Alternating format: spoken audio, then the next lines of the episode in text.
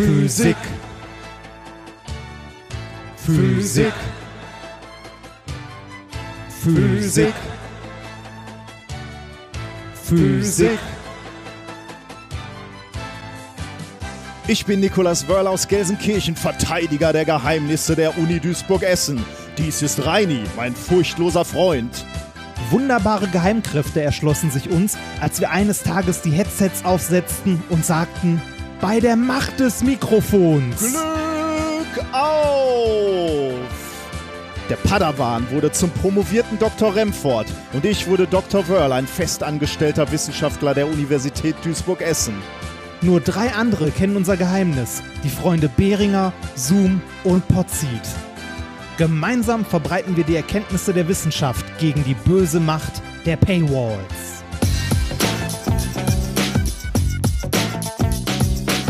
If, if, you, if you base medicine on, on science, you cure people. If you base the design of planes on science, they fly.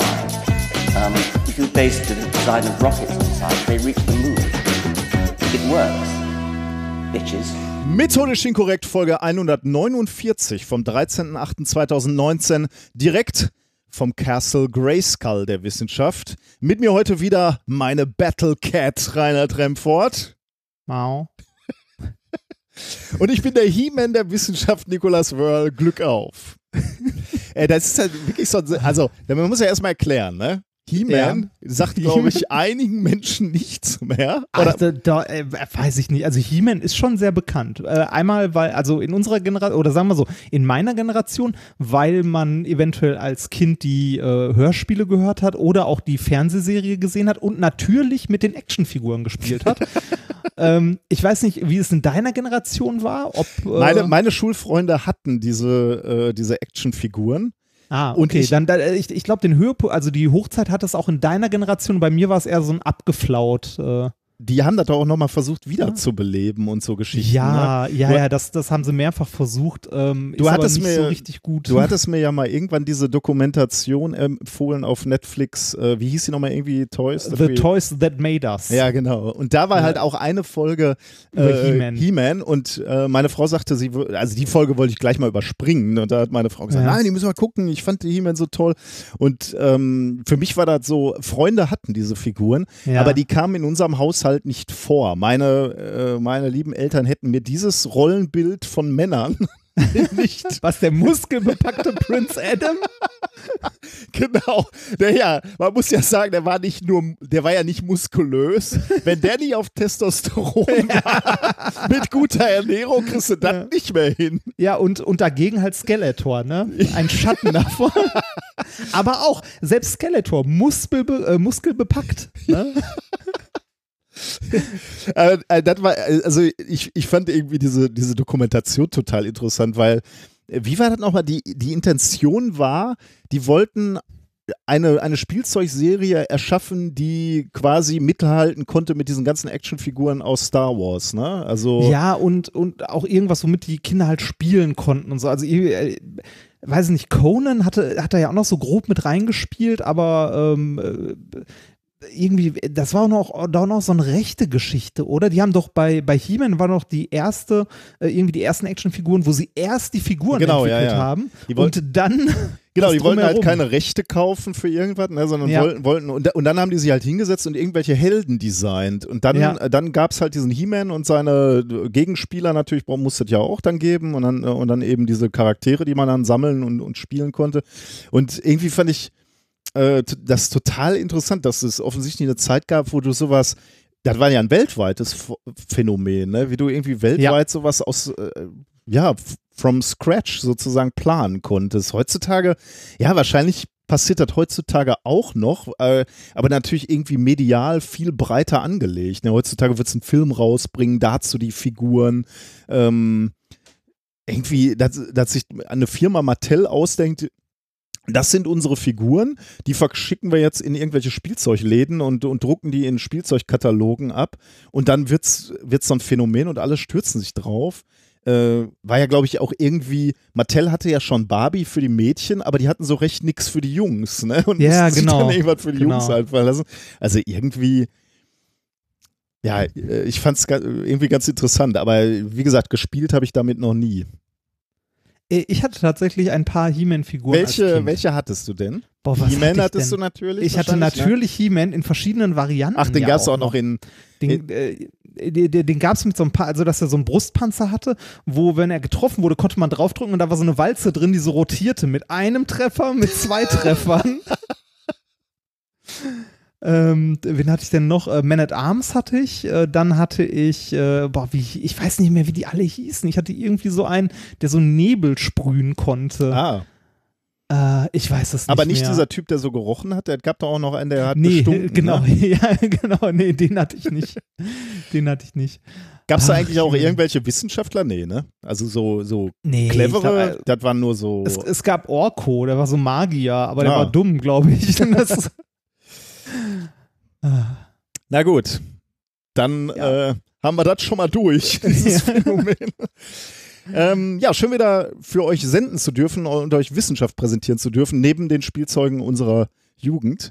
Ähm, das geht alles auch unter anderem nur, weil ihr uns unterstützt. genau, diesmal und, äh, bekommen wir Unterstützung von Joyce und Martin. Äh, die haben geschrieben, dank euch habe ich mein Wunschstudium begonnen. Rumpologie. Bitte weiterhämmern. für, dann haben wir äh, von Julian, für Physikstudium und Masterarbeit, die ihr mir eingebrockt habt. Vielen Dank für das regelmäßige akustische und visuelle Vergnügen. Da ist ein, ein Lob an deine Videos. Oh, äh, Du siehst, richtig. ne? Ja, stimmt. Dann haben wir für meine einzig äh, verbleibende Weiterbildung mit viel Party-Klugscheißer-Wissen einen Dauerauftrag, auf das ihr nie aufhören werdet von Anselm. Happy Wife, Happy Life in diesem Sinne führt mal die Damen aus von Michael. Ja. Dann Sehr- haben wir ein noch, weiser Mann, der Michael. äh, ja, dann haben wir noch ein kleiner Anreiz für das, äh, nein, kleiner Anreiz, das Hörbuch zu erstellen. Dauerauftrag für Oh. Physiknachhilfe von Kirsten. Ja, stimmt, das, haben wir, immer, noch, ne? Das liegt immer noch rum. Ah. Und dann haben wir noch für ein klimaneutrales Minkorrekt Acknowledgements. Diese Spende wird unterstützt durch Forschungsprojekt MAT 216-7823-C6-1 des Mineco von Nikolas. Ah. Ja. Vielen Dank. Äh, auch für Kommentare, die ihr auf diversen Plattformen hinterlasst, die uns helfen, sichtbarer zu sein und, Und Bewertungen. äh, und Bewertungen, genau. Ähm, hilft insbesondere, weil ja auch schon mal negative Bewertungen von unseren Ja. Böse. politisch anders Angenervten. angenervten Freunden kommen. Genau. Ähm, was wollte ich sagen? Weiß ich nicht.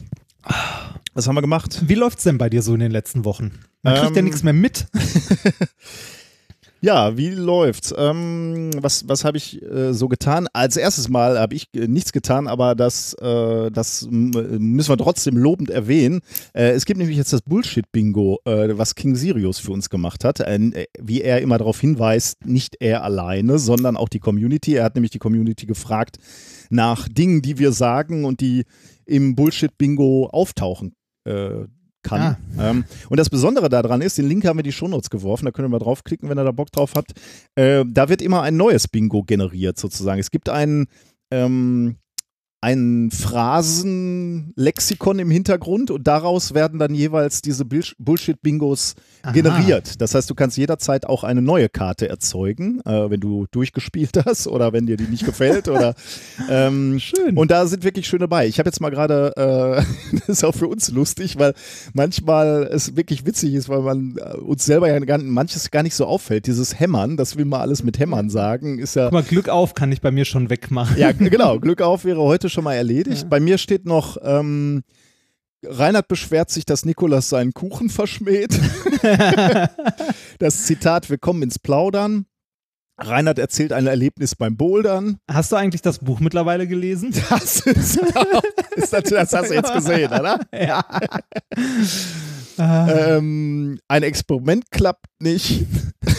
es wird diskutiert, wer das Hörergeschenk behalten darf. Reinhard wird als Padawan angesprochen. Ja. Das lang erwartete Wasserpaper wird erwähnt. äh, Schuldzuschiebung an Hörer? bei der Musik. Ne? Ah, stimmt. Also ich glaube, das ist ganz lustig. Also da Ich kann man auch. mal, wenn man da Lust hat, wenn man eh am Rechner sitzt und so, ich, ich höre ja ähm, Podcasts immer unterwegs. Also von daher wäre Ja. wär das jetzt für mich keine, äh, keine wenn wirkliche wenn Option. wenn man es zusammenhört, kann man da ein Trinkspiel rausmachen. Äh, stimmt, stimmt, ja. Ja. Genau, ja. ähm, also für, für großen Dank an die Leute aus der Community, die da mitgemacht haben und King Sirius auch. Äh, apropos King Sirius, äh, der macht selber einen Podcast und da war ich ähm, zu Gast äh, der Märchenonkel-Podcast. Da geht es eigentlich um ähm, äh, Podcast rund um Geschichten und das Geschichten erzählen, sagt er selber. Äh, fragt, fragt man sich, warum war ich da? Weil er uns beide gefragt hat, also unabhängig voneinander, du wurdest ja auch gefragt und tauchst da möglicherweise nochmal auf, aber ich hatte jetzt schon mal Zeit. Ähm, die Frage, ob wir oder wie, wie wir Storytelling sehen, sagen wir mal, in der Wissenschaft und beim äh, Wissenschaft kommunizieren. Und da war ich zu Gast in der Folge 29. Wen das interessiert, der kann da mal reinhören. Also auch da nochmal der Gruß an King Sirius. Wie ist es dir ergangen? Ich habe noch keine Kapitelmarke Ähm, gesetzt, ich- ist mir schlecht. Was sagst du? Ich habe noch keine einzige Kapitelmarke gesetzt, das ist schlecht. Oh, das, ja, das ist schlecht. Dann müssen die Leute das ja alles am Nee, Stück setze die, durchhören. ich Schade. setz die gleich noch. Was hast du erlebt? Äh, was, was hab ich ich habe tatsächlich in letzter Zeit gar nicht so viel erlebt, also zumindest in den letzten zwei Mo äh, Wochen nicht gefühlt. Ich war viel unterwegs. Ich hab, äh, bin viel äh, mit dem Auto durch die Gegend gefahren und war in, in einer Werkstatt und so. Und ich hatte äh, ein positives Werkstatterlebnis. Ich bin da hingefahren, also ich bin vorbeigegangen, habe gefragt, habt ihr einen Termin frei? Und die sagten, ja, bring vorbei. Jetzt. ne? Dann habe hab ich mir gedacht, so, okay, eine Werkstatt, die so viel, so viel frei hat, ne, da Kann richte ich mich schon mal, da richte ich mich schon mal drauf ein, ein paar hundert Euro mehr auf den Tisch zu legen. Ähm, dann habe ich den Wagen da am, äh, am nächsten Morgen vorbeigebracht. Äh, die haben den Wagen repariert, also das, war kapu was kaputt war. Und es hat, äh, ich würde mal sagen, knapp die Hälfte von dem gekostet, was ich erwartet Oh, hätte. Und es war gut. am gleichen Tag fertig. Ich hatte auch irgendwo, oder ich Das- habe eigentlich immer noch eine Werkstatt, wo ich immer das Gefühl habe, die, äh, das weniger, als ich befürchtet hatte. Und das ist, glaube ich, nicht schlecht, wenn man so eine. Ich ja, finde, das ja das, ne, man, äh, irgendjemand hat ja mal gesagt, man soll sich immer die Werkstatt suchen, wo man am wenigsten das Gefühl hat, über den Tisch gezogen zu werden. Ja, genau. Äh, ich, ich glaube, das, das ist, äh, finde ich, so Dinge, die man erreichen sollte in seinem Leben, ist mh, eine Werkstatt finden, die einen nicht verarscht. Einen, Ja. einen guten Zahnarzt und einen guten Hausarzt, oder? ja, ja. dann ist man schon mal ganz gut dabei. Also gut, vielleicht normale Menschen auch noch einen guten Friseur, das, aber das ist ja bei uns jetzt. Äh, Eine Wohnung, eine Wohnung mit Internet. Ja, also okay.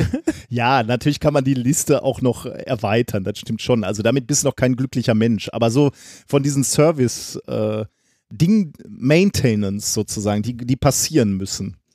Ah. Oder man schafft das Auto ab, dann geht's natürlich auch. Dann brauchst du einen guten Fahrradmechaniker. Oder machst du es selber. Ähm, ja, äh, wie sind wir? Achso, wir waren dabei, was ich so gemacht habe. Ich habe, wie gesagt, gar nicht so viel äh, erlebt. Ich habe, ähm, ich werde in den nächsten zwei Wochen wahrscheinlich viel erleben, so mit, äh, mit Camp und habe hier und da ein Bewerbungsgespräch. Ähm, ich habe letzte Woche, ich glaube, der größte, der größte Einschnitt in meinem Alltag war, ich habe angefangen zu joggen.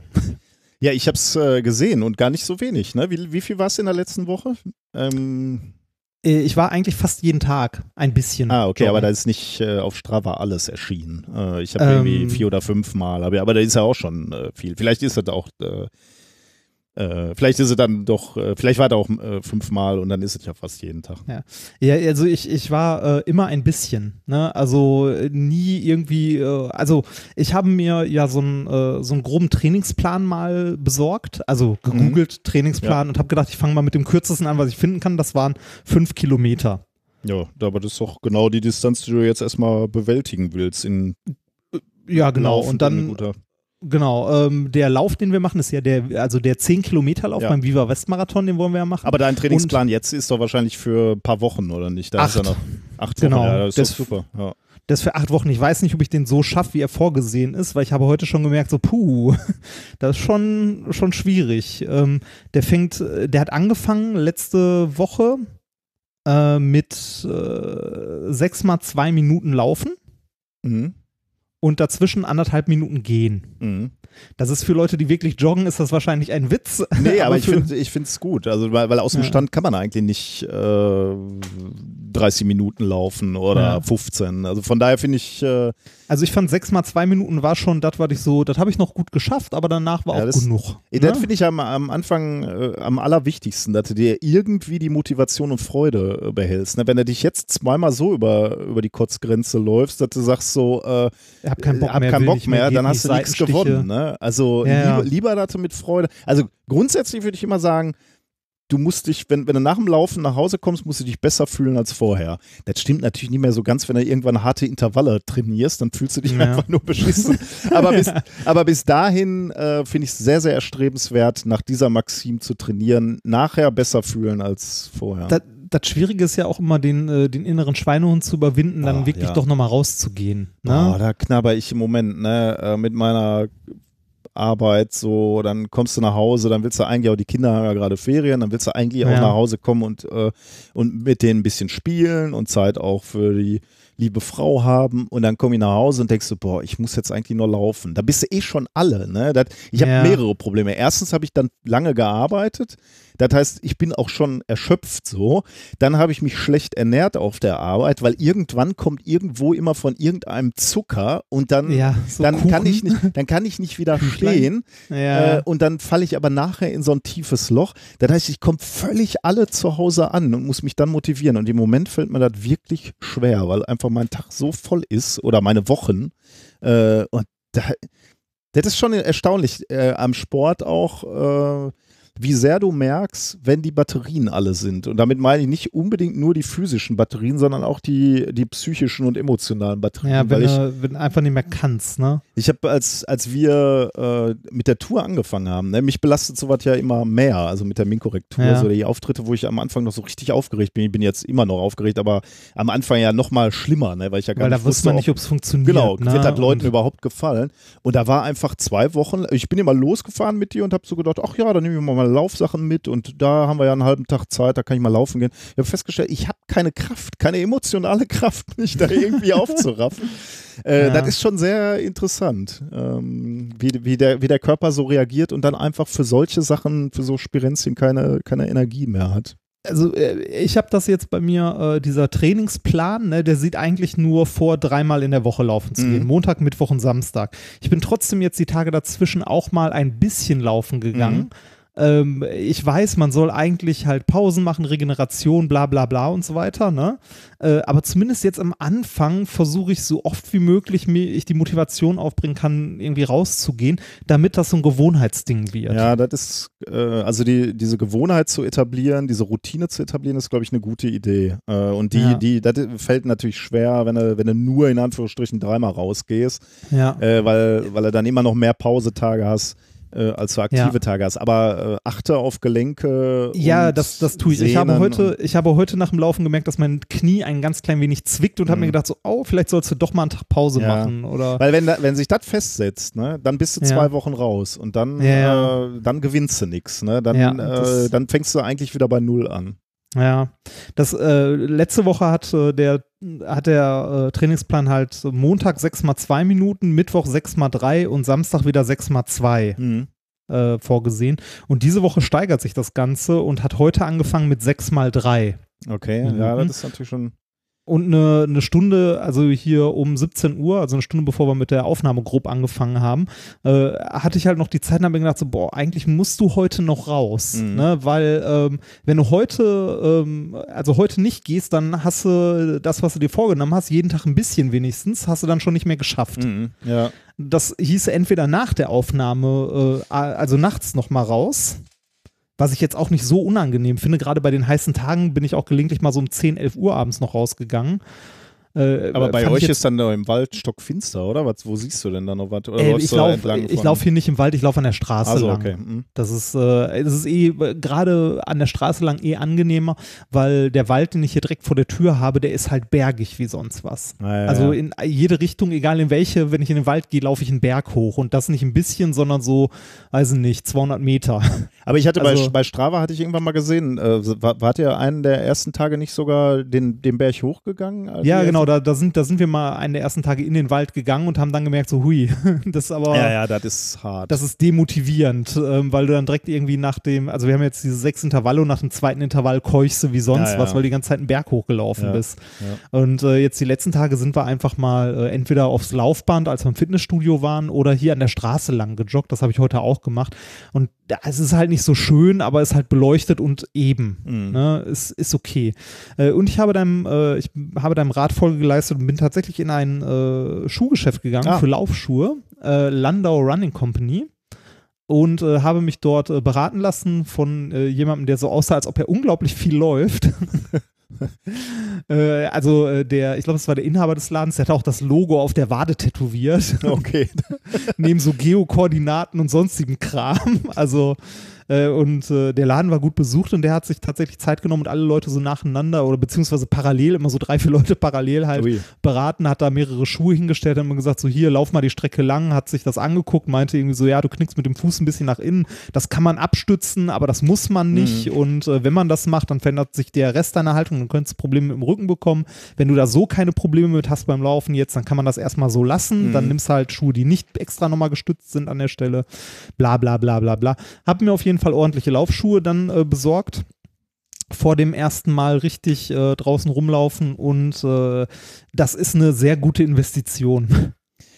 Ja, äh, glaube ich. Also ich könnte ohne gute Schuhe gar nicht laufen, da wäre ich äh, schnell Also ich, ich, habe, ich habe das gemerkt, dass es, äh, also ich habe die Dämpfung gemerkt, dass es halt weicher ist, wenn ich auftrete.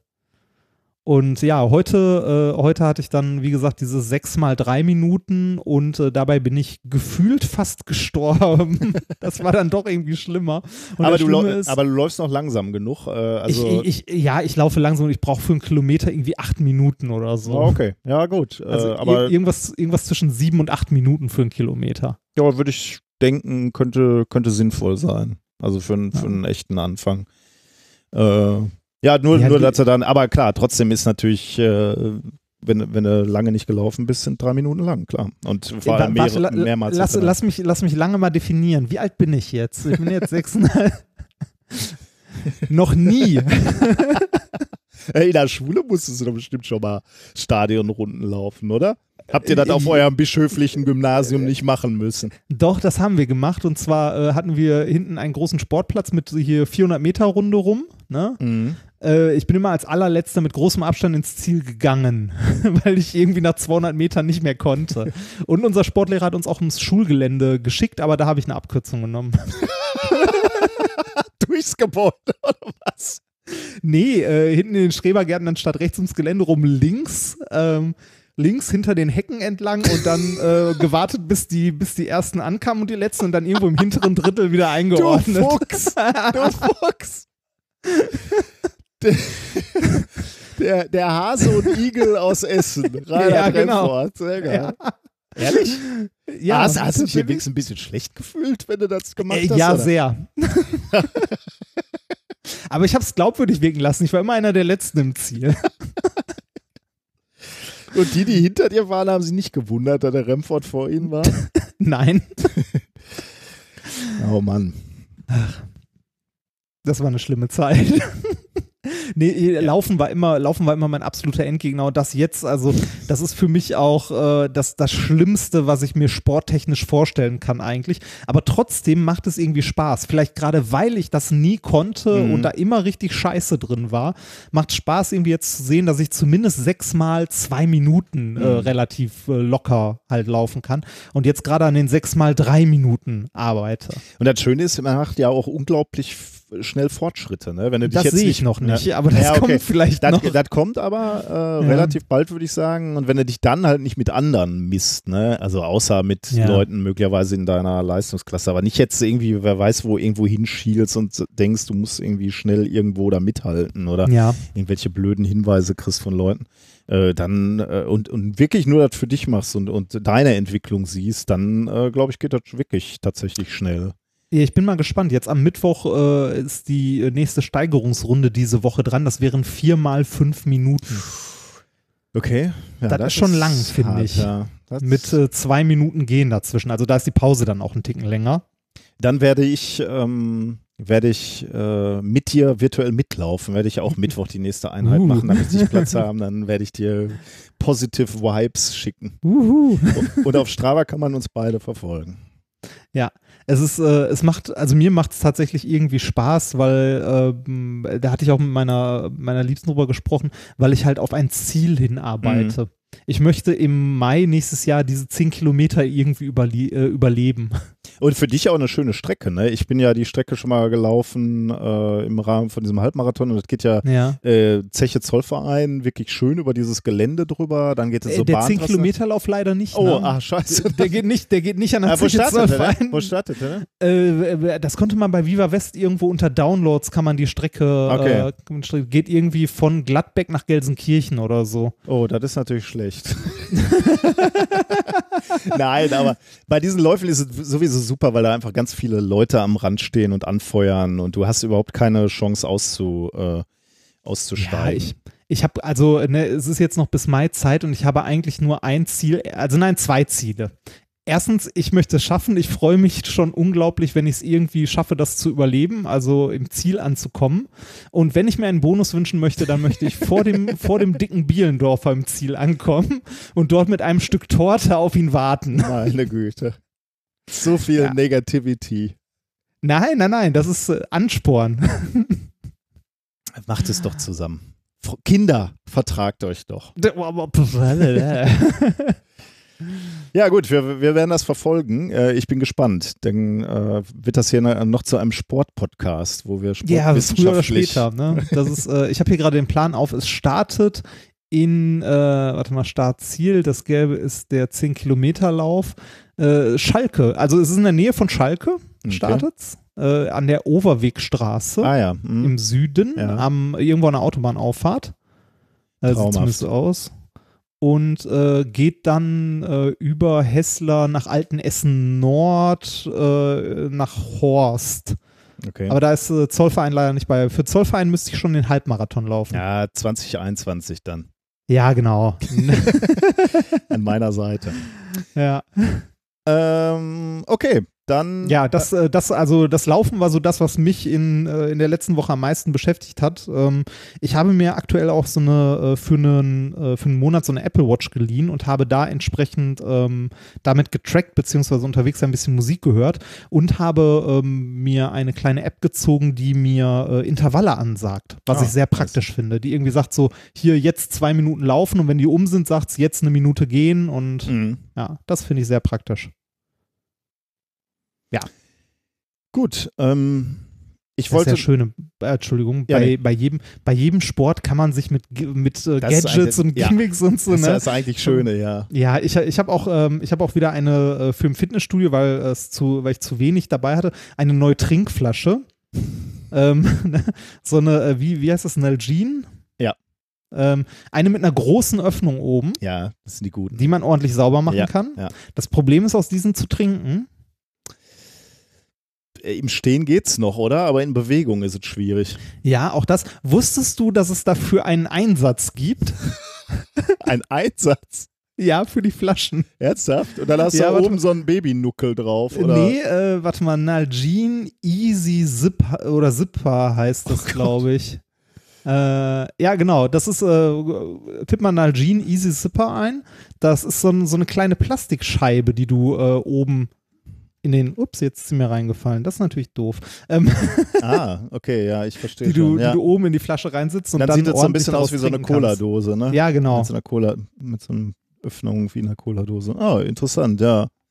Zwei, drei Euro billig, billiges, billigstes Plastik. Hatte ich schon überlegt, ob ich das als Shiner-Gadget Ja, wäre nicht schlecht. Wir haben das ganze Haus mit Algin-Flaschen voll, voll, weil wir die zum Klettern immer dabei hatten, weil die so robust sind. Und, Ja, äh, und ich finde, ich, also die große, also ich hatte auch eine, aber mit einer kleinen Öffnung eine ganze Zeit, äh, zum weil es zum Trinken angenehmer ist. Mhm. Ähm, aber das zum Saubermachen halt kacke. Und Ja, die ja. große mit der großen Öffnung, ähm, mit diesem kleinen Plastikeinsatz, das ist echt nett.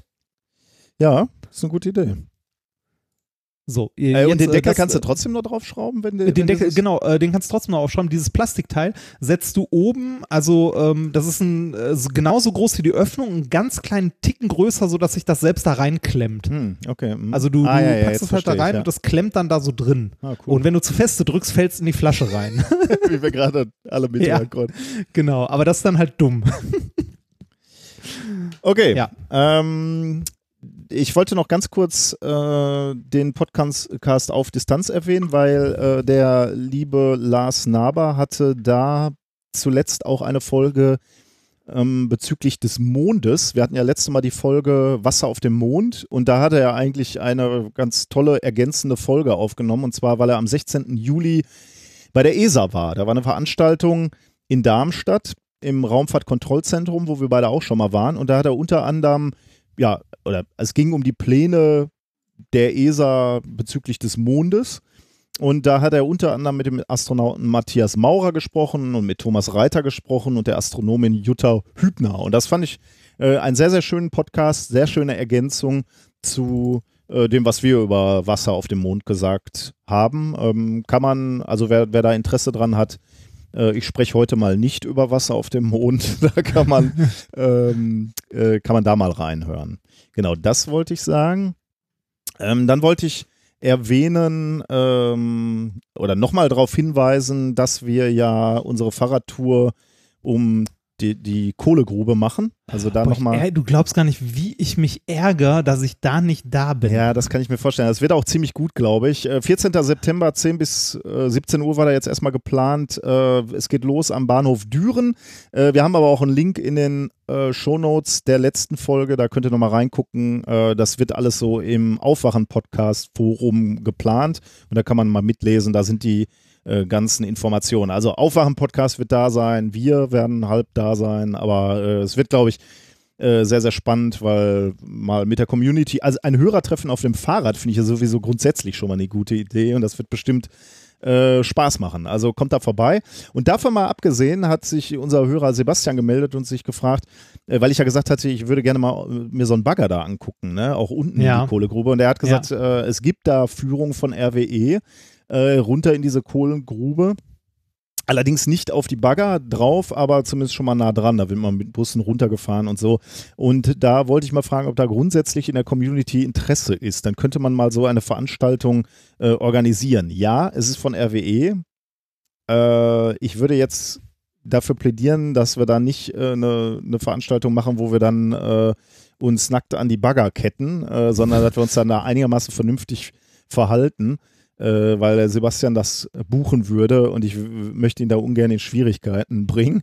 Äh, Mhm. Aber sich dann mal vor Ort anzugucken, finde ich, äh, kann man, äh, kann man mal machen. Also wenn da Interesse besteht, äh, schreibt man plus eins in die Kommentare und dann müssen wir allerdings einfach irgendwie einen Termin aussuchen, wo wir beide schon mal können, lieber Padawan. Also du hast ja, Ja. auch Interesse, oder? Ja, ja, ja, das, das wäre dann unabhängig von der Tour. Der das ist unabhängig von der äh, Fahrradtour, genau. Dann Genau, dann einfach so eine Genau, ja. Besichtigung, ja. Und dann würden wir irgendwann mal einen Ja. Termin festlegen, wo wir beide können und wo dann andere können, äh, die können sich dann irgendwann verbindlich anmelden. Aber äh, das ist dann die erstmal die nächste Runde. Aber ich möchte erstmal abschätzen, ob da irgendeiner Bock drauf hätte. Äh, Und Ja. es geht um die Kohlegruben äh, hier im Rheinland, ne? Also so äh, Garzweiler und so.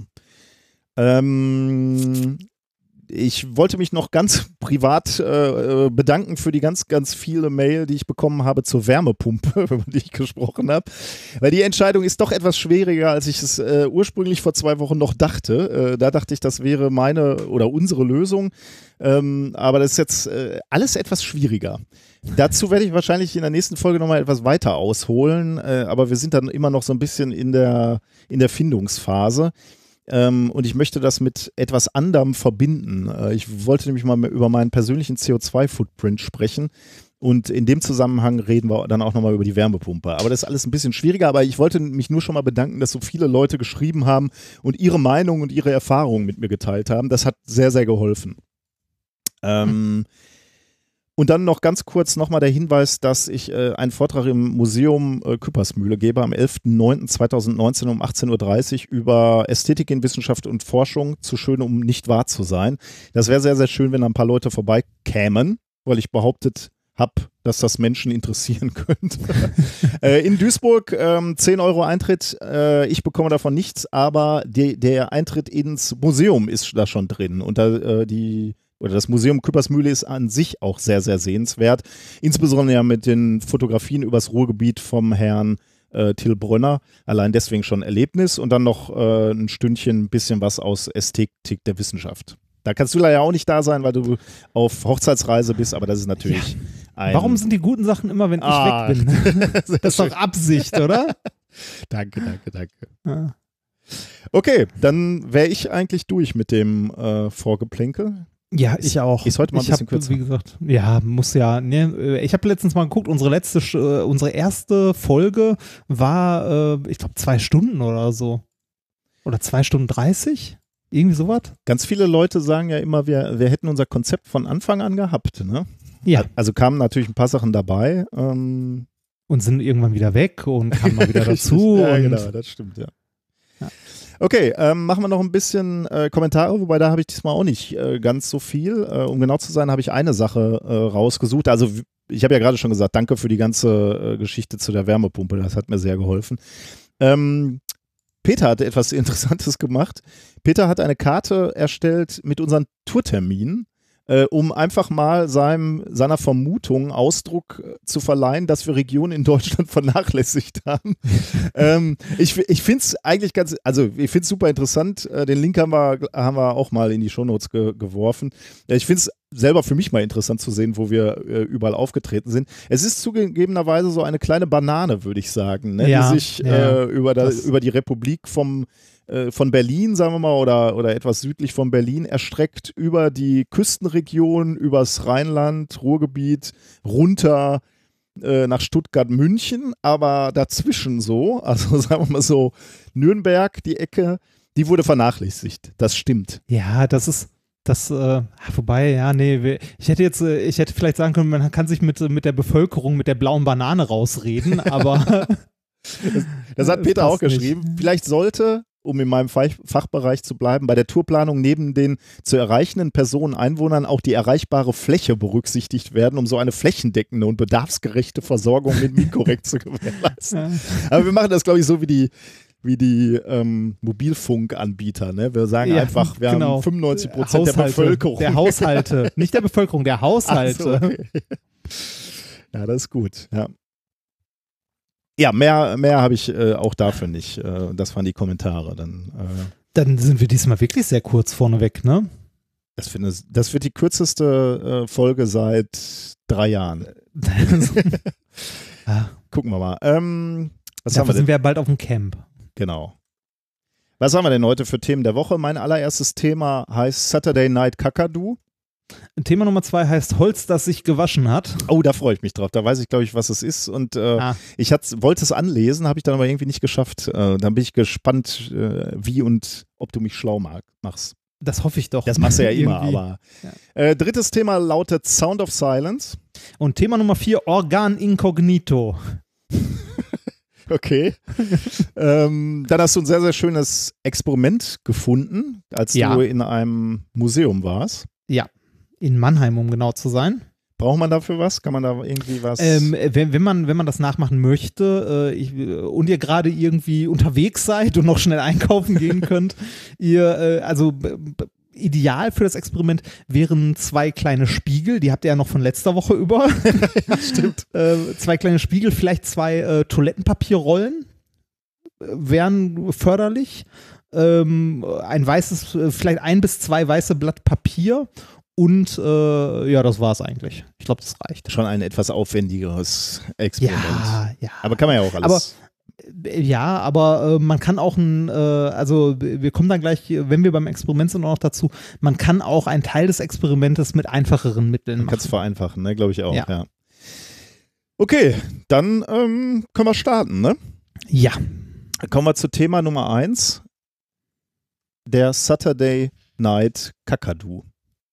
Ähm, ich muss mit einem kleinen Disclaimer anfangen, lieber Padawan. Äh, du wirst jetzt gleich während des äh, während meines Themas, ich erzähle dir ein Thema, ne? dieses wissenschaftliche ja. Thema, du wirst möglicherweise zwischenzeitlich Dinge hören, Geräusche, ähm, wunder dich nicht, das hat alles seine Richtigkeit. Konzentriere dich trotzdem nur auf das Thema. Es geht nur um das Okay. Thema, du, es geht nur um meine Stimme. Was du da hörst, ist egal. Die lieben Hörerinnen und Hörer werden das auch hören. Ähm, das äh, hat aber seine Richtigkeit. Wundert euch nicht. So, Okay. dieser Disclaimer vorangeschickt. Jetzt geht's los mit dem eigentlichen Thema. Ähm, wir reden über Vögel und wir haben schon relativ häufig in unserer Sendung über die Intelligenz von Vögeln gesprochen. Das war schon das ein oder andere Mal das Thema. Insbesondere Kakadus. Äh, ich weiß nicht, wir, wie oft wir jetzt wirklich schon über Kakadus gesprochen haben, aber äh, in der wissenschaftlichen Literatur sind insbesondere Kakadus erforscht, weil sie sich als insbesondere Intelligenz, intelligent herausgestellt haben. Äh, Kakadus sind diese Weißen mit, den, mit dem Iro, oder? Genau, ja, mit dem Den Iro. so ja. herstellen können, ja. genau. Ja. Ähm, und die haben halt schon in verschiedenen Versuchen gezeigt, was sie so alles können. Zum Beispiel Schlösser knacken hat man schon gezeigt. Äh, logisch Schlussfolgern können sie. Sie können Werkzeuge basteln. Es gibt sogar Studien, die gezeigt haben, dass die das Hütchenspiel beherrschen. Also sich merken können, wo dann das Nüsschen ist oder so. Achso, ich habe gedacht, die können andere abzocken. Genau. Das wäre das wär auch gut. Äh, ist aber nicht so. Sie beobachten nur das Hütchenspiel. Sie sind also sozusagen sowas wie die Kleinkriminellen der Tierwelt. Ne? Weil äh, Schlösser knacken und Hütchenspiel klingt schon so ein bisschen. Aber vielleicht sollte man die wirklich mal abrichten. Ist vielleicht keine schlechte Idee.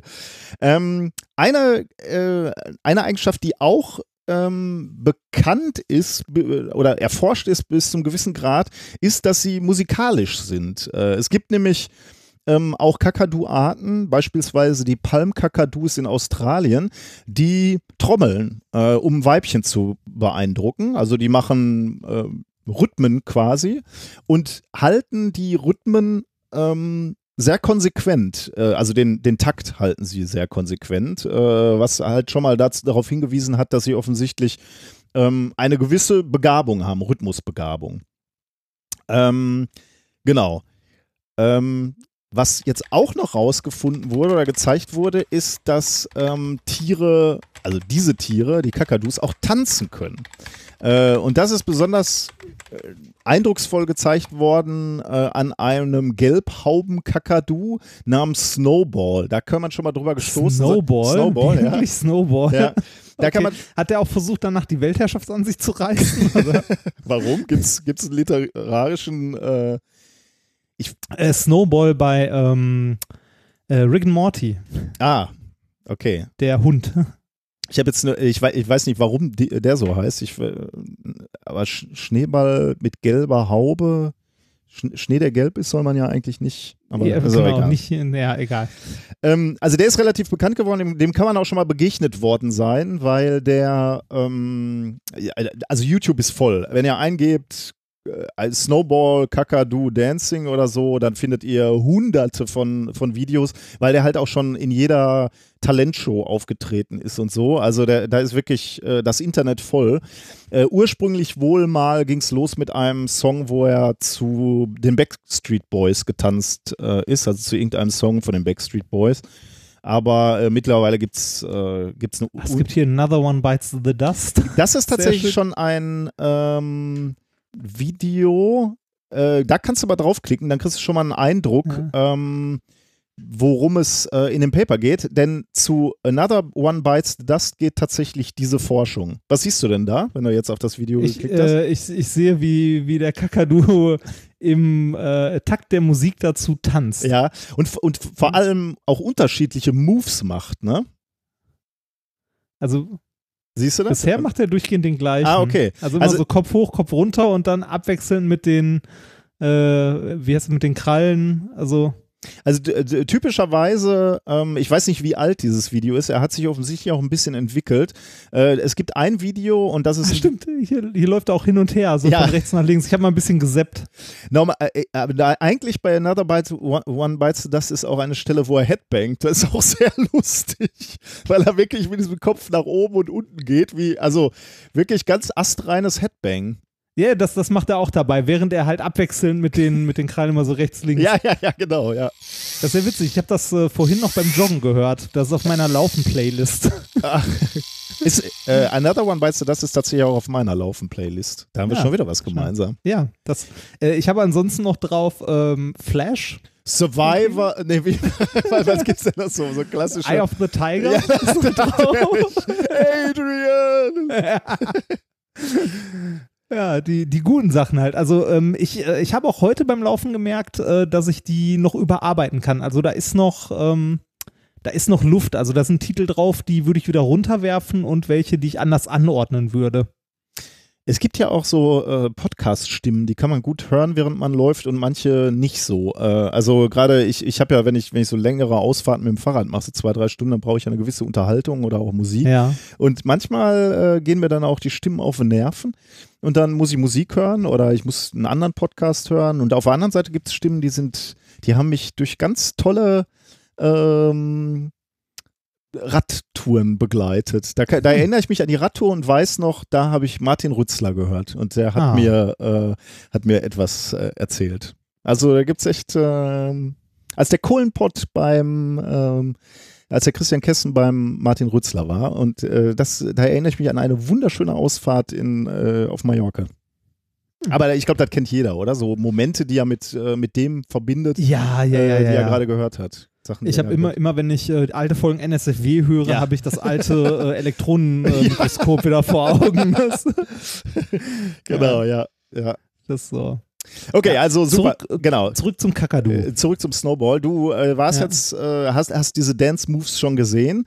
Ähm, und wie ich gerade schon gesagt habe, äh, dieser Kakadu hat sich wohl auch äh, entwickelt oder, oder ist besser geworden im Ta Tanzen. Zumindest behauptet das seine Besitzerin. Sie sagt, dass er äh, auch relativ spontan irgendwann angefangen hat, zu anderen Musikstücken zu tanzen. Und er hat äh, äh, neue Bewegungsmuster entwickelt, ähm, die eben anfänglich war es halt dieses leichte Kopfwippen und ein bisschen Füße heben und dann äh, kamen eben immer weitere Dazubewegungen und sie sagt eben, äh, sie hat den Vogel nie trainiert oder sie hat äh, das nie vorgemacht. Ich meine, ist auch die Frage, wie willst du einen Vogel vormachen, wie man tanzt? Sie sagt auch selber, sie würde nicht viel tanzen, also könnte jetzt nicht sein, dass er sich da, da abguckt, wo, wobei ich mich wirklich auch frage, ob das überhaupt gehen würde. Äh, Sie sagt also, dieser Vogel hätte selber diverse Elemente, Tanzelemente entwickelt. Äh, und sie würde halt beobachten, dass er selber Bewegungen neu ausprobiert und neu entwickelt. Ähm, und genau das hat natürlich Forscher interessiert. Ne? Also wie, wie, wie verhält es sich wirklich mit diesem Tanzrepertoire des Kakadus und wie ruft er diese einzelnen Moves ab? Also sind das immer, sind das sozusagen Choreografien, die sich immer wieder gleich die, die immer wieder gleich ablaufen oder improvisiert er, baut er seine Moves neu zusammen. Deswegen haben sich äh, Wissenschaftler zusammengesetzt äh, und haben diesen Vogel eben erforscht. Und zwar Wissenschaftler und Wissenschaftlerinnen von der San Diego State University. Ähm, die haben äh, den Vogel genommen und ihn äh, gefilmt äh, während des Tanzens. Und zwar für eine Studie haben sie sich zwei Songs ausgesucht. Ehrlich gesagt weiß ich nicht warum. Also offensichtlich zumindest Lieder, die Snowball mag und dazu gerne tanzt. Ähm, warum es dann ausgerechnet die waren, weiß ich nicht. Another One Bites the Dust, das hast du gerade schon angeguckt. Und das Lied auch aus den 80ern, Girls Just Want to Have Fun. Fun, okay. und möglicherweise, und daraus haben sie ein Paper gemacht, und ich würde sagen, äh, das könnte auch ähm, IG äh, Nobelpreis IG Nobelpreis äh, Ah. äh, würde ich sein, ähm, weil also ein Kakadu beim Tanzen zu beobachten, finde ich schon irgendwie ganz, Ja, hat äh, was, ne? finde ich schon ganz geilen. Ich habe gerade beim Durchscrollen, beim Durchscrollen äh, bei YouTube noch gesehen, ähm, dieser Kakadu hatte einen Werbevertrag für Taco Bell. Ja, echt? es gibt einen Werbespot von Taco Bell, wo der tanzt. Äh, das war mir nicht aufgefallen, dass es den gab. Ähm, da, aber das ist natürlich, glaube ich, äh, zumindest eine, eine ganz geile Idee, wenn er eh schon be berühmt war. Ich muss übrigens noch hinzufügen, äh, dieser, ähm, der, äh, auf, auf dieses Thema hat mich Steve äh, aufmerksam gemacht. Der hat uns das Paper geschickt. Äh, das vielleicht noch als Ah. äh, kleine Anmerkung.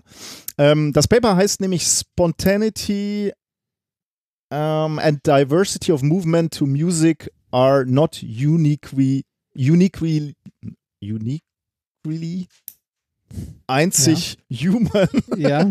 äh, aus Current Biology, 8. Juli 2019.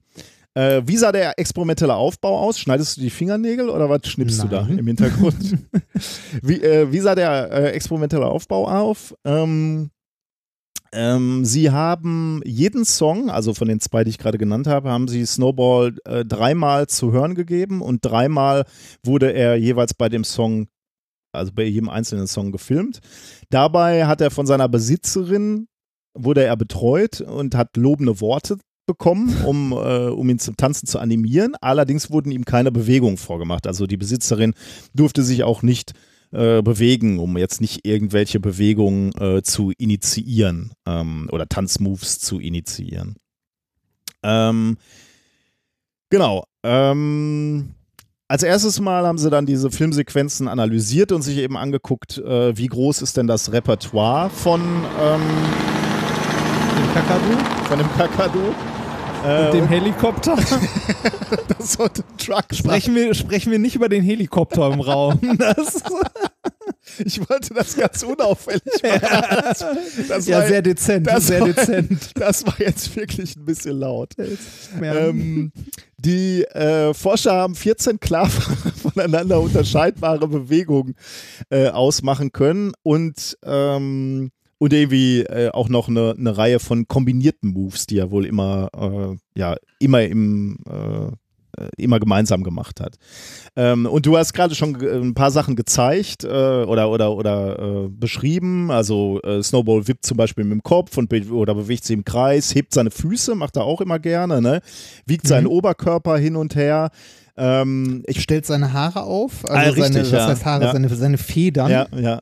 seine Ähm, Kopffedern. Ich, ich muss schon sagen, ich bin ein bisschen beeindruckt, weil der, ähm, weil tatsächlich ähm, das Repertoire deutlich über meine Tanzmoves hinaus. Ich, ich wollte ich wollte gerade sagen, wenn ein Vogel besser tanzen kann als du, ne, dann Ja, Ach. ehrlich gesagt gehört da nicht viel zu, aber ähm, das ist auch sehr lustig in dem Paper mal zu gucken. Oh, ich sehe hier gerade in den Shownotes haben wir noch äh, den Sci-Hub-Link drin. Den müsstest du vielleicht nachher mal ein entfernen. Sci-Hub-Link. Ja. Was ist ein Sci-Hub? Da bin ich, ich nicht. bin ich aus Versehen draufgekommen, äh, weil, weil das äh, Paper leider Closed Access ist. Ah. Äh, aber wenn man äh, aus Versehen bei Sci-Hub danach sucht, dann findet man äh, das Paper und auch die Tabelle 1 und da sind die äh, Dance Moves aufgeführt ähm, und bei welchem Song er die äh, abgefeuert hat. Äh, die, und die haben dann auch buchstabenweise Bezeichnungen. Bu Body Roll, Counterclockwise Circle, Downshake, Footlift, Footlift Downswing, Headbang, äh, Head Foot Sync, Das, das, das schreit doch schon so fast so ein bisschen danach, da mal ein Spiel rauszuprogrammieren, oder? So Choreografien machen. für den Vogel. Ja. Headbang with lifted foot. Ja, das wäre geil. Äh, da machst du ein Das, das, das, das, das klingt so ein bisschen wie die Kombos bei Tony Hawk. Das ist so, 360. ja, genau, Left so Tony. Hawk. Das stimmt, Äh. ja. ähm, also, allein das ist ja schon lustig, dass sich dann da einer hinsetzt und irgendwie diese, diese, Dance Moves. diese Dance. Moves äh, identifiziert und benennt dann. Ähm, genau, also diese, diese äh, verschiedenen 14, 14 unterschiedlichen ähm, Moves haben sie dann ide- identifiziert und ähm, halt auch aufgezeichnet oder beschrieben, dass der Vogel zwischenzeitig zwischen den Moves auch äh, so Posen einnimmt. Also so, so straight the pose, also so mal kurz stehen bleibt, verharrt und dann äh, mit einer weiteren äh, Bewegung weitermacht. Ja, mehr halten gibt mehr Punkte. Also Was? Was? länger halten gibt mehr Punkte. Weiß ich, also tatsächlich ist das natürlich schon ein Unterschied, würde ich sagen, zu den Menschen. Ne? Ein Mensch würde jetzt mehr oder weniger erstmal durchtanzen. Also hat man Hm. Post auf der Tanzfläche, ja, obwohl, kommt. So ein bisschen so ein Dance-Battle. Ich, ich, ich, ich stelle mir gerade so zwei Kakadu-Gruppen gegen, die sich gegenüberstehen vor, die so nacheinander so ein Dance-Battle zu Another One Bites the Dust machen.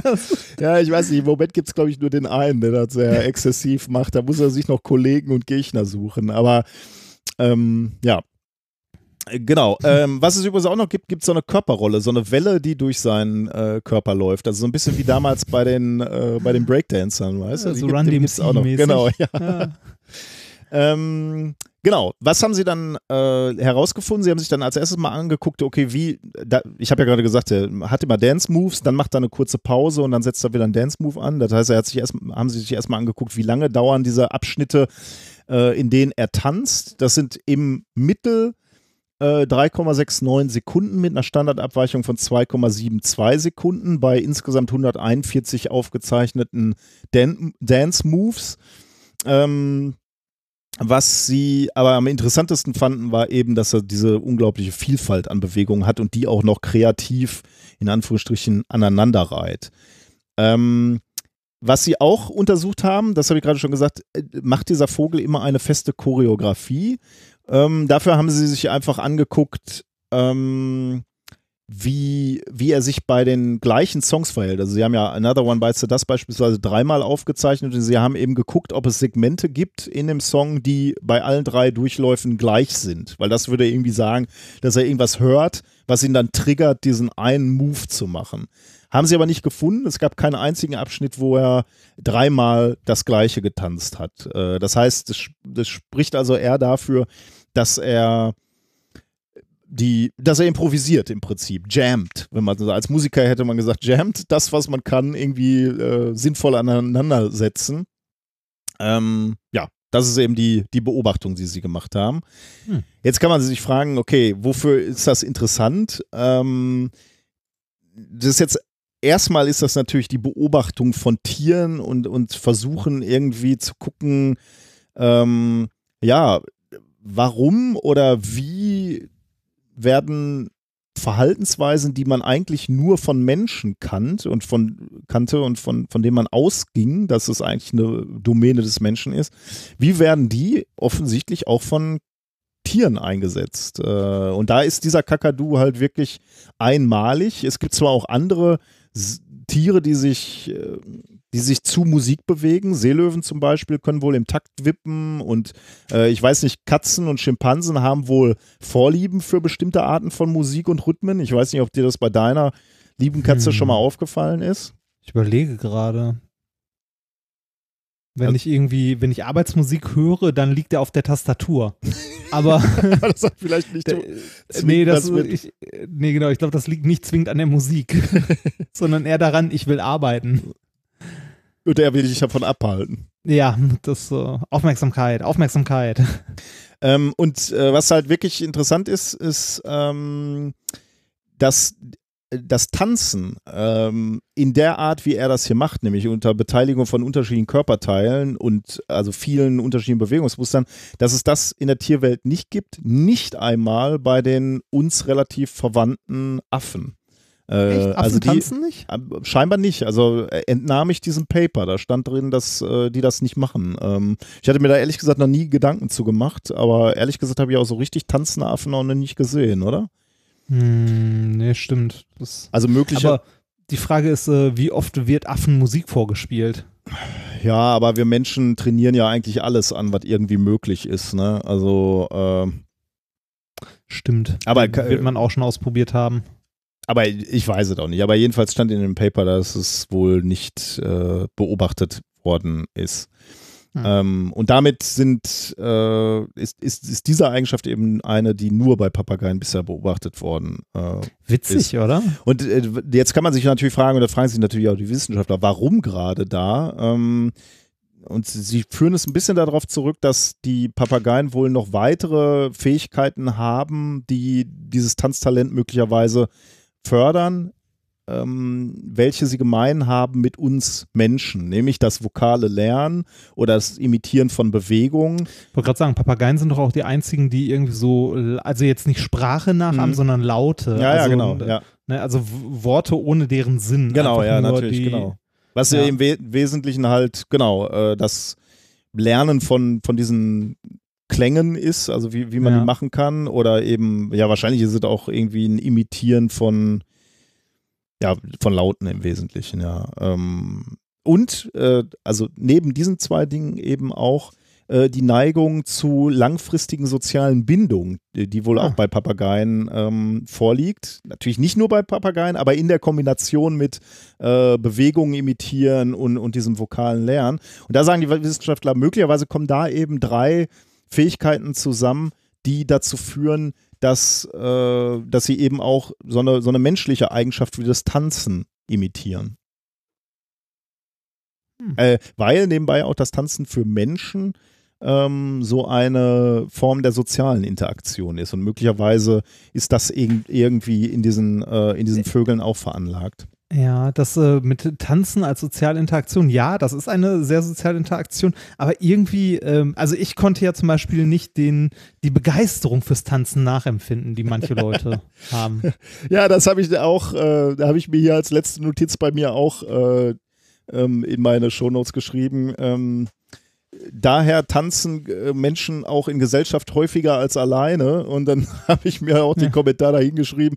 Ehrlich gesagt gilt das nicht für mich, weil äh, ich tanze, wenn überhaupt, dann eher alleine als in Gesellschaft.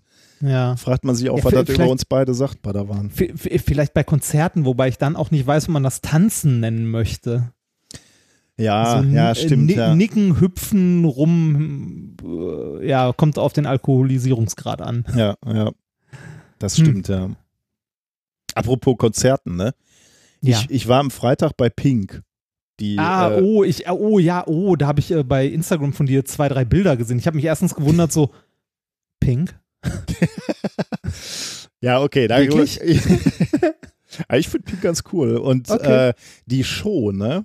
Ja, oh, ja. Die Äh, ist äh, unglaublich. Also diese, der Moment, auf den ich eigentlich gewartet habe, weil ich mich gefragt habe, äh, wird sie das hier auch machen und äh, kann man, wie, wie sieht das aus in echt, ist halt der, wo sie vor, vorne auf der Bühne steht und dann ange, angeschnallt wird sozusagen.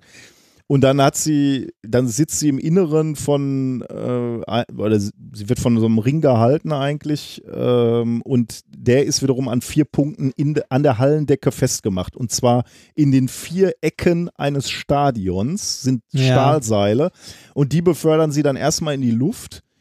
Und sie schwebt dann durch das gesamte Stadion. Ne? Das ist ein Fußballstadion und sie fliegt von einer Ecke zur anderen in einem Affenzahn, dreht sich dabei, singt dabei, steht dann vor der Nordkurve vor den Menschen, die da auf dieser Tribüne stehen, ähm, sch schwebt dann nochmal äh, in, in den Innenraum, da sind so Podeste aufgebaut, wo sie dann kurz zum Stehen kommt. Also das ist unglaublich. Also was das für eine körperliche Leistung ist, zu singen und äh, und dabei sich da durch die Luft zu drehen und oder sie, sie ist auch einmal ganz oben unter dem Videowürfel ge gewesen, Kopf über und dann lassen sie sie natürlich gedämmt, also abgebremst fallen, aber die nimmt Ja. ein ursinniges Tempo auf und fällt nach unten.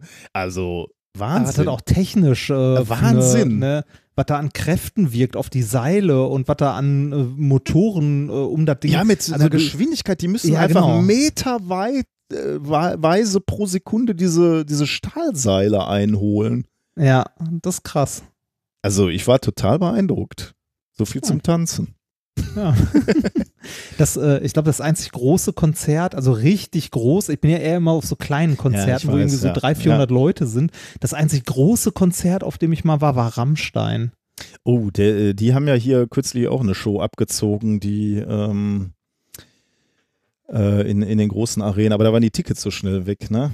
Ich bin Ah. jetzt auch, Ja, das, äh, also äh, die, die letzten Tickets, da ist ja irgendwie bei Eventim, denen sind die Server zusammengeklappt oder so, dass, äh, als sie die verkauft haben. Ich war damals beim Rammstein-Konzert, das war, glaube ich, 97 oder so. oh, okay. Also das ist schon, ist schon ein bisschen her. Da war es noch nicht Stadion oder so, da war es äh, die Philips-Halle in Düsseldorf. oh, die Klassi äh, Klassiker. Ja. Da war ich auch. also on nicht klein, ne, aber nicht, äh, nicht das Kaliber, das die heute bespielen. Ne, äh, da, da war die, äh, die Bühnenshow war auch krass, also war sehr, sehr gut, sehr viel Feuer, bla bla. Aber ich glaube, das ist heute nochmal eine andere Mhm. Nummer. Wir beide erzählen ja auch immer gerne, dass äh, die Geschichte, die, äh, die haben ja, ich weiß nicht, ob das immer noch passiert, Achso, das mit, mit dem, äh, mit dem mit ne? dass die Bärlapfsporen einsetzen, um diese Feuersäulen zu machen zum Teil. Ähm, Weil die, eigentlich brennen die nicht, aber wenn man sie vor, vernebelt oder wie würde man das sagen, wenn man die in die Luft pustet sozusagen, dann, Ja, genau, dann entsteht- genau, dann entsteht ein, ein, ein zündfähiges Gemisch aus Bärlapfsporen und Luft. Äh, und so kann man halt auch ganz, ganz schön Feuer spucken. Und das haben wir halt auch schon, schon ein paar Mal bei unseren äh, Auftritten gemacht. Wir haben noch ein Kilo hier liegen, ne, das uns ein lieber Hörer geschenkt hat. Ja, das werden wir auch irgendwann äh, Ja. noch, noch benutzen. Und da erzählen wir halt immer die, gerne die Geschichte, dass sie irgendwie für irgendeine US-Tour vier Tonnen davon brauchten. Ne? Und äh, wie war das? Die Weltproduktion, Jahresproduktion war sowieso nur irgendwie acht Tonnen oder so. Ja, ne? und das, das war irgendwie die Komplettproduktion von China. ja, ja, oder genau. Ja. sowas. Das, das Zeug scheint wohl Ja. fast komplett aus China zu kommen. Das heißt, die müssen da irgendwie angerufen haben Ja. und müssen gesagt haben, China, wir brauchen eure, eure Bärlapsporen in großen Mengen. Das, äh, das nächste große Konzert, auf dem ich, äh, also auf dem ich bin, auf das ich mich tatsächlich ein bisschen freue, weil da gehe ich mit meinem Bruder und mit meiner Liebsten und so hin, ist äh, Silverstein in Köln. Das wird toll. Auf das ich mich tatsächlich etwas freue. Sollte man sich nicht Ja. immer auf die Konzerte freuen, zu Nein, ja, geht? aber das, das, das ist ja noch so weit in der Zukunft. Das ist äh, nächstes Jahr, wenn ich mich äh, recht erinnere. Das, Das, ist ja äh, auch dauert schlimm, oder? bisschen. Ist das nicht schlimm? Warum muss man eigentlich mittlerweile immer Konzertkarten ein Jahr vorher kaufen? Ja, weiß ich nicht. Also wahrscheinlich geht es bei Silverstein auch noch, äh, auch noch später, aber ähm, mein Bruder hatte sich schon Tickets besorgt und äh, da habe ich gedacht, ich gehe mal mit. Also ich meine, das ist doch, ähm, Ja. ich meine, selbst für die drei Fragezeichen im Oktober oder wann das ist, habe ich, äh, habe ich letztes Jahr irgendwann die Tickets gekauft, ne? Also äh, so ein knappes Jahr vorher. Das ist doch irgendwie, Das muss eigentlich nicht sein. Es Guck- gibt noch welche, es, also es gibt noch Leute, die sind, die sind näher am Volk, ne? Wir zum Beispiel. großartig. Bei uns kann man auch jetzt äh, eine Woche vorher einfach mal so. Oder drei Wochen vorher. Wann fangen wir nochmal an? Not a bucket to feature. Ach, Gut. Ja. Oh, aber, oh, Silverstein spielt in der Markthalle Hamburg. Jetzt fühle ich mich Oh. berühmt in der Und das ist, da habe ich auch mal gestanden mit dir. Aber, aber Markt, sind wir eigentlich wieder in der Markthalle oder sind wir diesmal woanders? Nee, wir sind in Hamburg woanders, ne? nee, wir sind, glaube ich, wieder in der Markthalle. Echt geil. Ach Ja, ja, stimmt. Ja, ja, genau. Stimmt, hatte der uns ja gesagt, äh, dass Ja. wir da nochmal sind. Markthalle war auch eine, äh, eins der Locations, wo, äh, wo am meisten äh, hinten Backstage so Fotos von alten Bands hingen. Ne? Ja, also da waren ja, ja, die ja. Ärzte, Metallica war da, Iron Maiden war da. Also all die, äh, die Bands, die ich so höre. Äh, selten habe ich mich so groß gefühlt wie an- in diesem Backstage. dem Tag, ne? An So. dem Tag, ja. ah. Okay. Machen wir weiter. Genau. Ähm, wir waren beim Kakadu. Genau, aber damit sind wir eigentlich durch. Äh, Also viel weiter, die wollen jetzt noch weiter äh, forschen in Richtung, äh, also die, dieses Getanze von dem äh, Kakadu noch weiter erforschen und herausfinden, äh, was die Intention ist, aber ähm, weiter sind sie noch nicht. Ah. Aber ich fand's, äh, weil ich diesen äh, Kakadu schon kannte äh, aus dem Internet und Ja. äh, weil auch Spannend schon mal dazu, ein Paper zu war ich erstaunt lesen, ne? dazu, dass es Leute gibt, die das jetzt auch tatsächlich ernsthaft erforschen. Und äh, ich fand nebenbei diesen äh, Fun Fact, ähm, dass sonst kein Tier tanzt, äh, fand ich auch sehr interessant. Also in, in den witzig, Ausmaßen. das- Hätte ich, ich weiß jetzt nicht, ich hätte glaube ich nicht zwingend auf, auf Vögel oder Kakadus getippt. Nee, vor allem hätte ich gedacht, dass es noch andere Tiere gibt, die in irgendeiner Form tanzen. Also ja, Bienen, ne? aber nicht zu ja, Musik. ja, ja, genau, ja, klar. Ja. Oder ich, ich denke so, äh, Zirkus und so wirst du auch Tiere finden, die scheinbar Ja, zur Musik tanzen, ja, aber die, der Tanzbär, ne? Die rufen dann halt nur Ah. Bewegungen ab, die ihnen eingeprügelt worden sind und dann Ja, machen die ja genau, jetzt nicht das- aus Freude oder so. Ja, Ne? ja, ja. Ja. War es das dann? Ja. Kein Helikopter mehr oder ähnliches? Nee, kein Helikopter mehr. Was das damit auf sich hatte, wirst du gleich noch erfahren. Sehr schön. Dann äh, mache ich einfach weiter Ja. mit Thema 2. Äh, Thema 2, Holz, das sich gewaschen hat. Äh, du hast es äh, angelesen oder Ich- wolltest es anlesen auch? Ich weiß nur, Ähm, also, so- also ich, ich wollte es anlesen, ja. Es ge- geht, glaube ich, Okay. um Wasserfilterung, oder? Ja, genau, es, es geht um Wasserfilterung. Trotzdem leite ich da erstmal Ja, hin. ja, natürlich, Wie, wie ist das natürlich, ne? Holz als nachwachsender Rohstoff, prinzipiell sehr beeindruckend, weil ähm, gibt es in allen Variationen von schwer und steinhart, ne, so, weiß ich nicht, Ebenholz oder so oder deutsche Eiche. Die ja auch wirklich äh, als Baustoff echt robust ist, ne, glaube Ähm, Ja, ich. ja, ja. Also, meine, meine äh, lieben Eltern hatten äh, ein Schlafzimmer, also ein Bett und einen Kleiderschrank aus alter deutscher Eiche. Alter, ne, du, du hast von dem Schrank, also von dem Schlafzimmerschrank, als sie umgezogen sind, ne, habe ich eine Tür abgeschraubt, nur eine Tür, und die hat so viel gewogen wie der ganze Ikea-Schrank daneben. ne? äh, da, da hast du das Gefühl, du trägst Metallplatten runter. Also Ja. so massive, massive Eiche ist echt schwer und hart. Naja, ähm, Holz als nachwachsender Rohstoff ähm, in den vielen Variationen, ne, von hart mit der, also hart schwer Eiche bis hin zu irgendwie äh, irgendwelche kleinen Hölzer, die du im Flugzeugbau benutzt. Also was so Balsaholz oder so ist ja so ganz, was ganz, Ja. ganz leichtes. Ähm, ist, man könnte sagen, Hightech-Werkstoff der Natur. Ja, auf jeden Fall. Und ist was auch, nicht heißt, ja. ist auch schwer nachzubauen, ne? Also äh, Genau, ist schwer nachzubauen, so die Strukturen, die das, das hat, ist schon ein ziemlich cooler Baustoff, was nicht heißt, dass man ihn nicht verbessern könnte. Zumindest für bestimmte Anwendungen. Ähm, äh, die natürliche Struktur von Holz, also die langen Kanäle, die machen Holz nämlich, wie du gerade schon richtig gespoilert hast, zu einem super Werkstoff, wenn es um Wassergewinnung geht. Ähm, sauberes Trinkwasser ist in vielen Regionen der Welt nämlich auch heute immer noch ein äh, großes Problem, Mhm. was ich äh, immer noch, also was ich erstaunlich finde. Ne? Also das ist für uns ja sowas Alltägliches. Wasser. Ne? Machst halt den Wasserhahn auf.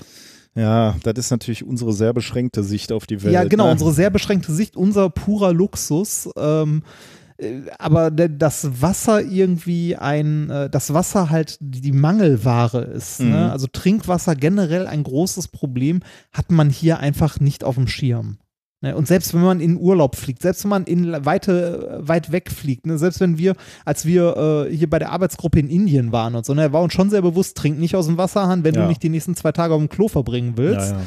Äh, aber trotzdem war es halt kein Problem, da irgendwie Wasser zu bekommen. Mhm. Ne? Äh, Aber da haben wir auch wieder unsere sehr eingeschränkte Sicht. Wir sind da halt die, äh, die Touris, in Anführungszeichen, auch wenn wir beruflich da waren. Wir nehmen halt äh, das Geld, gehen in den nächsten, in Anführungszeichen, Supermarkt und kaufen eine Flasche Wasser. Mhm. Ne? ja.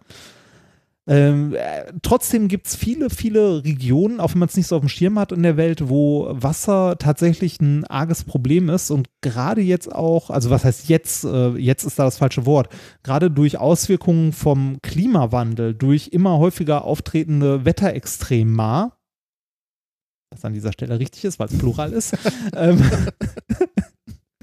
ähm, ne, also durch, durch, äh, durch extreme äh, Wetter, äh, ja, äh, längere Trockenphasen, Stürme, äh, Fluten, Tsunamis, was auch immer, ne, ähm, ist die Versorgung mit trinkbarem Wasser äh, laut Schätzungen der Vereinten Nationen für die Hälfte der Weltbevölkerung mindestens einen Monat im Jahr problematisch. Ui, okay. Für die Hälfte hätte- der. Für die Hälfte, für grob die Hälfte der Weltbevölkerung ist, äh, gibt es einen Monat, also statistisch so ist, äh, nee, einen Monat im Jahr. Ach so, Statistisch einen Monat im Jahr, wo Wasserversorgung, also Trinkwasser, ein Problem darstellt. Puh, okay. Und das wird Ja. nicht besser mit dem Klimawandel.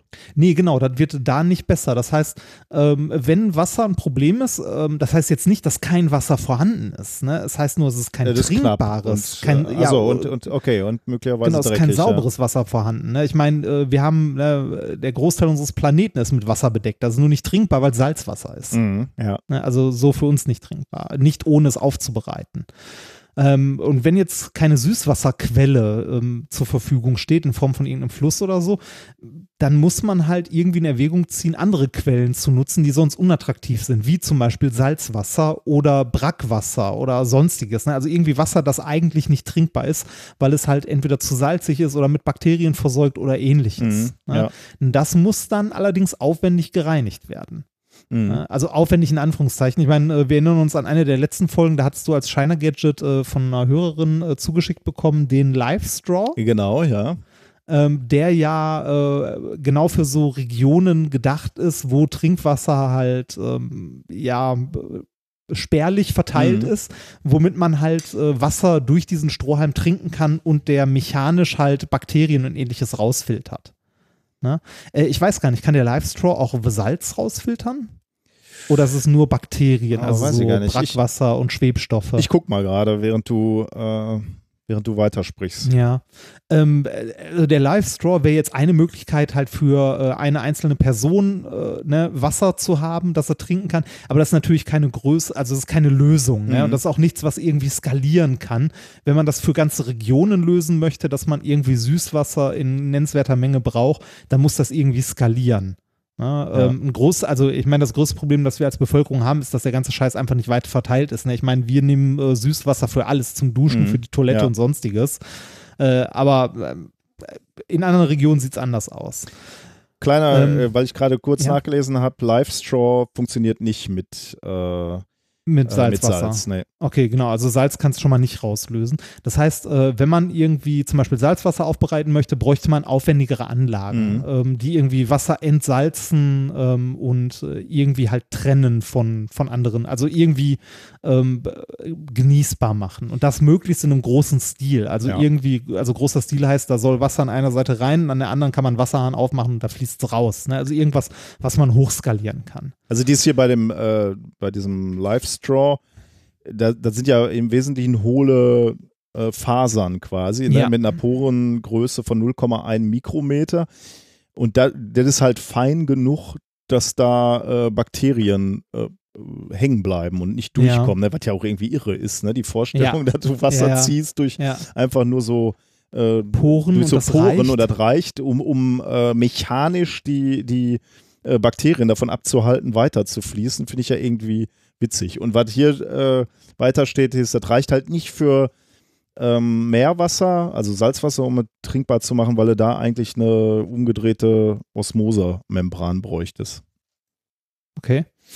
Ähm, genau, du musst, du musst ja irgendwie ähm, das Wasser raus, also das Salz rauskriegen, Mhm, zumindest ja. so viel, dass es in irgendeiner Form ähm, genießbar ist. Also, Ja. dass es dir halt nicht, äh, dass dein Körper von nicht schädigt. Ja.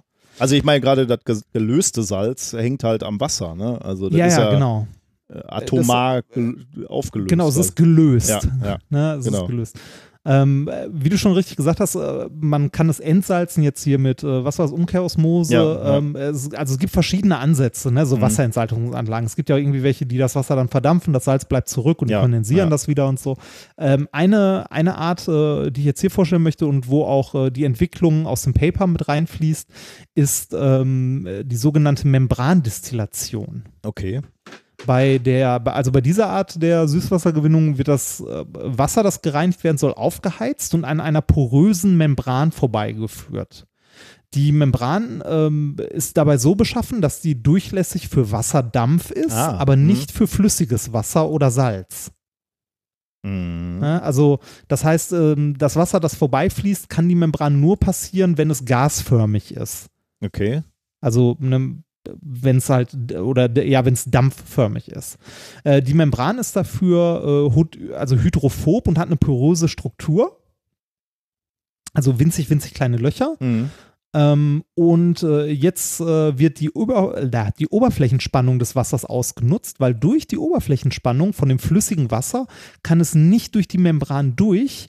Ähm, das äh, Wasser dringt zwar in die Poren ein, also da bildet sich so ein konvexer Meniskus. Also das, das kennt man vielleicht, wenn man irgendwie, äh, also Meniskus ist das, was einen immer tierisch nervt, wenn man in der Küche äh, 100 Milliliter abmessen möchte. mit dem, ne? mit dem, äh, mit dem Messbecher oder so. Das ist dann das Wasser, das sich an den Seiten so hochzieht. Mhm. Und das passiert hier in den Poren auch. Da dringt das Wasser halt ein Stück weit in die Poren rein, aber durch die Oberflächenspannung bildet sich nur so, ein, so eine Blase nach innen quasi. Also so ein Meniskus äh, halt in die, in die Pore rein, nach innen. Mhm. Und äh, das Ganze hat auch einen Namen, das nennt man Kapillardepression. Okay. Ne? Also es, äh, es dringt halt in die Kapillare, also es dringt ein in die Pore, aber dadurch, dass sie so klein ist, reicht die Oberflächenspannung aus, um das Wasser daran zu hindern, da durchzu, also durchzufließen. Es wird da halt gebremst. Ja. Ja. Ähm, solche Membranen gibt es schon, ähm, die, also ne, solche Membrandistillationen, ähm, Destillationsanlagen gibt es schon, auch im größeren Stil. Äh, und diese permeable Membran, die halt den Wasserdampf durchlässt, aber das Wasser nicht und vor allem dann auch das Salz halt nicht, weil dadurch, dass beim Dampfen löst sich ja quasi das äh, Salz vom Wasser. Ähm, die gibt es schon, die werden üblicherweise hergestellt aus Kunststoffen und zwar Polypropylen, Polytetrafluorethylen. PTFE, oder Po- Polyvinyliden-Fluorid. Also irgendwelche Kunststoffe. Ne? Mhm. Okay.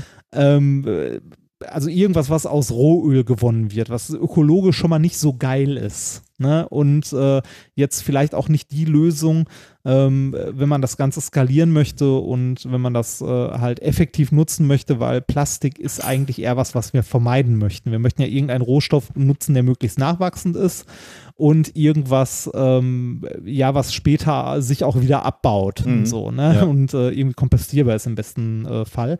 Und wie du dir schon richtig vorstellen kannst, kommt hier das Holz ins Spiel. ne, also das, äh, das Zeug, dieses, äh, die, äh, ja, die Kunststoffe sind zwar schon ganz gut, äh, aber äh, die können in irgendeinen Eigenschaften durchaus auch noch besser sein. Vor allem, wie gesagt, umweltfreundlicher. Mhm. Jetzt kann man sich mal überlegen, was für eine Eigenschaft müsste so eine Membran denn haben in so einer äh, Membra Membrandestillationszelle? Ja? Dafür gucken wir uns mal an, was die treibende Kraft ist bei der Separation von Wasser und dem Salz. Ne?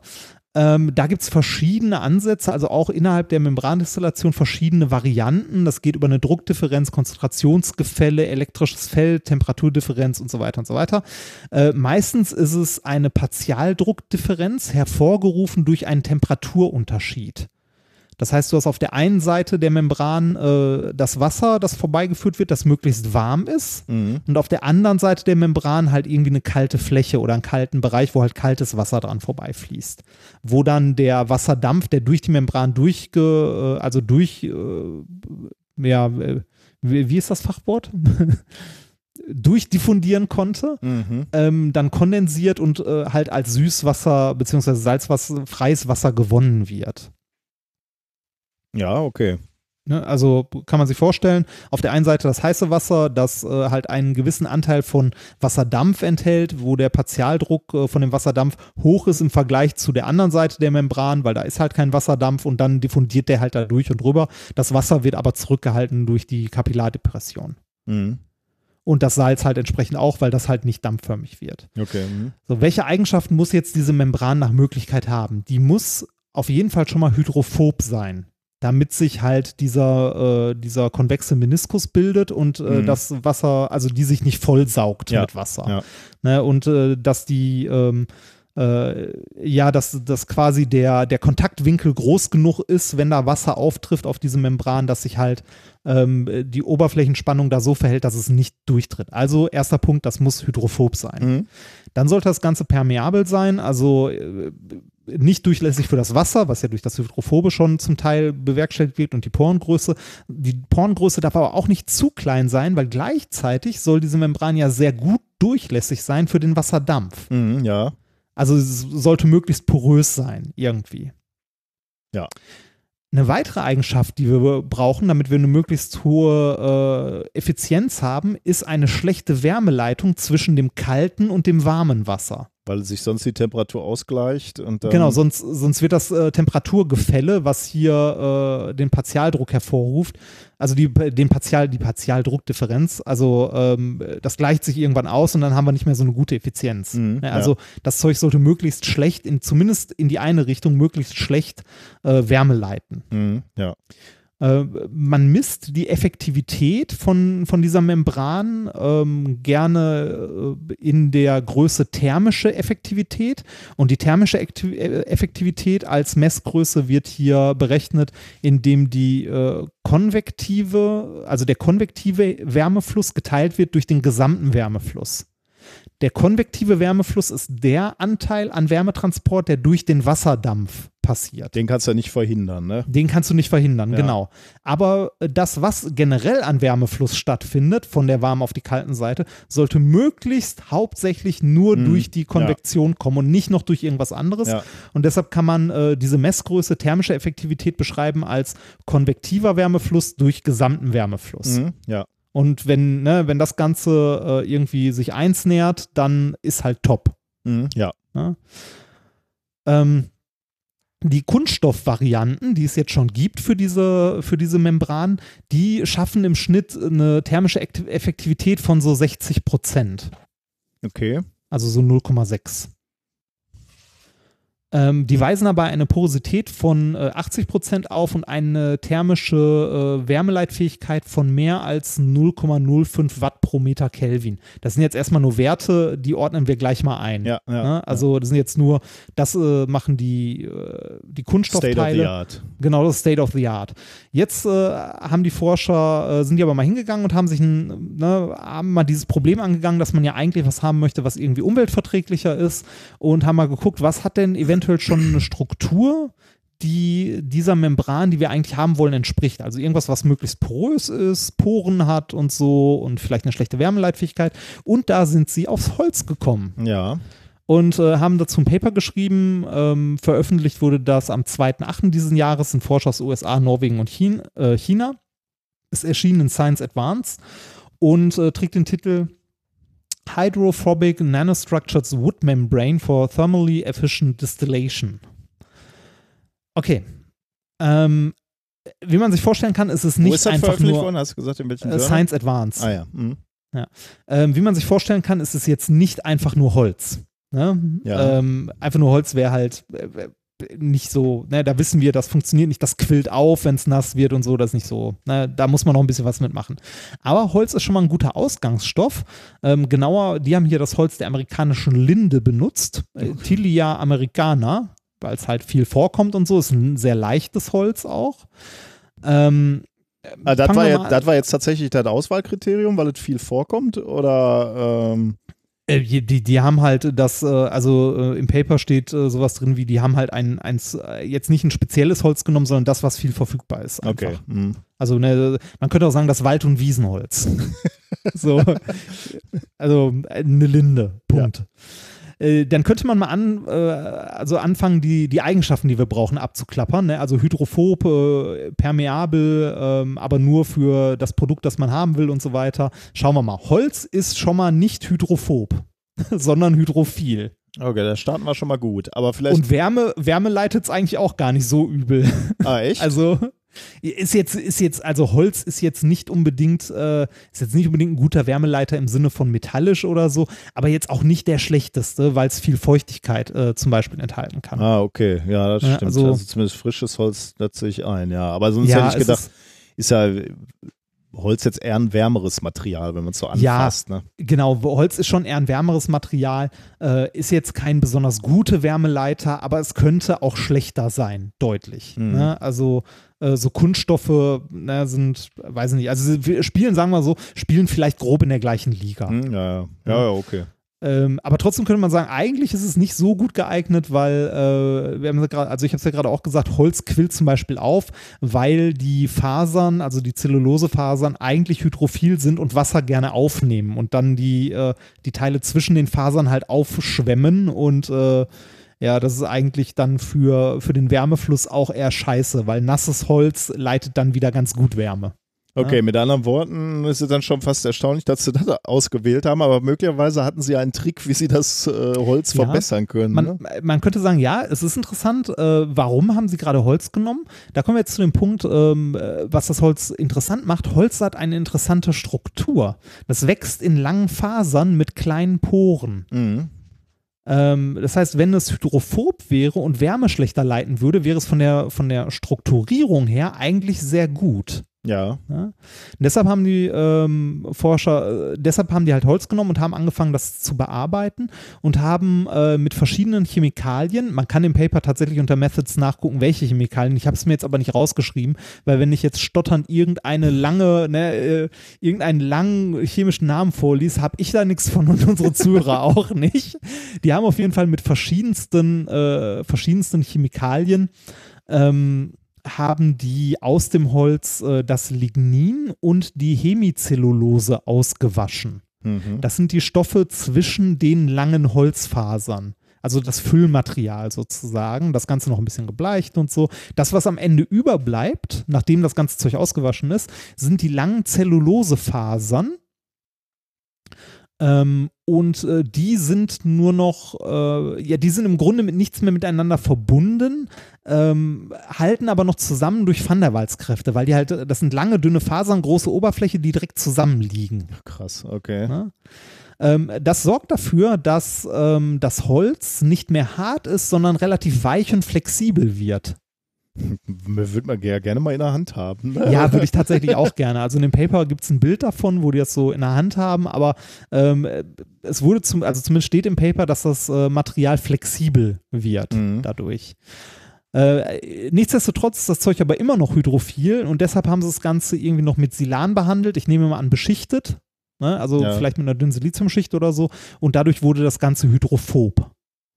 So, was haben wir dann als Ergebnis? Das Holz ist plötzlich nicht mehr starr, sondern ein bisschen flexibel und hydrophob, behält aber seine Struktur, die es hatte. Das heißt, wir haben lange Fasern, die alle geordnet in eine Richtung liegen. Güte, da muss er auch erstmal wieder drauf kommen, ne? Ja, äh, und äh, untereinander halt nicht besonders gut miteinander verbunden, Verbunden sind, sind, also ja. nicht stark gebunden. Ja. Und was bedeutet das? Wenn etwas nicht stark miteinander, also äh, nehmen wir mal das krasse Gegen, äh, das krasse Gegenstück, das, was Hm. wir mal gerne erzählen, der Ja, Diamant. Kristalle. Genau, da, da, bei Kristallen, da sind die im Zweifelsfall die Atome fest miteinander verbunden. Ah, wenn die dann heißt- noch, ne? Also nicht, nicht gut miteinander verbunden heißt zumindest, dass dann schon mal Wärmeleitung reduziert ist, ne? Richtig, die Wärmeleitung Ah, geht in den Keller. schön, Ja. Ja. Ähm, also dadurch, dass die, dass die Fasern nur noch mit so leichten Van der Waals-Kräften miteinander verbunden sind, weil die Moleküle dazwischen halt ausgespült sind und Mhm. fehlen, ist die Wärmeleitung äh, zumindest in die eine Richtung und zwar senkrecht zu den Fasern sehr schlecht. Und das ist genau das, was man haben möchte. Ja. Ähm, gleichzeitig ist die Porosität größer geworden, weil ja Material zwischen den Fasern fehlt. Ja. Ähm, und wir haben trotzdem, also äh, das Wasser, der Wasserdampf kann jetzt durch die Fasern durchtreten und wir haben trotzdem halt ähm, nur Porengrößen, die klein genug sind, dass wirklich nur der Dampf durchgeht und das, also das Wasser wieder durch die Kapillardepression festgehalten wird und halt nicht durchtreten kann. Am Ende erhalten wir ein Material, das ähm, eine Porosität, wie gesagt, von 90 Prozent hat, eine äh, Thermal Conductivity von 0,04 Watt pro Meter Kelvin. Jetzt nochmal im Vergleich, das, äh, der Kunststoff hat im Schnitt 0,05. Watt Also- pro Meter Kelvin. Genau, Watt pro Meter 0,05. Kelvin. Das, Wie viel hatte? Ähm, das Holz, Holz, also das behandelte Holz 0,04 mhm. Und Ja, das, äh, ähm, das Plastik, äh, also die Plastikmembran 0,05. Das heißt, von der Wärmeleitfähigkeit ist es schon mal ähm, für den Anwendungszweck besser, weil die Wärmeleitfähigkeit kleiner ist in die eine Richtung. Hattest du gerade äh, auch schon gesagt, was, was normales, unbehandeltes Holz hatte? An Äh, nein, das habe ich nicht. Okay. Nee, das habe ich gerade, Ja, das hat habe ich auch nicht. nee, kein Problem. Ich hatte, war nur äh, interessiert, das, kommt, das kommt wahrscheinlich sehr, sehr stark auf, den, äh, auf die Restfeuchte an, oder? Ah ja, ja, ja, und Art des Holzes wahrscheinlich. Ja. Also äh, Ja. da gibt es wahrscheinlich auch riesige Unterschiede. Nur er hätte mich mal so äh, interessiert. Ähm, ich äh, Ja, habe jetzt gerade. Nö, ist egal. Ich hatte mich nur gerade äh, erinnert an meine Zeit in der Thermoelektrik, wo ich ja schon auch ein bisschen mit, mit diesen Begriffen Ah. hantiert hatte und ich hätte die jetzt gerne eingeordnet. Äh. Aber 0,04 ist schon wirklich äh, Das ist schon mal gut, ne? Also sehr, sehr isolierend, sagen wir mal, sehr wärmeisolierend. Also es schlägt damit auf jeden Fall ähm, die Plastikmembran, die Mhm. es sonst gibt. Also es ist besser als die Plastikmembran. Und jetzt kommt, äh, jetzt kommt das Spannende und zwar die, äh, diese Messgröße, also die, äh, ne, die interessante Messgröße, die beim äh, diese äh, thermische Effizienz, Mhm. Die bei den Plastikvarianten bei im Schnitt 60 Prozent lag, thermische Effektivität, äh, liegt hier bei dem behandelten Holz bei 71 Prozent plus minus 2 Prozent bei 60 Grad. Und das ist eine der höchsten Werte, äh, die bisher in der Literatur halt äh, aufzufinden sind. Hm. Also es ist äh, mit bei den besten Materialien mit dabei. Okay. Also da. Also es ist, es ist nicht nur so, hier man kann das auch aus Holz machen, Mhm. ähm, das ist äh, ökologisch verträglicher und so und wächst nach und ist nachher leichter zu entsorgen und so, äh, sondern es ist auch noch besser dabei, es performt besser. Und zwar ein gutes Stück, also 10% mehr ist äh, ein gutes, gutes Stück. Ja, ist schon interessant. Ne? Gibt es denn auch äh, schlechte, ähm, Eigenschaften? Also äh, genau, Nee, also, also- ich, ich sehe jetzt nur Vorteile auf einmal, ne? Billig, haltbar. Äh, Ja, also ne, sagen wir so, in dem Paper stehen keine Nachteile drin. Ist, Ja. Also sowas, sowas schreibst du ja auch nicht zwingend mit rein. Ähm, die haben das Zeug auch schon äh, in so äh, 15 Zentimeter langen und ich glaube einen halben, halben Millimeter dicken Streifen produziert, also auch durchaus groß. Aber wahrscheinlich braucht man eine deutlich größer noch, ne? Wenn eine richtige Membran für, äh, für die Anwendung äh, machen Also willst. äh, das war jetzt das, was die halt so im Labormaßstab mal eben, also mal eben in Anführungszeichen gemacht haben. Also ähm, ich finde das schon erstaunlich groß, weil äh, wir kennen solche Sachen ja irgendwie eher wie äh, äh, hat Eigenschaft XY.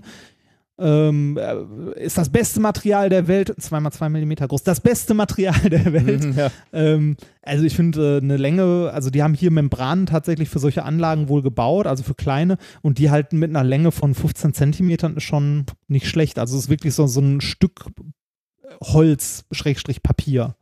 Hat Fand ich beeindruckend. hat man denn da eigentlich, äh, hast du ein Foto gesehen, wie das Holz, wenn das so behandelt ist, aussieht? Ich hatte irgendwo mal so ein, so ein Foto gesehen und meinte, das würde so sehr, sehr weißlich aussehen. ja, genau, das, das ist äh, schneeweiß. Hm. Also das sieht aus wie Papier. Ja, cool. Ja, ich kann noch mal ins Paper gucken, ob da was. Das ist ja jetzt Genau. auch haltbar, oder? Also wenn i- im Betrieb, das setzt ja nicht zu oder so. Also eigentlich äh, müsste das auch noch relativ äh, standfest genau, sein. also das oder? sollte, wenn, wenn da jetzt nicht irgendwie, was weiß ich, Algen oder sonst irgendwas, Mhm. das sollte, äh, das sollte irgendwann, ja. Ich gucke gerade, was stand hier? 15 Zentimeter, eine Dicke von 500 Millimetern. Also 5 Zentimeter dick sogar. Also wirklich so ein Brett. Also auf dem Bild Mhm. hier äh, von der, das von der University of Colorado, äh, sieht man tatsächlich so ein Brett. Der hat so ein weißes Brett in der Hand. Weil ich kann dir das mal als Bild schicken. Ja, ich glaube, ich habe das gesehen, aber schick ruhig Ja. mal, ja. Das äh, sieht da. Der hat wirklich so ein, so ein Brett. Tja.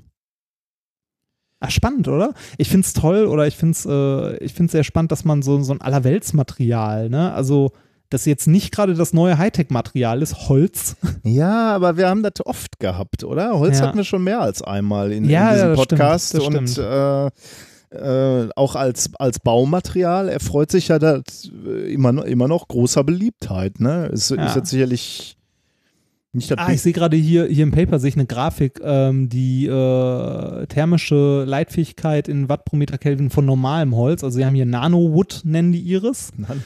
Äh, und das normale Holz haben sie da drüber aufgetragen. Das liegt bei, äh, ich würde mal sagen, 0,25 im Schnitt. 0,25? Ja, Oh, ja. Okay, also eine Zehnerpotenz. Zehnerpotenz, ja, etwa. Ja. Ja.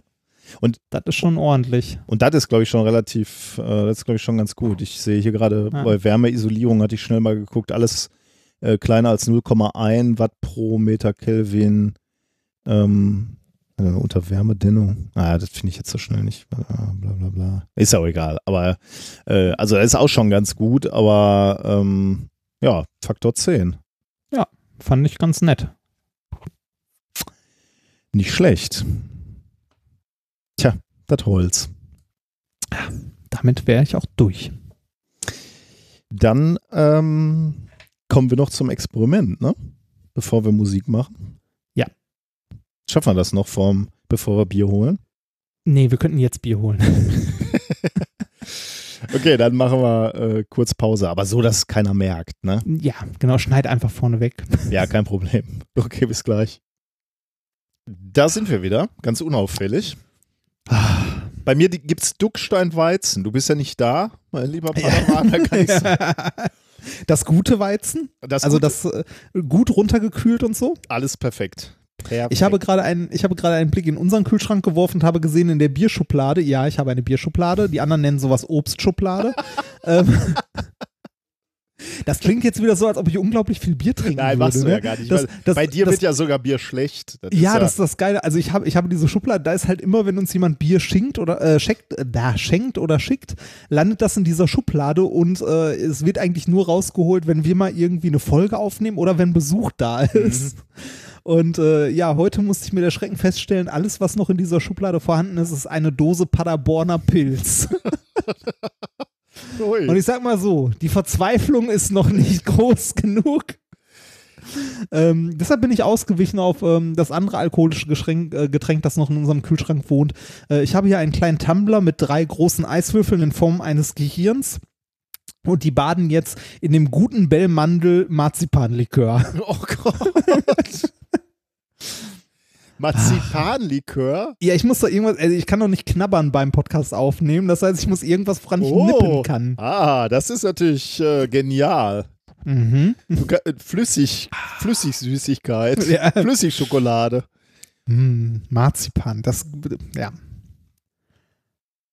Also das wäre wirklich ein Getränk. Äh, Was? Nee. Warum? Nee, also Likör schon mal gar nicht so süße Ah, Dinger. doch, Likör, Likör Oh. geht immer. Oh. Likörchen. Boah. Hm. Gut. Also Marzipan oder Schoko. Meine Frau mag ja sehr gerne äh, so, ähm, wie heißt das Zeug? Baileys. Ich dachte, Marzipanlikör ist sowas ähnliches. Ja, ist es auch. Deshalb ist er in unserem Kühlschrank. Ah, das, okay. Weil wir das beide mögen. Ja, ja, okay. Ja. Gut, kommen wir zum Experiment der Woche, oder? Bevor wir uns hier in Bagatellen verlieren. Sehr gerne.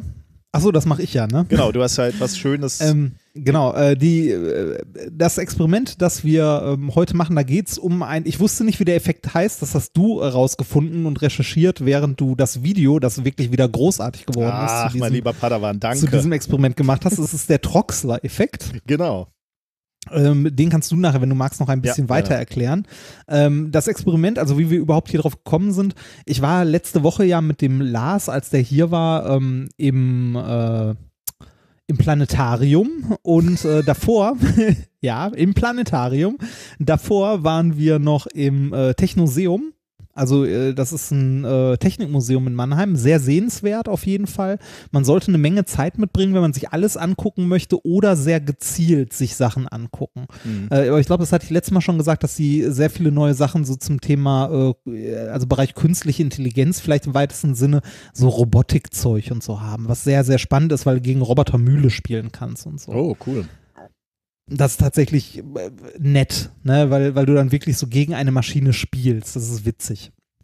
Ja, gut, aber Was beim aber- Schachcomputer spielst du da auch gegen eine Maschine, oder? Ja, aber ähm, äh, der, der Mühle, also ja, schon, aber bei einem Schachcomputer ist es ja so, dass der, der sagt, auf welches Feld du die, äh, die Figur setzen sollst. Ah, und da Und- ist, ist tatsächlich ein Roboter, der dann die genau, Steine... du spielst gegen einen Roboterarm. Oh, interessant. Das ist, äh, das macht's dann, das nochmal so ein Event macht's ein dabei. bisschen das greifbarer, ne? Genau, das, äh, ja, äh, richtig.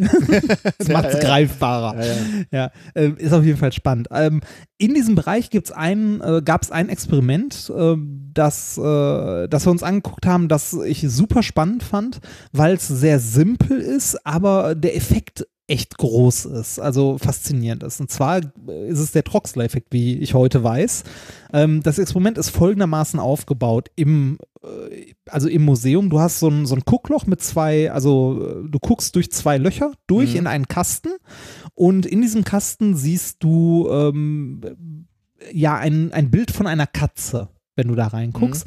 Aber wenn du ein bisschen drauf achtest, sie, merkst du, dass du dieses Bild eigentlich nur mit deinem linken Auge siehst Ah, ja. und nicht mit deinem rechten. Mhm. Ähm, das heißt, du siehst mit einem Auge das Bild einer Katze, aber dein Gehirn blendet das so ein bisschen über. Ne? Man Mhm. kennt das ja irgendwie. Man, ähm, man sieht dann halt das Bild einer Katze. Ähm, wenn man dann, äh, also rechts ist eine Öffnung in diesem Kasten, wo man seine Hand reinstecken kann. Und ähm, in dem Moment, wo man das tut, sieht man mit dem Auge, das vorher nur die weiße Wand gesehen hat, plötzlich die Bewegung der Hand, weil da halt auch ein Spiegel ist, der das genauso umlenkt, dass wenn du in den Kasten, also in die Öffnung reinfasst, du mit dem rechten Auge, das vorher nichts beziehungsweise die weiße Wand gesehen hat, plötzlich deine Hand siehst. Mhm, ja. Und das kann man nachbauen. Und zwar, ähm, also diesen Aufbau im Groben. Und zwar habe ich mir gedacht, können wir das machen mit zwei Klopapierrollen oder so Küchenrolle oder so. Davor stellen wir vorne V-förmig zwei Spiegel, Mhm. Die wir noch vom letzten Experiment über haben. Und zwar genau so, dass das, äh, dass das, also dass das rechte Auge, also das durch die rechte Röhre guckt, quasi nach rechts abgelenkt wird und das durch die linke nach links abgelenkt Ja, wird. ja. Und dann stellen wir in, also in diesen optischen Weg, da wo die Spiegel hinzeigen, auf die linke Seite ein starres Bild von was auch immer. Äh, ihr könnt da ein ausgedrucktes Bild von einer Katze hinpacken. Ihr könnt auch, das hast du in dem Video gemacht, eine kleine Spielfigur Genau, und ja. dahinter vielleicht ein weißes Blatt Papier. Ja. Dass man halt mit dem einen Auge auf jeden Fall diese Spielfigur sieht und vor die andere Seite ähm, einfach nur ein weißes Blatt Papier. Und damit hat man im Grunde diesen Aufbau, den wir auch im Museum hatten, nachgebaut. Also das eine Auge sieht das starre Bild der Figur, der Katze, was auch immer, und das rechte Auge sieht einfach nur die weiße Wand. Mhm, ja. In dem Moment, wo wir jetzt im Museum unsere Hand in diesen Kasten stecken oder jetzt in unserem eigenen Aufbau ähm, vor, die, vor das rechte Blatt Papier, also so, dass unser rechtes Auge plötzlich die, die Hand sieht, also die Hand so da rein bewegen, ähm, dann passiert was Interessantes und zwar verschwindet das Bild der Katze, also das, beziehungsweise der Figur, das Bild, das starre Bild, das wir die ganze Zeit vorher mit unserem linken Auge wahrgenommen haben, wird in dem Moment, wo unser rechtes Auge eine Bewegung wahrnimmt, komplett ausgeblendet. Ja, das ist. Und der, äh, das ist super faszinierend. Ähm, selbst wenn man weiß, dass das passiert, passiert es trotzdem. Ja, man kann es eigentlich Also- nicht verhindern. Ne? Selbst Genau, wenn man es ist, versucht, äh, es ist- es sich wirklich auf dieses starre Bild zu konzentrieren. Ja. Also, ähm, es hängt ein bisschen Also- von Beleuchtung und so ab, ne? Und vom Genau. Aufbau. Also, falls ihr das nicht sofort seht, ruhig mal ein klein bisschen rumexperimentieren. Vielleicht, äh, ich hatte auch mit verschiedenen Objekten gearbeitet, starren Objekten, wenn die zu grell sind. Ich hatte zum Beispiel mal mit so einer Nachtlampe von, äh, von meiner lieben Tochter gearbeitet, die Ah, also, also geleuchtet hat. Ja, noch. und das war Ja. schwierig. Möglicherweise lag es auch an anderen Sachen, warum, warum das damit nicht funktioniert hat. Aber damit hat es nicht so gut funktioniert. Ähm, also möglicherweise mal so ein bisschen mit dem Kontrast spielen und mit der, mit der Ausleuchtung spielen. Aber im Prinzip, wenn man das wirklich trifft, also ist es genauso, wie du gesagt hast. Ne? Man, man, man sieht diese Bewegung äh, dann und das starre Bild wird komplett abgeblendet oder ausgeblendet sozusagen. Ne? Obwohl rein physikalisch muss äh, eigentlich das Bild noch ankommen. Du guckst ja immer noch durch die Röhre. Ja, genau. Aber dein, äh, der Effekt, den wir da sehen, ist der, dass dein Hirn das ausblendet. Ja, genau, ja. In dem Moment, Ja. weil das äh, Hirn die ähm, Bewegung, also die Bewegung, die es mit dem rechten Auge wahrnimmt, äh, höher gewichtet, Mhm. also wichtiger wahrnimmt und dementsprechend die Aufmerksamkeit darauf setzt. Und in diesem Aufbau, den ich in Mannheim da in dem Museum gesehen habe, war das halt äh, perfekt ausgeleuchtet, ne? also Mhm, ja, perfekter Aus ja. Aufbau. Und da war der Effekt wirklich riesig. Also in dem Moment, wo die Hand ähm, halt in den Bereich kam, wo das rechte Auge die Hand wahrnimmt, war die Katze weg. Mhm. Also die, dieses Bild der Katze war komplett weg, man hat sie nicht mehr gesehen. Das ist irgendwie auch Äh, irre. Ne? Wir- Ich meine, wir beide haben ja schon viele Experimente in Museen gesehen, ne? aber das Ja. war, mir, äh, war mir auch noch nicht begegnet, muss ich sagen. Und dabei ist es vom Aufbau her tatsächlich sehr simpel. Gar nicht so schwer, ja. Ja.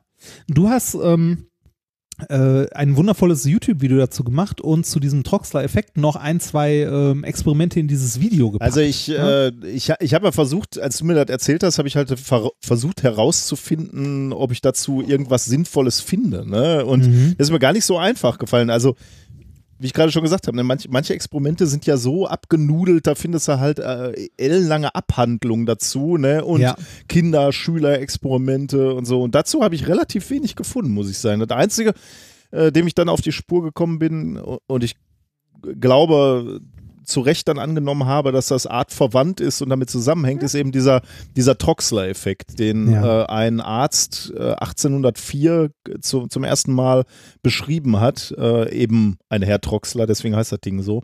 Und er hat halt gesagt, wenn Netzhautareale ähm, anhaltend den gleichen Reiz bekommen, also ähnliche Intensität, ähnliche Position auf diesen Netzhautarealen, dann nimmt ihre Empfindlichkeit ab. Das heißt, ähm, also diese, diese Rezeptoren, die erzeugen ja so neuronale Erregungsmuster in unserem Gehirn und wenn sich diese Erregungsmuster nicht ändern, dann nimmt die Signalstärke fortschreitend ab und äh, be äh, bekommt halt eine weniger deutliche Gewichtung, wie du gerade schon äh, ganz richtig gesagt hast. Das kann man schon äh, auch an unbewegten Objekten zeigen und das zeigen wir dann auch in dem Video. Äh, findet aber auch auf der Wikipedia-Seite zum Troxler-Effekt, den habe ich glaube ich auch verlinkt. Da gibt es halt so ähm, äh, sehr schöne Bilder, wo man das zeigen kann. Das sind so Farbmuster, so äh, gaussches Farbrauschen, also irgendwelche äh, Farbkleckse, so, so verschwommene. Und wenn man da nah dran geht mit dem Auge und äh, s- auf ein Kreuz, auf ein, auf ein Kreuz in der Mitte des Bildes fokussiert, dann verschwinden diese Farbmuster und man sieht wirklich nach wenigen Sekunden nur noch ein graues Bild eigentlich, eine graue Fläche. das ist Und- spannend, ne? aber du kannst es nicht verhindern. Ne? Du guckst da drauf und du kannst es einfach nicht verhindern.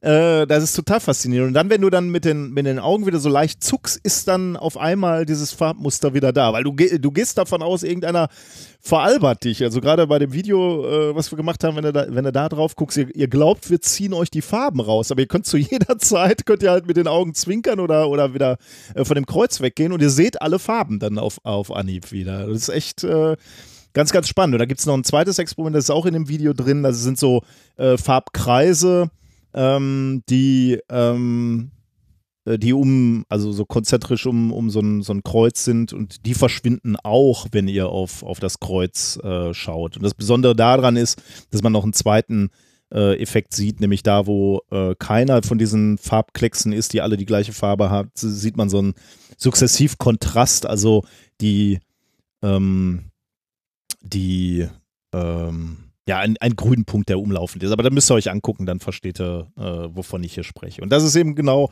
äh, dieser Troxler-Effekt. Jetzt könnte man sich natürlich fragen, ja, Moment, aber das, das würde doch bedeuten, wenn ich hier so in meinem Alltagsleben irgendwelche Bilder angucke, äh, da müssten die doch vor meinen Augen verschwinden, weil ich gucke mhm. ja häufig so im Buch, wenn ich Buch lese, na gut, wenn ich ein Buch lese, dann wandere ich über die Zeilen. Aber sagen wir mal, ich würde mir so ein Foto intensiv angucken. Warum verschwindet das nicht vor meinen Augen? Weil unsere Augen sich darauf natürlich äh, eingestellt haben und die äh, machen sowas, äh, was man Mikrosarkaden nennt, also so permanente Augenbewegungen, ganz, ganz feines Zucken, ganz, ganz mhm. feine, feine Bewegungen. Und diese kleinen Bewegungen, dieses Zucken reicht eben aus, damit diese Lokaladaption, dieses Verschwinden der Bilder nicht auftreten kann. Und das umgehen wir natürlich bei diesem Experiment jetzt. Ähm, also erstmal bei den Experimenten mit diesen Bildern, die ich gerade besprochen habe, damit, dass wir auf die, auf diesen, auf dieses Kreuz gucken und da ganz starr drauf fokussieren. Und dann, dann äh, verringern wir eben diese, diese Mikrosarkaden, dieses Zucken der Augen und deswegen verschwinden dann die, die Bilder tatsächlich. Und ähm, okay, also das auf, bei diesen starren Bildern dargestellt und dann ist natürlich der Übertrag zu dem Experiment, was du äh, gefunden hast, genau das. Ähm, wir bieten zwei Bilder an. Ein starres, was eben an, an, an Bedeutung zunehmend verliert für das Gehirn und dann plötzlich ein dominantes, eine, eine Bewegung, die wahrgenommen wird, wo halt das Gehirn die volle Aufmerksamkeit, also erstmal schon die die Augen, die Netzhautareale, die Erregungsmuster, die, die äh, von den Rezeptoren kommen, äh, schon mal eine hohe Bedeutung haben und dann eben auch noch das Gehirn entscheidet, hier ist Bewegung, ähm, das äh, hat jetzt erstmal Priorität. Und das macht natürlich evolutionär absolut Sinn. Ne? Bewegung war schon immer für den Menschen ähm, wichtiger als potenziell gefährlich oder was zu essen. Genau, genau, die beiden Sachen. Entweder sehr, sehr gut oder sehr, sehr schlecht. Aber jedenfalls ähm, bedarf es da einer gewissen Aufmerksamkeit. Genau, ich glaube, das war der Troxler-Effekt, ja. Ja, ich habe ähm, hab den Wikipedia-Artikel, nachdem du äh, herausgefunden hast, wie, also nachdem das Kind einen Namen hatte, ähm, habe ich in dem Wikipedia-Artikel noch ein bisschen rumgelesen. Und da fand ich noch einen interessanten Aspekt von dem, äh, von diesem Troxler-Effekt. Und zwar, ähm, äh, der macht äh, durchaus auch Sinn, dass er Sachen ausblendet. Wir haben ja zum Beispiel ähm, in unserem Auge äh, vor der Netzhaut in diesem optischen Weg auch feine Äderchen und ähnliches, ah, ja, die wir nicht permanent wahrnehmen wollen mhm. ne, oder sollen. Und äh, genau das passiert da auch. Dadurch, dass äh, die durchgehend ja an der gleichen Stelle sind und sich nicht bewegen, hinterlassen die halt einen Schatten in Anführungszeichen auf der Netzhaut, der immer gleich ist und nach und nach ausgeblendet wird. Ja, das ist geil, ja. Äh, da war auf der Wikipedia-Seite noch ein spannendes kleines Experiment dazu, wie man den, also wie man das, wie man das wieder sichtbar machen kann. Und zwar, man nimmt sich ein Stück Papier, sticht ein kleines Loch in der Mitte durch, dass man quasi eine Blende hat, ne? hält die direkt vors Auge, sodass man durch das kleine Loch durchguckt und bewegt die dann so ein bisschen so einen Zentimeter im Kreis vor dem Auge.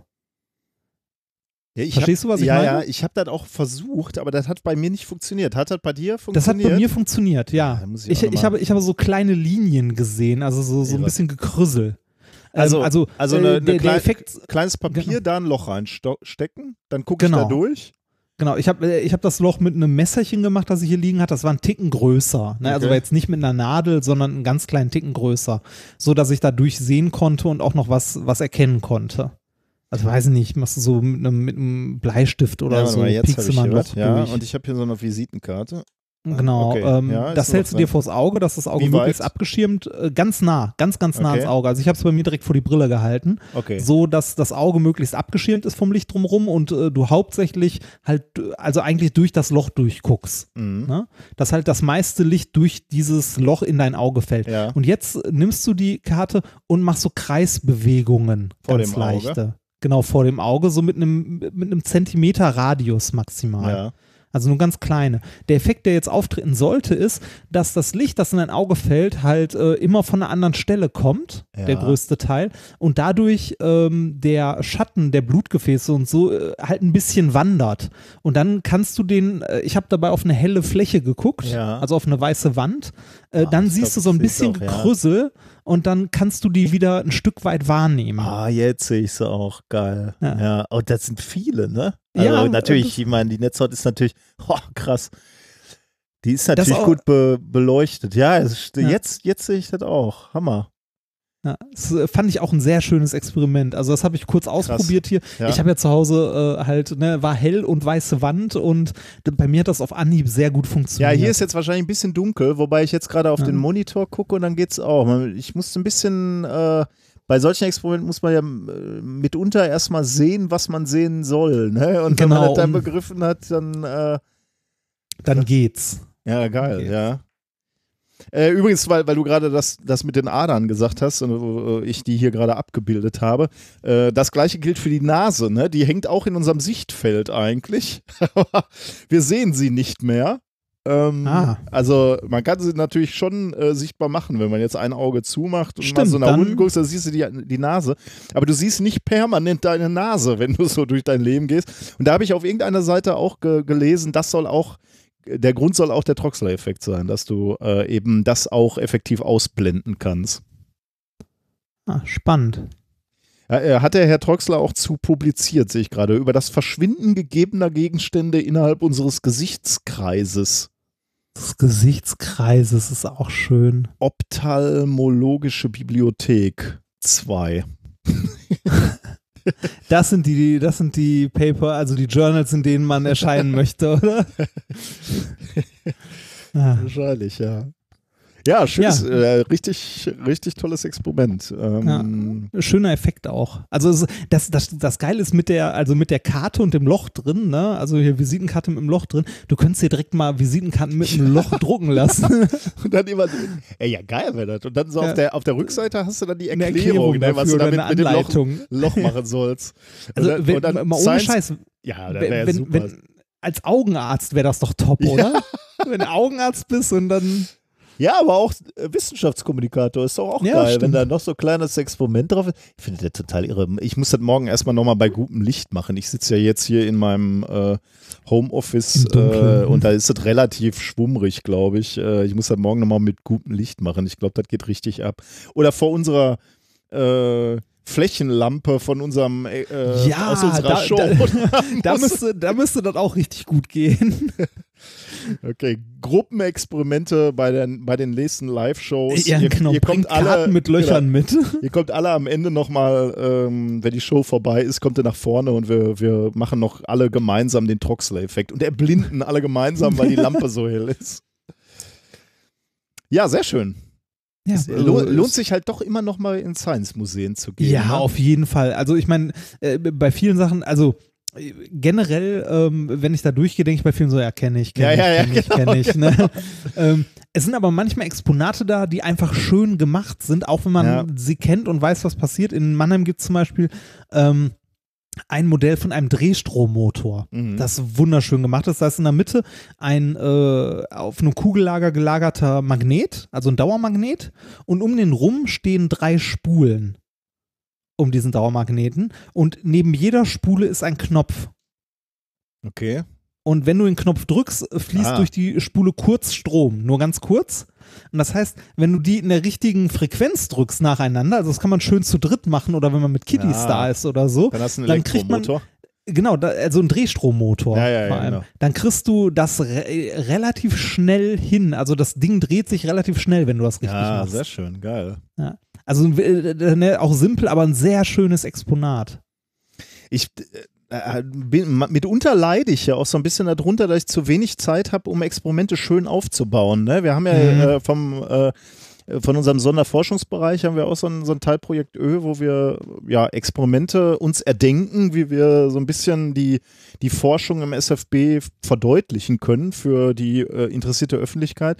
Aber häufig ist das so, dass wir die Experimente halt hinfrickeln oder ja, uns zusammendengeln und dann f- funktioniert es und dann füllen wir die vor, so bei Veranstaltungen. Aber Ja. man, manchmal hätte Aber ich auch schön Bock, sind sie nicht, Nee, ne? schön sind sie nicht. Manchmal hätte ich auch Bock, die äh, die Zeit zu haben, um die schön aufzubauen. Ne? So ein bisschen wie äh, damals der Ferrofluidbrunnen, der mal für die Uni gebaut wurde, von einem Ja, genau. äh, sehr geschätzten mit äh, Doktoranden und später PhD, Mhm.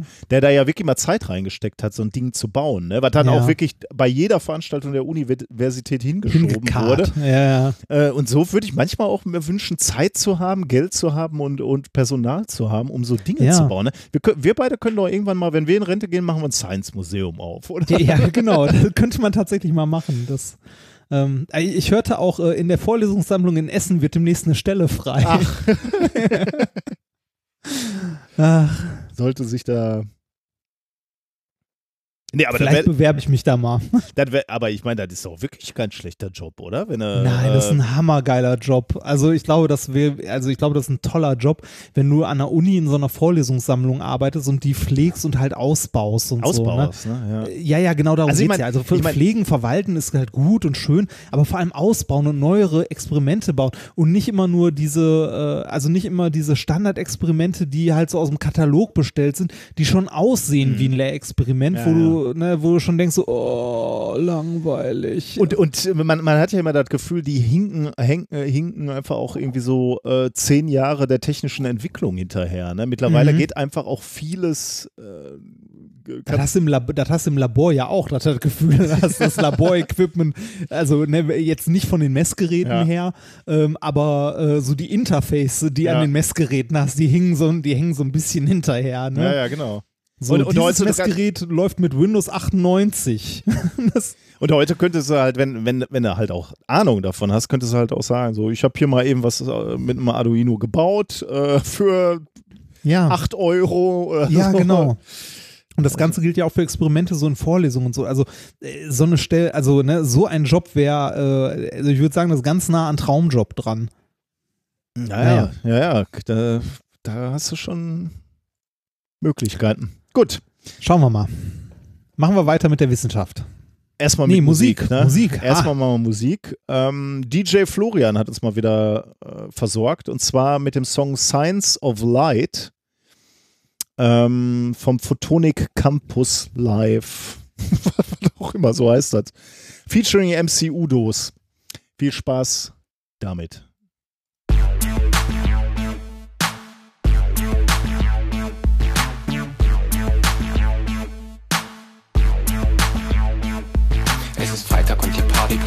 Meinen Venen, denn ich sitze im Pub, doch jetzt treffe ich einen von denen, die meinen Wissenschaftler seien. Alles kranke Nerds, dieser Typ hält sich für Laser, doch er ist gestört. Da muss ich sein winziges Hirn wohl neu verbinden mit meinen Laser-Power-Skills, neue Rhymes finden, denn mein Wortschatz-Spektrum ist mehr als 30 dB größer und ich rap schneller als ein Ultrakurzfaser-Laser mit 1000 Millionen Milliarden Watt. Nehm ich das Teil und setz den Typ Schachmatt. Lass ihn älter als guten Schmurer aussehen, denn von den Schultern von Giganten kann ich besser sehen. Ich setz ein Vorurteil, ein schnelles Ende. Verteil mit meinem Laserschwert die schlechten Argumente bei mir Todesstern mit Lichtkanonen und schieß mit Lightball als optisch Soliton. Denn Licht ist mehr als nur die Lampen an der Decke. Man kann es lecken, steuern, biegen um die Ecke. Denn Photonik ist das geile Ding, das dein Internet zum Laufen bringt. Denn Photonik ist die Wissenschaft, die aus der Sonne Strom erschafft an alle Viren.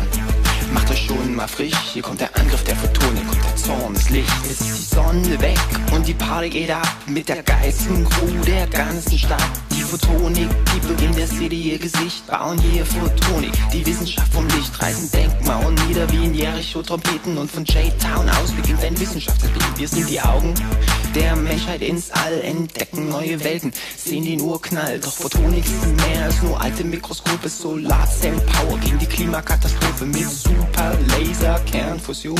Starten wir die Revolution, wir kontrollieren jede Dimension mit Nanometer Präzision. Wir bauen Tarnkappen und Harry Potter wird nass. Ich werde unsichtbar und Dumbledore wird blass. Denn Licht ist mehr als nur die Lampen an der Decke. Man kann es lenken, steuern, biegen um die Ecke. Photonik baut hier jeden Mikrochip und nur durch sie gibt's diesen Videoclip. Denn Photonik quetschen Labor auf den Chip, kriegt Schadstoffe noch vor allen anderen mit. An alle Viren. Macht es schon mal frisch. Hier kommt der Angriff der Photonen, hier kommt der Zorn des Lichts.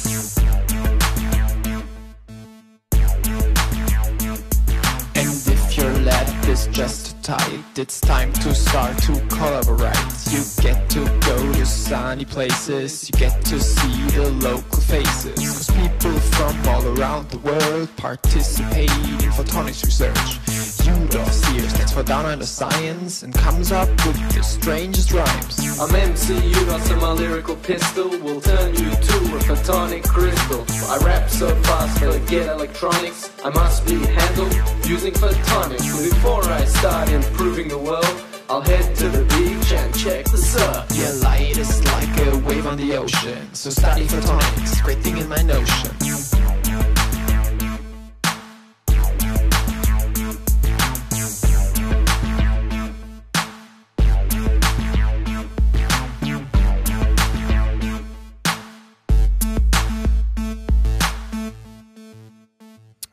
Da sind wir Ich wieder. würde sagen, das ging schon fast, oder?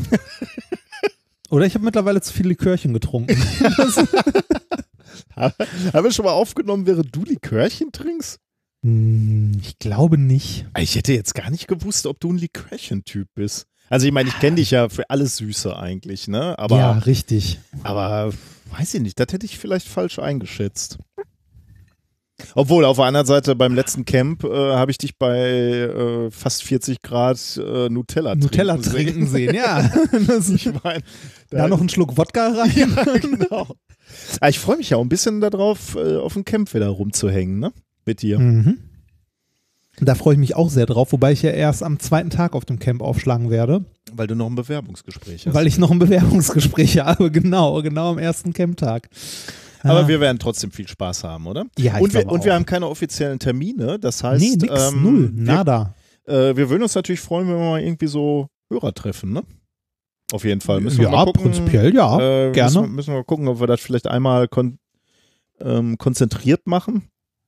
Ja, aber wahrscheinlich- wahrscheinlich, sind Wir laufen ja, ja eh den. Äh, Ja, man, ich glaube, wenn man uns treffen will, sieht man uns auch. Also äh, wir, wir werden ja eh wieder viel in der Podcast-Ecke rumhängen und dann so rumlaufen. Also wenn man uns treffen Genau. will, kann man uns treffen. Genau. Ja. Ähm, gut, dann machen wir nächste Thema, oder? Thema Nummer, Ja. Thema Nummer Drei. drei. Das ist jetzt eine Kapitelmarke. Thema Nummer drei. Ich, ha- ich habe Ja. die Vermutung, dass jetzt diese Geräusche eine Rolle spielen. Das Thema heißt Sound of Silence, genau. Äh, es geht um Geräusche, das ist schon mal äh, ganz richtig. Es geht nämlich darum, dass wir als Menschen halt permanent irgendwie einer konstanten Beschallung ausgesetzt sind. Ob zu Hause jetzt äh, oder wenn wir im Büro sind äh, oder natürlich auf der Straße sowieso oder meine Kinder, die ständig irgendwelche Geräusche machen, einfach nur um Geräusche machen zu können.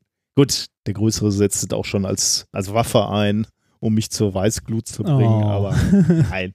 Alles gut, aber äh, wir sind jedenfalls immer, immer und permanent äh, Geräuschen ausgesetzt. Mm, nicht zwingend übrigens Geräuschen, die, die wir dann auch bewusst wahrnehmen. Ne? Also äh, das ist so ein bisschen wie quasi der akustische Troxler-Effekt jetzt. Ähm, wir sind natürlich äh, froh, dass wir gewisse Sachen rausfiltern einfach. Ne? Unser Ja. Gehirn einfach Dinge rausfiltert. Wem sagst du das? Äh, Weißt du, wo ich groß geworden bin? Äh, Hast du mal die, das Haus, also die Wohnung, in der meine Eltern gewohnt haben, also wo ich aufgewachsen bin, warst du da mal? Äh, ich war, Also ich, ich, ich- weiß, dass du mal in der Nähe warst, äh, aber ich glaube, du hast mir nie wirklich gezeigt, wo dein Heimathaus ist, ne? ja. Warum? Das war an Äh, so einer. Ich, ich glaube, das Lustige ist, ich glaube, wir sind an ähnlichen Straßen groß geworden, nämlich klassisch Straßen im, im Ruhrgebiet mit so etwas höheren Häusern, äh, drei, vier Etagen und dann in der Mitte auf der Straße ist eine, eine Straßenbahn, die hergefahren ist. Nee, das nicht. Die Straßenbahn ist eine Querstraße weiter auf der Okay. Hauptstraße gefahren. Okay. Aber ähm, jetzt, okay, trauriger Anlass. Du warst ja bei der Beerdigung Ja, meiner Eltern. ja. Äh, die Kirche, Ja. ne? wo wir waren, Ja. direkt neben dieser Kirche Ah. Bin ich groß geworden. Und zwar direkt. Also ich habe aus meinem äh, Zimmerfenster habe ich auf den Kirchturm gestarrt. Da freut man sich doch, wenn um 8 Ja. Uhr am Wochenende äh, gebimmelt wird, dass äh, gleich Messe ist, oder? Ja, genau, und das hörst du irgendwann nicht mehr. Also ich habe das Schwer nie wirklich, ich ja. habe das nie wirklich äh, störend oder irgendwie, Ja, äh, okay. irgendwie wahrgenommen, weil ich halt von, also von, von Säuglingsalter an damit groß geworden Mhm. bin. Und was du merkst, was irgendwann viel, viel nerviger ist als das Ge Gebimmel, ist, ähm, also das Gebimmel, das, äh, ne, das, das blendet dein Hirn halt aus, was dein Hirn aber schwerer ausblendet, weil es nicht monoton gleich ist, sondern immer ein bisschen anders, ist das Gelaber der Omas, die unter deinem Fenster stehen, nach der Messe. Das blendest du nicht aus. Klar, so der Erregungszustand von so Ja. Omas kann ja auch Ja. durchaus unterschiedlich sein. Ja, schön. Ja. Das, Das heißt, das ist dir mehr auf die Nerven gegangen. ja, das ist mir tatsächlich mehr auf die Nerven gegangen. Die, äh, die Kirche, also die, äh, das Geläute der Glocken, habe ich überhaupt nicht wahrgenommen. Also gar nicht. Das ist, äh, als wir mal als Freunde mal irgendwann zu Besuch waren, haben die mich auch gefragt, so nervt das nicht? Und da ist mir jetzt erstmal aufgefallen, dass da überhaupt irgendwas bimmelt. Das ist mir nicht mal ansatzweise aufgefallen, weil, ne, es ist halt so ein alltägliches Geräusch Ja. gewesen. Äh, und die, die Straßenbahn, so richtig gehört habe ich die auch nicht. Die war halt einmal über den Kirchplatz rüber äh, auf der anderen Straßenseite. Wobei, Das das, ist so- auch interessant, ne? Also, äh, ich erinnere mich jetzt, äh, also, das war dann bei uns relativ schnell oder früh dann äh, in meiner Kindheit, dass dann irgendwann die U-Bahn gebaut wurde und dann war auch diese Straßenbahn weg. Aber als die damals noch am Haus vorbeigeholpert ist, da hat ja alles gewackelt, ne? Ja, Das, ist äh, eigentlich auch Wahnsinn. Das, also, das kann man sich heutzutage gar nicht mehr vorstellen. Das ist in. Gelsenkirchen ja, äh, sag ich schon, Gelsenkirchen, Duisburg in der Uni ja eigentlich auch geil mit den Physiklaboren. Ne? ähm, da sind ja auch Leute, die irgendwie Oberflächen, also irgendwie Sachen machen, die gegen Erschütterung wirklich empfindlich sind. Ähm, ich kannte da Leute, die sind tatsächlich nachts in die Uni gekommen, um nachts ihre Experimente zu machen, weil da keine Straßenbahn fährt. Das ist ja überhaupt die, die Ne? also ich meine, es gibt Leute, die gucken sich halt einzelne Atome an, ne? Und Ja. äh, die wollen sie, wo- wollen sie für eine gewisse Zeit messen. Das bringt halt nichts, wenn dann eine Straßenbahn vorbeifährt oder auf der Autobahn, die ja auch nur irgendwie Luftlinie Ja. 200 Meter weg ist, äh, so ein, äh, so ein Vielfachtonner. Oder noch etwas näher ist ja auch noch die Bahnlinie, ne, wo Güterzüge vorbeifahren. Ja, stimmt. Also Stimmt. unter so einem Aspekt ist eigentlich die, die Positionierung der, der Universität Duisburg-Essen möglicherweise Standort Duisburg nicht, nicht die beste. Genau, sagen wir mal so, nicht ideal. Ne? Wobei, dann, dann wissen die Menschen ja auch, also die Physiker konnten dir dann ja ziemlich genau sagen, wo gute Standorte sind für solche Aufbauten. Es gibt ja, also die Gebäude fangen dann ja an zu schwingen und dann gibt es so, so, so Schwingungsknotenpunkte, wo das Gebäude relativ wenig schwingt. Ne? Die können Ja. dann durchaus in der dritten Etage sein oder so, in, in einem spezifischen ähm, Labor. Und da standen dann irgendwann auch die, die Messinstrumente. Ja, man, man muss dazu auch sagen, dass die Gebäude der Uni Duisburg an dieser Stelle jetzt nicht speziell für die Physikfakultät da natürlich- errichtet wurden. Natürlich ne? nicht. Nee. Also Ähm, und, und vor allem in den 70ern bist du ja jetzt auch nicht davon ausgegangen. Ja gut, da gab es natürlich schon. Ja, aber, aber, aber allein schon der Punkt, ne, wenn man sich dagegen das Netzgebäude anguckt, das da jetzt gebaut Ja. wurde, die empfindlichen Messgeräte, die sind im Keller auf entkoppelten Fundamenten. Ja, die, die erstmal über Wochen Ja. gegossen wurden. Ne? Ja, ja, genau. Und die, die, schwere, schwere Betonklötze, auf denen dann die Messinstrumente ruhen und völlig entkoppelt sind von dem restlichen Gebäude. genau, und dann auch noch gedämpft, gelagert sind, oder? Ähm, Da, da geht doch so eine Ja. Gummilippe drumrum, Genau, wenn ja. du im Keller, wenn, Ja. du, wenn du irgendwie zum, äh, zum Toffsims oder so gehst, das steht auf einem dieser großen Blöcke und in dem Raum selbst auf dem Boden geht so eine Gummilippe einmal um diesen riesen Betonklotz rum. ja, ja. Also, ey, das, das sind so Sachen, um die man sich, glaube ich, äh, so als, als nicht, äh, also als Mensch, der nicht äh, mal im Labor an so Kleinscheiß gearbeitet, hat, gar keine Gedanken Mhm. macht. Ne? Also wenn du an deinen Mess, äh, an deinen Messwerten irgendwie äh, den, äh, die Verspätung der Duisburger Verkehrsbetriebe nachgucken kannst, ne? Ja, ist lustig, dass du jetzt äh, das gerade sagst. Du kennst, du kennst ja die, äh, die Physikgebäude in, in, in Duisburg, ne? Ja. Und die sind, sagen wir mal jetzt mal, ähm, auch ein bisschen runtergerockt, ne? Also wie jede Universität wahrscheinlich, ja, aber wir auch, alle. auch die Ja. haben jetzt einen Zeitpunkt erreicht, wo man sagen könnte, okay, die, die, die Uni wurde irgendwann in den 70ern gebaut. Ah, Da, äh, Der Teil in den 80ern. der, die Keksdosen? Ja, 82. Ah, Ich habe neulich auch diesen Grundstein gelegt, äh, Ja. gesehen. Äh, gilt der denn für, für alle Keksdosen? Ähm, Ich hätte gedacht, das sind die Kekse. Ich hätte Kann gedacht, sein, dass ja. man die am Stück gebaut hat. Kann sein. Weil die ja. unterscheiden sich ja auch äh, strukturell jetzt von der Form und so her vom Rest der Uni in Duisburg. Der Rest sieht ja eher aus wie äh, in Essen oder Paderborn oder so. Das hat ja alles der gleiche Architekt verbrochen, der da irgendwie in den 60ern mal die Bitte. Unis bauen durfte. Äh, weil, weil wir gerade Keksdosen, so heißt das Ding, weil die Gebäude tatsächlich rund sind und die äh, Labore und Büros im Inneren auch hauptsächlich so Kuchenstücke. Kuchenstücken ähneln, was äh, natürlich aus, aus Designgründen sehr schön sein kann. Einrichtungstechnisch kann das schwierig sein, wenn man Ja, wenn man Raum zum Beispiel eine Tafel aufhängen möchte, ne? zum Beispiel. Aber wer kann da schon drauf kommen, dass das Ja. möglicherweise Oder einen Schreibtisch an die Wand stellen. Ähm, ja, die Raumnutzung ist ein bisschen challenging, würde ich sagen. Da muss man mal ein bisschen Ja. gucken, wo man Sachen hinstellt. Aber was ich eigentlich erzählen wollte, ähm, die, die Gebäude haben jetzt eine gewisse Zeit äh, hinter sich auf dem, auf dem Buckel und äh, da wären natürlich Dinge marode, sagen wir mal jetzt mal. So äh, Ja. Toilettenanlagen könnten mal saniert werden. Die Fenster sind ziemlich durch. Ähm, die würde man eigentlich gerne mal renovieren. Und da äh, ist tatsächlich ähm, ist, ist die Planung auch, dass das passieren soll. Und da sind auch Mittel im Prinzip für vorhanden. Da gab es erste Planungsgespräche und da wurde eben darüber äh, diskutiert, wie man das denn macht so und, und ob man die, ähm, ob es denn jetzt ein Problem wäre, wenn man mal so für ein halbes Jahr halt so Labore ähm, stilllegen könnte. Und da sind natürlich alle, alle äh, Physikprofessoren haben natürlich gesagt, äh, das geht überhaupt nicht, weil äh, Ja. für ein halbes Jahr nicht forschen heißt halt für Drittmittelprojekte halbes, halbes Jahr Jahr keine nix. Ergebnisse, keine Ausbildung von Studenten, Ja. äh, keine, äh, keine Paper. Das ist ein Kat eine Katastrophe für so einen Standort. Und dann, dann in weiteren Gesprächen haben sie dann halt gesagt, okay, dann nehmen wir halt die Wände raus, also die Fenster raus und alles dahinter, also in dem Raum, muss halt so ein bisschen von der Wand weggezogen werden und dann ziehen wir da so eine Plane rein und wir arbeiten dann an der Fassade und ihr könnt drin weiterarbeiten. Und das ist halt völlig. Deswegen komme ich jetzt da drauf, ne? weil du natürlich Ja. sagst, äh, die Leute gucken da sich einzelne Atome an oder machen äh, Spektroskopie an Quantenpunkten, Ja, äh, wo, wo halt jedes, hämmert Genau. vorne die Fassade weg, ne? Gute Idee. wo halt jedes Photon, was, was du registrieren willst, eigentlich zählt. Und Aber die- Nikolas, die spannende Plane dazwischen.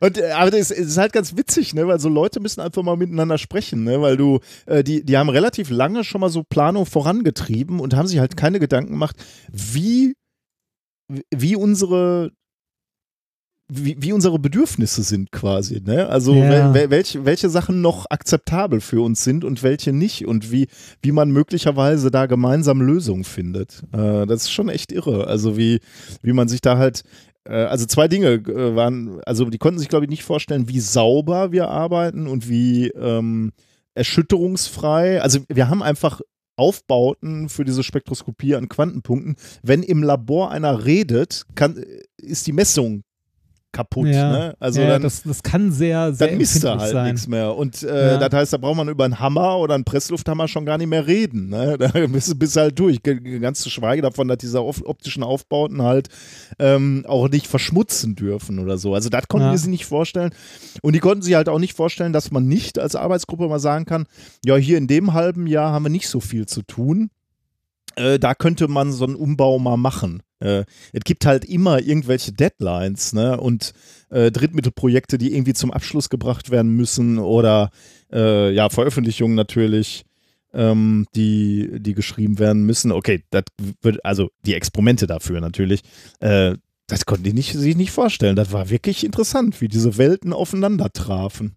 Ja. Wie es jetzt weitergeht, weiß man noch nicht. Also da muss man mal gucken, weil dummerweise die Gebäude müssen ja saniert werden irgendwann. Irgendwann brechen sie Ja, auch ir zusammen. irgendwann ne? ist durch, ne? Das ist ja jetzt auch keine Lösung und ich finde ja auch, Fenster müssen auch irgendwann mal saniert werden, damit man da ähm, wieder energetisch äh, vernünftig haushaltet und nicht, nicht für draußen heizt und so.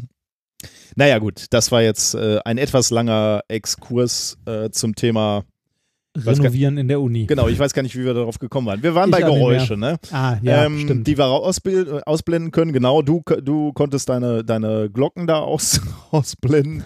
Ähm, aber auch, ich meine, bei der Glocke ist es so, das hat dich halt über deine gesamte Jugend äh, begleitet. ja. Aber selbst in so Situationen wie, sagen wir mal, wir beide sitzen in der Kneipe und trinken Bier ähm, und ich klimper mit dem Besteck, weil ich gerade einen Salat esse oder so, äh, auch das nimmst du ja nicht wahr, dieses Klimpern, zumindest äh, Ja. nicht, nicht bewusst, weil du dich auf, äh, auf das Gespräch möglicherweise ähm, konzentrierst. Also beiläufig nimmst du es schon wahr, das Ohr registriert natürlich die Geräusche, physikalisch spricht da ja auch nichts gegen, äh, dass das Ohr die registriert, aber irgendwie ähm, scheint es wohl äh, vom Gehirn geblockt zu werden und keine Priorität zu bekommen. Eben genau wie, wie der Troxler-Effekt gerade schon im, im optischen. Ähm, aber die Frage ist natürlich schon, was passiert eigentlich mit diesen Geräuschen, die so beiläufig wahrgenommen werden? Ne? Was, was passiert im Gehirn damit? Werden diese Geräusche irgendwie sofort hinter dem Ohr am Eingang des Gehirns, hier spricht ein Physiker, äh, gelöscht und vergessen? Oder werden die doch irgendwie abgespeichert, abgelegt, ausgewertet und stehen möglicherweise dann irgendwie ähm, dann doch noch zur, zur Verfügung in irgendeiner Art und Weise? Und genau dieser Fragestellung, die offensichtlich noch nie wirklich ähm, hinreichend äh, be- Nachgegangen wurde. nachgegangen wurde, äh, sind zwei Forscher von der Universität äh, Regensburg sind dieser Frage nachgegangen und zwar in dem äh, Paper Detailed Long-Term Memory for Unattended Irrelevant and Incidentally Encoded Auditory Information, veröffentlicht im Journal of Experimental Psychology äh, in der Ah, da gibt es unterschiedliche Journals und dieses Journal hier heißt General, also allge all, General. allgemeine experimentelle äh, Psychologie, äh, veröffentlicht im Juli, 11. Juli 2019. Was sie gemacht haben, ähm, um eben genau dieser Fragestellung nachzugehen, äh, wie wir mit, mit diesen ständig einströmenden Sinneswahrnehmungen umgehen, ähm, haben sie ein Experiment mit 51 Probanden durchgeführt. Ähm, was sie gemacht haben, ist, sie haben die Studienteilnehmer vor Bildschirm gesetzt und haben ihnen jema- jeweils für 250 Millisekunden, also relativ kurz, ähm, Wörter präsentiert. Und wenn ein Wort zweimal hintereinander vorkam, dann mussten die Probanden eine Taste drücken. Also eine, eine, eine Auf Zweimal direkt hintereinander Genau. oder irgendwie, es war schon mal irgendwann vor fünf Minuten oder? Nee, direkt hintereinander. Direkt Okay. hintereinander. Das heißt, Ja. du musstest irgendwie äh, die ganze Zeit relativ konzentriert bleiben. Du warst ziemlich, ziemlich gestresst, würde ich sagen, so Mhm. bei, diesem, bei dieser Aufgabe. Und das Entscheidende war, während diese Aufgabe abgelaufen ist, während sie also sich auf diese Wörter konzentriert haben und die Taste drücken mussten, wurden äh, den Probanden über Kopfhörer Alltagsgeräusche eingespielt. Zum Beispiel ein Glas wird mit Wasser gefüllt, Kühlschrank brummt, Waschmaschine läuft. Solche Sachen wurden äh, denen als Geräusche vorgespielt. Und den Teilnehmern wurde dabei gesagt, konzentriert euch voll, und- voll und ganz auf diese Wörter. Ähm, wir werden euch Hintergrundgeräusche einblenden, ähm, die euch versuchen abzulenken, aber versucht, die möglichst gut auszublenden. Also beachtet diese, äh, diese, diese Geräusche nicht. Mhm. Ähm, und die Probanden dachten entsprechend natürlich, dass es in der, in der Fragestellung darum geht, äh, wie gut sich Menschen trotz Ablenkung konzentrieren können. Deswegen waren die, ja. waren die, Ja. die Probanden halt auch intrinsisch motiviert, tatsächlich nicht auf diese Ablenkung zu achten, sondern eben die Aufgabe möglichst gut zu lösen. Und wir, wir lernen wieder, wenn du an einer Studie teilnimmst, wirst du belogen. Ja, bist du beschissen, genau. Wie immer. Das ist so Ja. grundsätzlich die, die, äh, damit sollte man zu so, so Tests Ja. gehen, immer alles in Frage stellen und anders Ja. machen. Ähm, denn genauso wie du es äh, sagst, ist es, äh, das eigentliche Experiment folgte natürlich im Anschluss an, an dieses Vorexperiment, sag ich Ja. mal. Die Wissenschaftler haben nämlich den Probanden zwei Geräusche aus derselben Kategorie vorgespielt, also beispielsweise zwei brummende Kühlschränke. Und die jeweiligen Versuchspersonen mussten dann sagen und entscheiden, welche Audio, Audiodatei sie schon einmal gehört hatten. Und jetzt rate, was ich mit dir machen werde. Du wirst mich fragen, was ich schon gehört habe. Ja, genau. Freust du dich jetzt schon? Sehr, ja. Ich hätte es mir doch aufschreiben sollen. Nein, ich werde, werde dir jetzt ähm, zwei Geräusche. Ich, wir müssen mal ganz kurz gucken, wie das hier funktioniert. Ich versuche mal so in die laufende Aufnahme ähm, Geräusche Geräusche rein zu, einzuspielen? ra, Ah. rein zu äh, schieben und wir gucken mal, ob das dann funktioniert. Ähm, bist du bereit für die, für die erste Aufnahme? Ich bin bereit. Es kommen zwei Geräusche und du sagst, äh, also direkt hintereinander. Ne? Es, äh, ich gebe Ja. dir einen Tipp, äh, es waren ähm, die klappernden Türen oder zuschlagenden Türen. Du kriegst zwei Türen jetzt nacheinander zu hören und du sagst mir, welches Geräusch du schon mal gehört hast. Ach Gott. Achtung.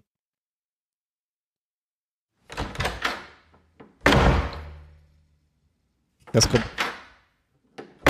Das war die erste Tür, Ja. jetzt kommt die zweite Tür.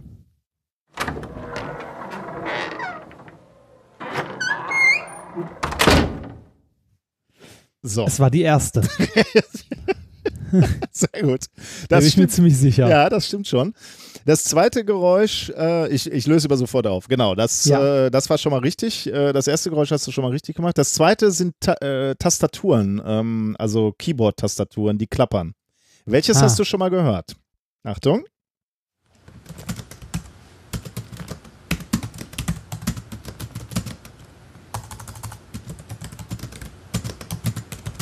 Das war die erste Tastatur. Jetzt kommt die zweite.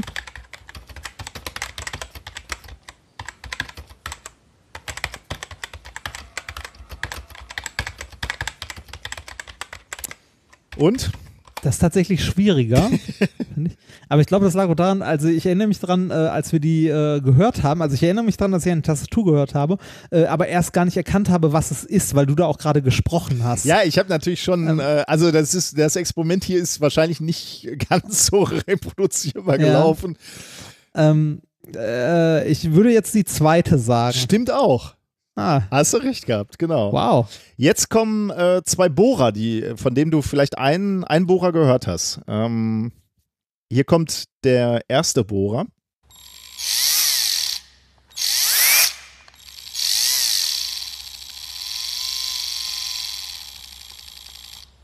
Und hier kommt der zweite Bohrer.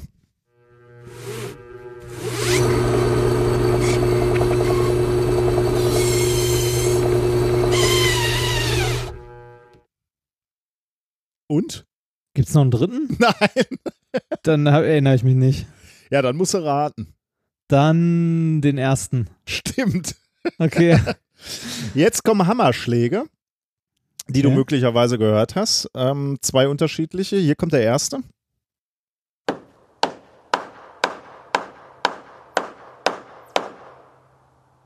Ich sag der zweite, weil der kein, hatte keinen Hall, wenn ich mich recht erinnere. Hat der hat auch Hall. Das ist der zweite. Ach, verdammt. Dann doch der erste. Dann doch der erste. Dann doch der erste. Das Stimmt. klang irgendwie eher wie Holz, nicht so metallisch. Stimmt auch. Äh, Damit hast du schon mal vier von, von vieren. Jetzt kommen Nähmaschinen, zwei. Nähmaschinen? Ja, äh, die waren, die hast du als.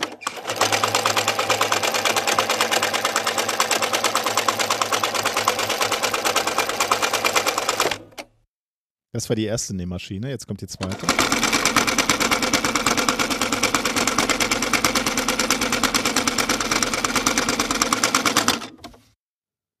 Da tippe ich auf die erste, ich weiß es aber auch Das nicht. stimmt auch. Du hast, Oh, Auch da hast du richtig. Und jetzt kommen noch zwei Trucks. Die hattest du gerade im, ähm, äh, im als, als, als du es nebenläufig gehört hast, hast du, glaube ich, von einem Flugzeug. Achso, der. Helikopter? Der Helikopter im War das der. Helikopter im Raum? genau. Ähm, es waren aber Trucks, aber hier hast du die zwei Trucks zur Auswahl.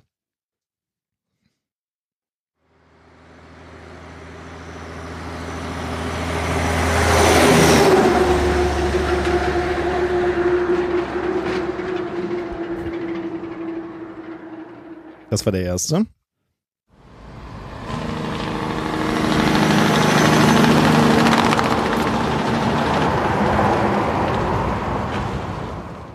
Das war der Okay, das war ein Truck mit Helikoptermotor. der zweite, eindeutig der zweite. Es ist tatsächlich, äh, habe ich den, äh, das stimmt natürlich auch, äh, das war der Ja. zweite. Es waren, ähm, der, der war beschrieben als Truck mit irgendwelchen Abspanngurten, die im Wind flattern. Ah, okay, ja, okay. Das waren die sechs Geräusche. Du hast alle sechs richtig erkannt. Wahnsinn. Jetzt also muss bei, bei, bei, bei zwei oder ich glaube bei zwei musste du ich, wirklich, geraten, bu- ja. musste ich wirklich Ja, ja. raten, aber die anderen waren schon, da habe ich mich gut dran erinnert. Wobei, also ich, ich bin mir jetzt nicht sicher, äh, ich habe aus diesem Paper nicht die Originalgeräusche gefunden, äh, die Ja. du nicht zur Verfügung gestellt hast. Wir mussten ich mir selbst Geräusche suchen. Und ich Ah. bin mir nicht sicher, wie ähnlich die Geräusche beim, äh, bei dem Original Experiment waren. äh, Ah. Experiment waren. Jetzt waren natürlich, wie du schon ganz richtig gesagt hast, äh, manche wirklich auch unterscheidbar insofern, als dass du beim Hammer beispielsweise schon gesagt hast, das klingt eher wie Hammern, Hämmern auf Holz und das andere klang mehr wie Hämmern auf irgendwas anderes, Stein oder Ja. Metall. Ähm, da weiß ich jetzt nicht, wie das im, im Paper war. War ja auch nur ein kleiner, kleiner Spaß mit dir. Es geht Ja. hier nicht um statistische Relevanz oder so. Ähm, äh, es ich wollte einfach mal ausprobieren, ob das bei dir funktioniert. Aber äh, sechs von sechs, das finde ich schon mal ganz bemerkenswert, äh, obwohl du ja wirklich nicht wusstest, worum es geht bei den Geräuschen. Nee, tatsächlich nicht. Hätte ja auch einfach nur sein können, dass du dir merken sollst, was du da überhaupt gehört hast, dass du da irgendwie auf Details achten musst, äh, wie die Türen jetzt klangen. Ähm, ähm, äh, war ja nicht gesagt. Also von daher Respekt schon mal dafür. So ähnlich ist das Experiment offensichtlich abgelaufen mit den Testpersonen. Insgesamt 51. Ähm, und was bei denen äh, gemacht wurde, war, dass sie die Hälfte der Geräusche direkt äh, abgefragt wurde. Äh, und für die andere Hälfte der Geräusche äh, wurden sie erst nach 24 Stunden befragt. Ah. Ähm, also da war auch so ein bisschen äh, die Idee herauszufinden, wie gut kann man die Geräusche erinnern, wenn es eben schon 24 Stunden her ist, dass du diese Geräusche gehört hast. Äh, bei dir war es ja jetzt auch nur irgendwie ein Stündchen oder so, ähm, dass, äh, dass die, die Geräusche dir vorgespielt wurden. Ähm, jetzt ist natürlich die Frage, wie, wie war die Trefferquote bei den Probanden? Nochmal vorausgeschickt nach deinem sensationellen Ergebnis jetzt hier. Ich bin mir nicht ganz sicher, wie vergleichbar das ist, weil äh, da fehlen jetzt Angaben auch beispielsweise, wie laut waren die Geräusche, wie beiläufig. ja, ne? ja, ja, Äh, ja, Das, das- ist also äh, ist nur grob nachgebaut, Genau, zu, also, äh. Teilweise war das ja auch wirklich laut, als wir hier eingesprochen, weil du hast mich ja kaum noch gehört bei meinem Thema. Ähm, aber wie, wie war es hier bei diesem, äh, bei diesem wissenschaftlichen Paper, wo es eben wirklich beiläufig und äh, unter, unter Laborbedingungen abgelaufen ist? Ähm, die Trefferquote beim sofort durchgeführten Test, also nachdem die die Geräusche gehört hatten und ihr eigentliches Wörtererkennen da abgeschlossen haben, dann, dann wurden ja die ersten Wörter oder die ersten Geräusche nochmal abgefragt, hatten sie eine Trefferquote von 57 Prozent und einen Tag später lag diese Quote bei 56 Prozent. Ähm, also, was heißt das?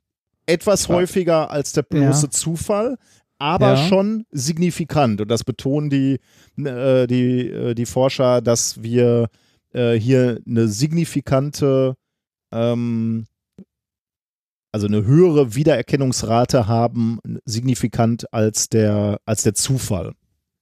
Ähm, insbesondere, weil ich auch so ein bisschen so war, dass ich, als ich dann das Paper gelesen hatte, dachte ich, okay, 56, 7 Prozent, 57 Prozent, ja, ist jetzt nicht so berauschend. Äh, ich könnte mir vorstellen, dass es diesen äh, Versuchsleitern hier auch klar geworden und deswegen betonen sie das auch im, äh, im Paper nochmal, ähm, dass sie in diesem Setting ausdrücklich hingewiesen haben, dass die, ähm, dass die Versuchspersonen sich nicht ablenken lassen sollen, dass sie sich nicht auf die Geräusche, die eingespielt werden, konzentrieren sollen, sondern dass es nur um die Worte geht. Äh, und deswegen sagen eben, eben die Forscher hier auch, das könnte ein weiterer Grund sein, warum die ähm, äh, wa warum jetzt diese Quote relativ knapp nur über dem statistischen Zufall quasi Mhm. ist. Ähm, ja. Ähm, ich, Aber interessant, also dass, dass, wir, dass wir ein unterbewusstes Gedächtnis für Töne haben. und Töne, bei denen das Gehirn erstmal ja davon ausgeht, dass es unwichtig ist. Ne? Und, und Ja. es halt auch äh, irgendwie genauso gut wirklich direkt löschen könnte. Also äh, die, die Frage ist ja, was, was nutzt, wenn, äh, äh, wenn, wenn, wenn diese Geräusche dann im, im Gehirn abgespeichert werden. Mhm. Ähm, aber möglicherweise eben dann doch, ne? Also wenn, wenn dann in schönen Situationen irgendwelche Geräusche im Hintergrund waren, kann das ja dann doch nochmal irgendwie nützlich werden oder im, im, im Umkehrschluss, wenn eine, eine, eine gefährliche Situation aus irgendwas äh, herrührt, weil du halt irgendwie die, die nahen äh, Straßenbahn äh, schon gehört hast, dann kannst du möglicherweise, äh, hast du in der Situation das Geräusch der Straßenbahn nicht als relevant eingeschätzt. Rückschauend stellst du dann aber fest, vielleicht so unwichtig war das Geräusch dann doch nicht. Das kann ich mir fürs nächste Mal mal merken Hm. und dann von diesen Gleisen runtergehen. Ähm, ja, genau. Das war äh, die, dieses Experiment. Ähm, die Forscher wollen da jetzt sich noch etwas genauer natürlich mit diesen Mechanismen beschäftigen äh, und da weiter forschen, ähm, welche Wahrnehmungen jetzt wirklich gespeichert werden und welche nicht und wie das Gehirn Das da ist, irgendwelche äh, Entscheidungen trifft. Ja. Wer, wer hat das Ganze finanziert? Äh, das kann ich dir jetzt gerade nicht sagen. Das ist äh, von der Uni Regensburg. Ähm, warum? Welche? Was das? Äh, weiß nicht, weil äh, ich habe gerade überlegt, wo, wo da ein Anwendungszweck ist. Oh, ne? ich ahne, also ich ahne wer, wer, wer, wer Interesse an so einer Forschung hat, jetzt mal allein vom äh, von dem Interesse am Wissen alleine, äh, für Werbung, muss Werbung, das doch ne? unglaublich Ja, interessant das- sein, oder? Ja. Aber ich sehe gerade, dass ich hier äh, das Paper, was ich abgelegt hatte, in unseren Shownotes nicht mehr aufrufen kann. Ah, The web server of the domain is unreachable at this time. Okay, kann ich jetzt leider gerade nicht reingucken. Ins Paper. Hm. Wie ärgerlich. hm. Äh, sonst hätte ich mal ganz kurz geguckt. Äh, das hatte ich mir nämlich nicht notiert. Also, ist, das, ist das denn Open Access? äh, was habe ich in die Shownotes geschrieben? Nee, closed. Ja, dann. Das noch. Dann ist man ja fast gezwungen. Äh, Aber, aber bitte, bitte bleiben Sie auf den legalen Wegen. Genau, das war äh, Thema Nummer drei. Sehr schön äh, und lange eingeleitet. Stimmt, ja. ich und äh, man, ich, ich finde es ja immer schön, wenn wir akustische Experimente Ich haben. muss Davon gibt es leider so wenig. ich muss viel mehr Experimente mit dir machen. Jetzt, wo du das mit, mit einer derlei Bravour bestanden hast, Ja, das, ne? Ich hatte ich- lange keine Prüfungssituationen mehr. Ja, ich- ich das, muss- demnächst wieder mit Stromschlägen. Ja. ah, vielleicht kommen dann ja die nächsten Gadgets mal an, dann können wir wieder ein bisschen rumspielen. Ja. Na, fahren wir fort mit Thema Nummer zwei, äh, vier. Ja. Vier. Thema Nummer vier. Äh, Organ incognito. Also Organ incognito. Äh, es geht um Keine eins, Ahnung. Was? Ich habe keine Ahnung, wo das Organ- hinführen soll. äh, Okay, es, es geht um eins der größten Probleme bei Organtransplantationen. Äh, okay, da hätte ich jetzt gedacht, das wäre Abstoßung oder so. Richtig, genau. Das ist Abstoßung, weil das, ähm, ähm, weil der Körper, in den transplantiert wird, das äh, transplantierte Organ als Fremdkörper erkennt. Okay. Hm? Deshalb der Titel Organ incognito. Ah, du versuchst, Ah. du versuchst Organe so zu tarnen, dass sie nicht abgestoßen werden. Ja, genau. Ah, sehr gut. Äh, aber äh, ich wollte erstmal generell über Natürlich. Organtransplantation reden. Ähm, äh, hast du einen Organspendeausweis? Leider nein. Äh, Warum du, nicht? Du schon? Ich habe einen, ja. Ah, Immer im Portemonnaie. ja, muss ich dringend machen, ja. Aufruf an die Hörerschaft, macht sowas. Das, ist, gut. Äh, da, das, äh, also auf diesem medizinischen Sektor gibt es zwei Dinge, die ich äh, zu wenig mache. Das, also Organspenderausweis habe ich nicht, doof. Und ähm, äh, Blutspenden. Sollen wir mal einen Hörer Blutspenden machen? Ein Hörer Blutspenden. Treffen uns das, zum Blutspenden. Das könnte man auch mal machen. Ich wollte mich, äh, weil meine Frau mich darauf aufmerksam gemacht hat, war das bei ihr gerade durch, also hier der Prozess abgeschlossen war, es war irgendwie vom Arbeitgeber gefördert. Ähm, hier äh, DKMS, Ja, also äh, deutsche Knochenmark. Knochenmarkspenderdatei, ja. Mhm. Genau, sich dafür mal registrieren. Und das ist ja, äh, also äh, das kostet zwar ein paar Euro, sich dafür zu registrieren, aber äh, ansonsten tut einem das ja nicht weh. Ne? Und man kann damit äh, wirklich Menschen helfen. Also finde ich gut. Äh, was heißt, der Prozess ist abgeschlossen bei deiner Frau? Was heißt das? Äh, die ist jetzt eingetragen dabei, Ah. äh, soweit ich das gesehen habe. Äh, du musst ja, ja, du kriegst ja irgendwie so ein Set zugeschickt und äh, machst dann so hier im Mund, streichst du da so mit so einem Wattebäuschen rum und Und das kostet Geld? Äh, soweit ich weiß, kostet das Geld, wenn du dich, äh, also du, du musst dieses Set halt bezahlen, wenn ich richtig informiert bin. Und ich glaube, bei denen äh, war es so, dass das der Arbeitgeber irgendwie mitfinanziert hat. Aber das ist Also- doch auch irgendwie blöd, oder? Müssten das nicht unsere Krankenkassen lieber bezahlen Warte als mal. scheiß äh, Homöopathie? Spender, Spender werden. Überprüfen Sie Voraussetzungen. Grundsätzlich kann jeder gesunde Mensch, der zwischen 17 und 55 Jahre alt ist und nicht bereits bei der DKMS oder einer anderen Datei registriert ist, Stammzellenspender werden. Ähm, Alter, Wohnsitz und ihre Gesundheit sind wichtig. Äh, kann ich nicht irgendwo mal schneller googeln, ob das äh, irgendwie Kosten, bla. Äh, du kannst ja mal das Thema äh, weitermachen und ich äh, mach mal hier im Hintergrund ein bisschen, oder? Aber du willst mir doch zuhören. Ja, mache ich ja auch. Äh, Ja, natürlich. ähm, ja, also ich, ich glaube, ähm, ich bin mir nicht 100% sicher, aber ich glaube, ähm, man muss dieses Set im, ähm, äh, im Wesentlichen bezahlen. Ja, hier sta- steht's. Äh, denn allein die Registrierung eines neuen Spenders kostet die DKMS 35 Euro. 35 Euro. Ja. Nicht Genau. jeder Spender kann die Kosten seiner Registrierung selbst tragen. Als gemeinnützige Organisation sind wir daher auf Geldspenden angewiesen. Warum zahlt das nicht die Krankenkasse? Ich habe keine Ahnung, weil das Wirtschaftsunternehmen sind, die möglichst viel Geld erwirtschaften wollen. Tja. Deshalb bezahlen die auch äh, Zuckerkügelchen. Ne? Also man, man sehe sich das an, es werden Das ist äh, doch von, scheiße einfach. Von, ja, genau. Von, es werden von, von vielen Krankenkassen in den freiwilligen Leistungen irgendwie Zuckerkügelchen bezahlt, aber nicht, äh, ne, aber hier DKMS, da darf man selber Geld hinlegen. Ja, das ist Kacke. Naja, ähm, aber das, äh, das ist was, was ich mir äh, fürs Wochenende vorgenommen habe, äh, das mal zu machen. Also mich bei DKMS zu registrieren. Mhm, cool.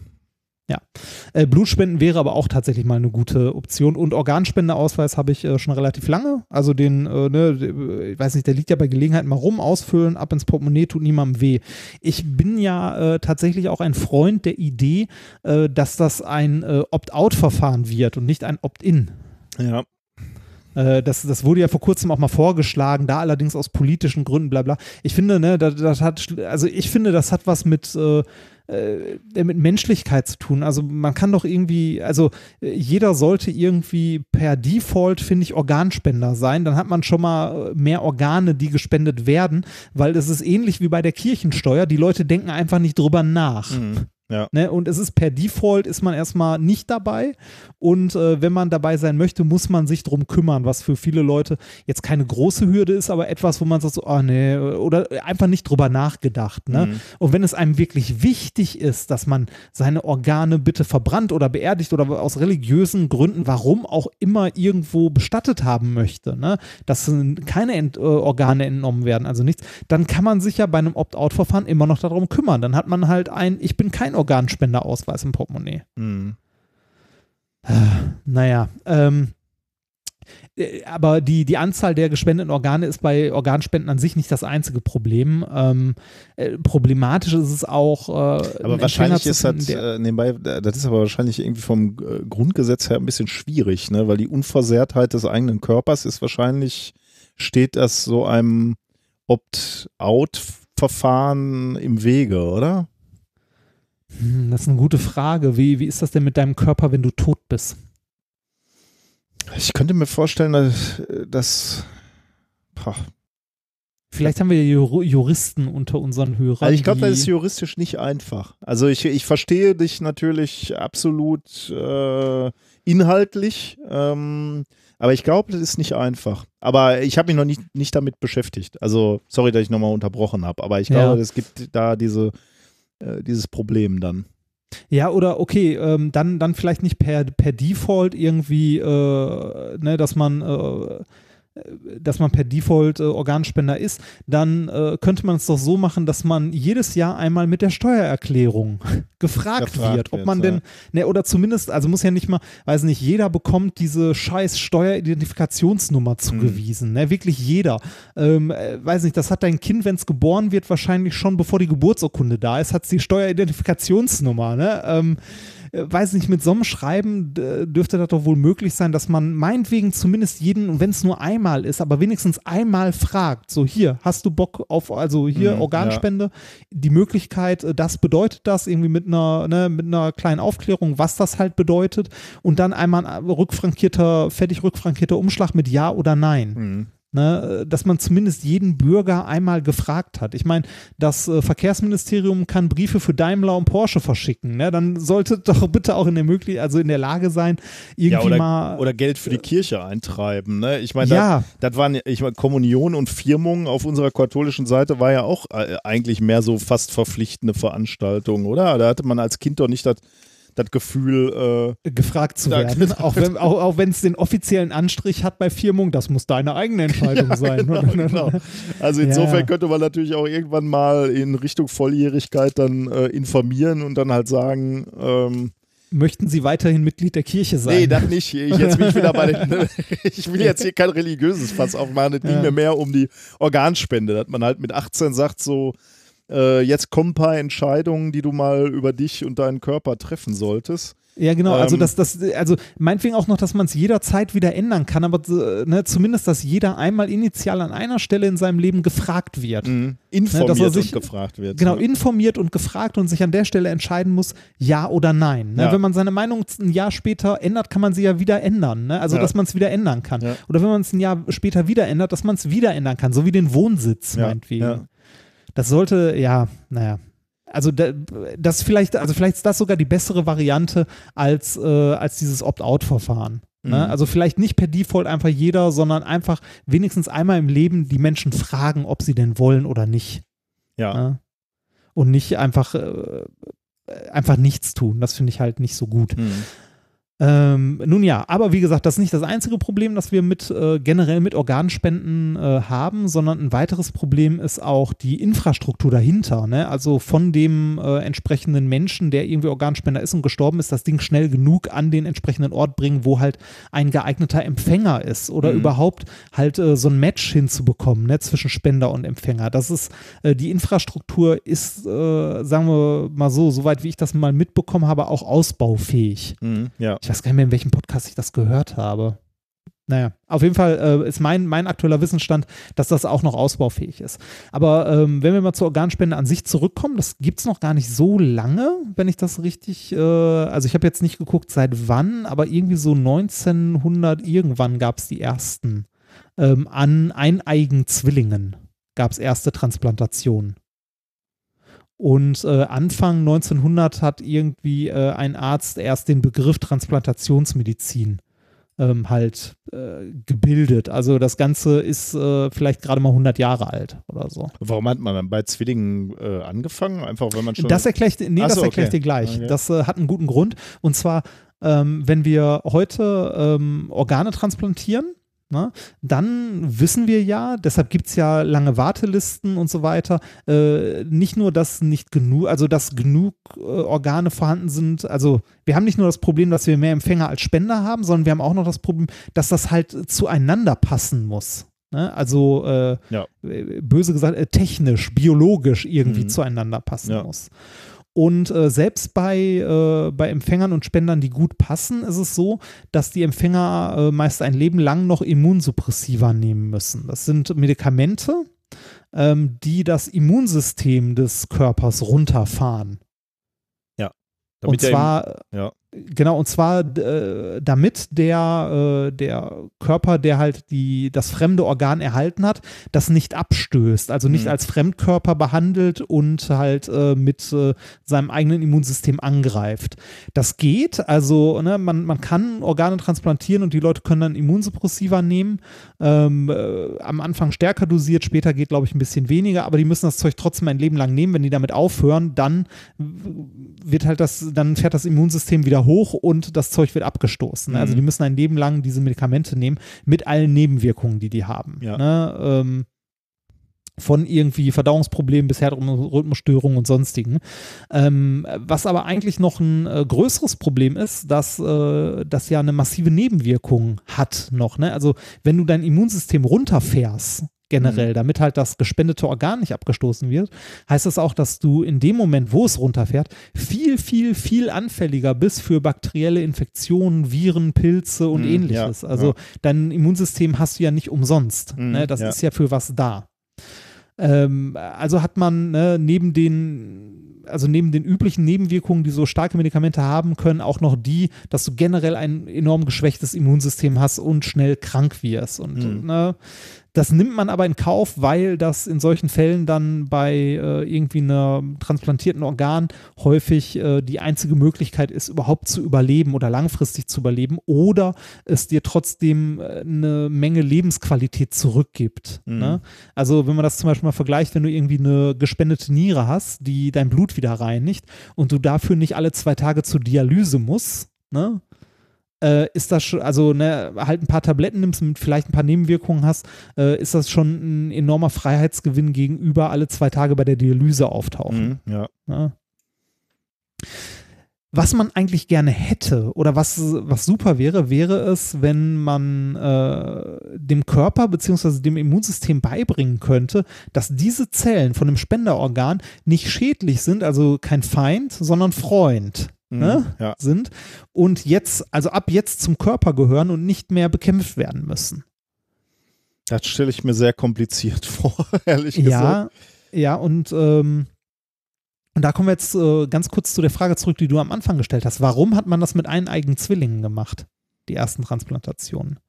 Weil die von genetisch, also von ihrer genetischen Struktur so ähnlich sind, dass äh, die äh, Abstoßungsreaktionen nicht so ausgeprägt sind. Aber es war dann Weil- erstmal nur eine Vermutung, oder? Die haben, haben, haben halt gesehen, so, okay, Organe werden abgestoßen. Ja. Gucken wir mal, wie das bei Zwillingen ist, weil die Ja, sind ja, ja, natürlich. okay. Ja, natürlich, genau. Ähm, und äh, das ist ja so, unsere, äh, das hatten wir in anderen Folgen schon mal grob erklärt, aber wir sind halt auch keine Biologen oder Mediziner. Ähm, es ist so, dass unsere, ähm, unsere, unser Immunsystem, also die weißen Blutkörperchen, die Fresszellen und so weiter, ähm, Organe, also nicht Organe, ähm, Zellen oder Fremdkörper ähm, halt an der, äh, an der Oberflächenchemie der Zelle erkennen. Mhm, ja. Also an den äh, ähm, an den Proteinen, die Ja. dranhängen Ja. und so, genau. Und genau da setzt die Studie an, die, äh, die wir jetzt, äh, also die ich vorstellen möchte. Ich kann dazu leider nicht so viel sagen, weil es halt Medizin ist und ne, ich habe versucht, das zu lesen. das ist sehr schwierig. äh, das hat den Titel Long-Term Tolerance of is, äh, Islet Allografts in Non-Human Primates Induced by Apopodic Donor Leukocytes. Damit ist so eigentlich alles klar, oder? damit ist alles gesagt. Ne? Erschienen ist das Ganze in Nature, äh, Nature Communications am 2.8. und äh, es sind äh, rundum eine Menge Forscher, alle aus den USA. Okay. Und zwar, die haben sich einen Mechanismus angeguckt, der in unserem Körper schon vorhanden ist. Und äh, ich weiß gar nicht, ob es für den, ich glaube, für den hatten wir, also in einer der Nobelpreis-Sonderfolgen kam der, glaube ich, mal Mhm, vor. Ja, Ähm, da war es äh, die, wie ist das nochmal? Autophagie oder so?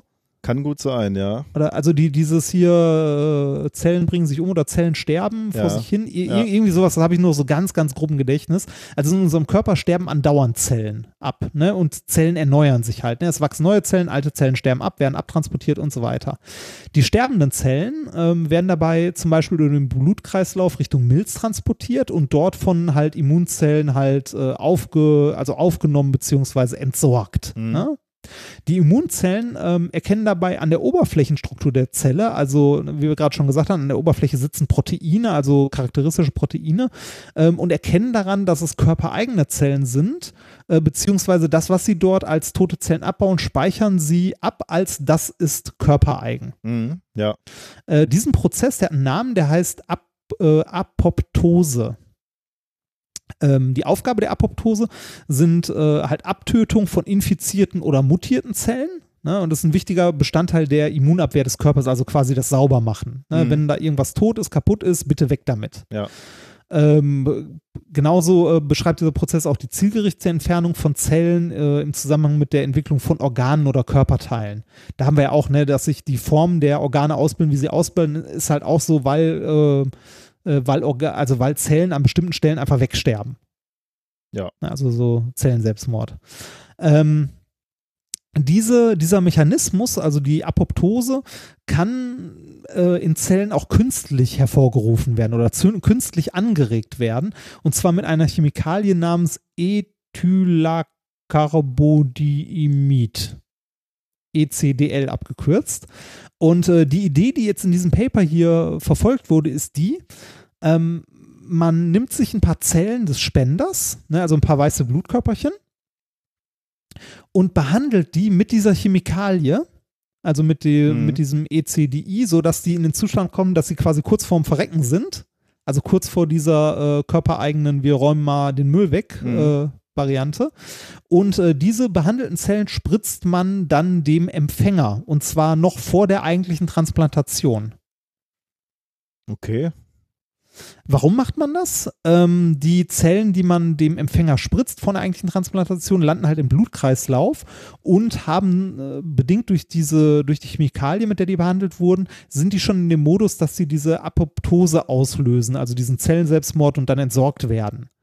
Ne, also die, die so behandelten Zellen, die sterben dann sofort, also okay, die werden ja. injiziert und sind quasi schon tot ja. ähm, und werden dann im Rahmen von diesem Prozess, von dieser Apoptose ähm, halt auch in die Milz abtransportiert und so und da quasi gescannt und dann als körpereigene Zellen verbucht. Aha. Ne? Also ähm, man, man bringt im Grunde dem Immunsystem äh, so ein, also man, man trickst das Immunsystem dahingehend aus, dass man Zellen vom Spender nimmt, die halt die Oberflächenstruktur schon der Zellen des Spenderorgans haben mhm. und bringt die in diesen Modus, in dem die abtransportiert und als körpereigene Zellen registriert werden. Sodass das Immunsystem nach und nach lernt, das sind körpereigene Zellen, obwohl sie es eigentlich nicht sind. Krass, okay. ähm, das klingt in der Theorie ganz gut. Ne? Das haben sie mal ausprobiert und zwar haben sie das an äh, Rhesusaffen getestet, haben äh, dem Rhesus, äh, diesem Rhesusaffen oder den Rhesusaffen, mit denen sie das probiert haben, weiße, äh, also weiße Blutkörperchen ähm, gespritzt, die mit der Chemikalie behandelt wurden und zwar eine Woche vor der Transplantation und einen Tag danach. Also die haben zwei Dosen bekommen. Ja. Eine Woche vorher, einen Tag nach der Transplantation. Außerdem haben die noch nach der Transplantation drei Wochen lang äh, wie üblich Immunsuppressiva bekommen. Mhm. Also um das Immunsystem ja. runterzufahren. Ja. Ähm, was haben die äh, transplantiert? Eine Bauchspeicheldrüse, beziehungsweise Zellen der Bauchspeicheldrüse, also Pankreaszellen. Nach den drei Wochen Immunsuppressiva wurden die von einem auf den nächsten Tag spontan abgesetzt. Jetzt wäre die Frage, was passiert? Ähm, äh, ohne die Behandlung vorher würden die Organe abgestoßen, abgestoßen und ja. die Äffchen werden sterben. Ja. Ne? Ähm, hier war es jetzt so, dass selbst ein Jahr nach der Operation sowohl die, Aff, äh, sowohl die Affen als auch das also als auch die transplantierten Pankreaszellen noch äh, 1A funktionierten, äh, halt ihre Aufgabe erfüllt haben und nicht abgestoßen wurden. Ja, und auch keine weiteren Immunsuppressiva mehr genommen werden mussten weil das, äh, das körpereigene Immunsystem gelernt äh, diese hatte. Zellen, genau, gelernt hatte, diese Zellen als körpereigene Zellen wahrzunehmen die Anwendungsmöglichkeiten bzw. die Aussichten hier, äh, also der nächste Schritt wäre jetzt irgendwie mal eine klinische Studie halt an Menschen und so. Ne? Also da, da soll so, da müsste es so, in diese Richtung sollte es dann irgendwann mal gehen. Ähm, wenn das denn irgendwie übertragbar ist, äh, wären die Anwendungen oder der, der Schritt in der Transplantationmedizin wäre ein riesiger. Ne? Ich meine, hm, ja. du könntest damit Krankheiten heilen, die bis heute nicht heilbar sind. Also sowas wie äh, Diabetes. Ne? Du könntest damit Diabetes heilen. Äh, durch Implantation. Ja, genau. Also die Bauchspeicheldrüse ist ja unter anderem ja, für die äh, ja. Insulinproduktion und so zuständig. Und wenn du jetzt einen Diabetes hast, der darauf beruht, dass die Bauchspeicheldrüse nicht mehr arbeitet, mhm. kannst du halt einfach eine, wenn eine da ist, eine äh, implantieren, die dann nicht mehr abgestoßen wird und für die du nicht mehr Immunsuppressiva nehmen musst. Mhm.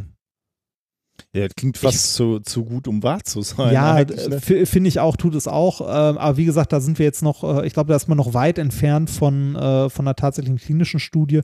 Das wird jetzt halt im Laborversuch, ne? also im Tierversuch tatsächlich. Ja gut, aber wie weit sind wir dann noch vom menschlichen Versuchen entfernt? Wenn, also das weiß ich nicht. Das kann uns vielleicht, äh, naja, weiß ich nicht. Vielleicht kann uns das mal jemand sagen, der irgendwie im Bereich medizinische Biologie oder so arbeitet. Mhm. Wie, ich weiß nicht, wie, wie das da ist, wie, äh, wieso, also wie, wie lange das dauert, bis sowas dann tatsächlich mal in einer äh, am Menschen äh, getesteten klinischen Studie ankommt. Mhm. Aber ich fand es trotzdem sehr interessant, weil es halt, ähm, also äh, der Prozess an sich ist wahrscheinlich viel, viel komplizierter als jetzt dargestellt, aber ähm, im Wesentlichen klingt es äh, relativ simpel, elegant. Tja. Ja. Ah. Aber dann sind wir auch wieder beim Nobelpreis, ne? Das ist keine Frage. Also ich weiß, ich, ich, ich glaube, da sind ja wir beim, Dinge, ich, also ich glaube, ja, da sind wir beim Medizin-Nobelpreis. Ja. Ja. Tja, gut. Ah. Also haben wir, haben wir heute zwei äh, IG-Nobelpreise potenzielle von mir gehört und ähm, Einen potenziellen Nobelpreis von mir. genau, ich glaube schon. Ähm, dann sind wir eigentlich, ähm, ich, ich denke noch drüber nach, also äh, du, du wolltest am Wochenende, wolltest du deine ähm, DKMS-Anmeldung machen? ähm, ich, äh, ja, eigentlich wollte ich mich morgen mit meiner Liebsten da mal hinsetzen, morgen Abend, aber spätestens zum Wochenende hatte ich vor, das zu tun, ja. Tja. Also ich, weil ich gerade mal darüber gel gelesen habe, ne, äh, ich überlege auch, ob ich das mal machen soll. Äh, spricht ja eigentlich wenig dagegen. Ne? Äh, also Ja, du, müsstest, du musst dir so ein paar Fragen beantworten auf der Webseite und äh, muss geeignet sein. Also keine Krankheiten, irgendwie äh, eine gewisse Körperform, glaube ich, äh, noch haben. Aber meine war jetzt akzeptabel. Oh, das habe ich noch gar nicht geguckt. Wahrscheinlich bin ich zu fett.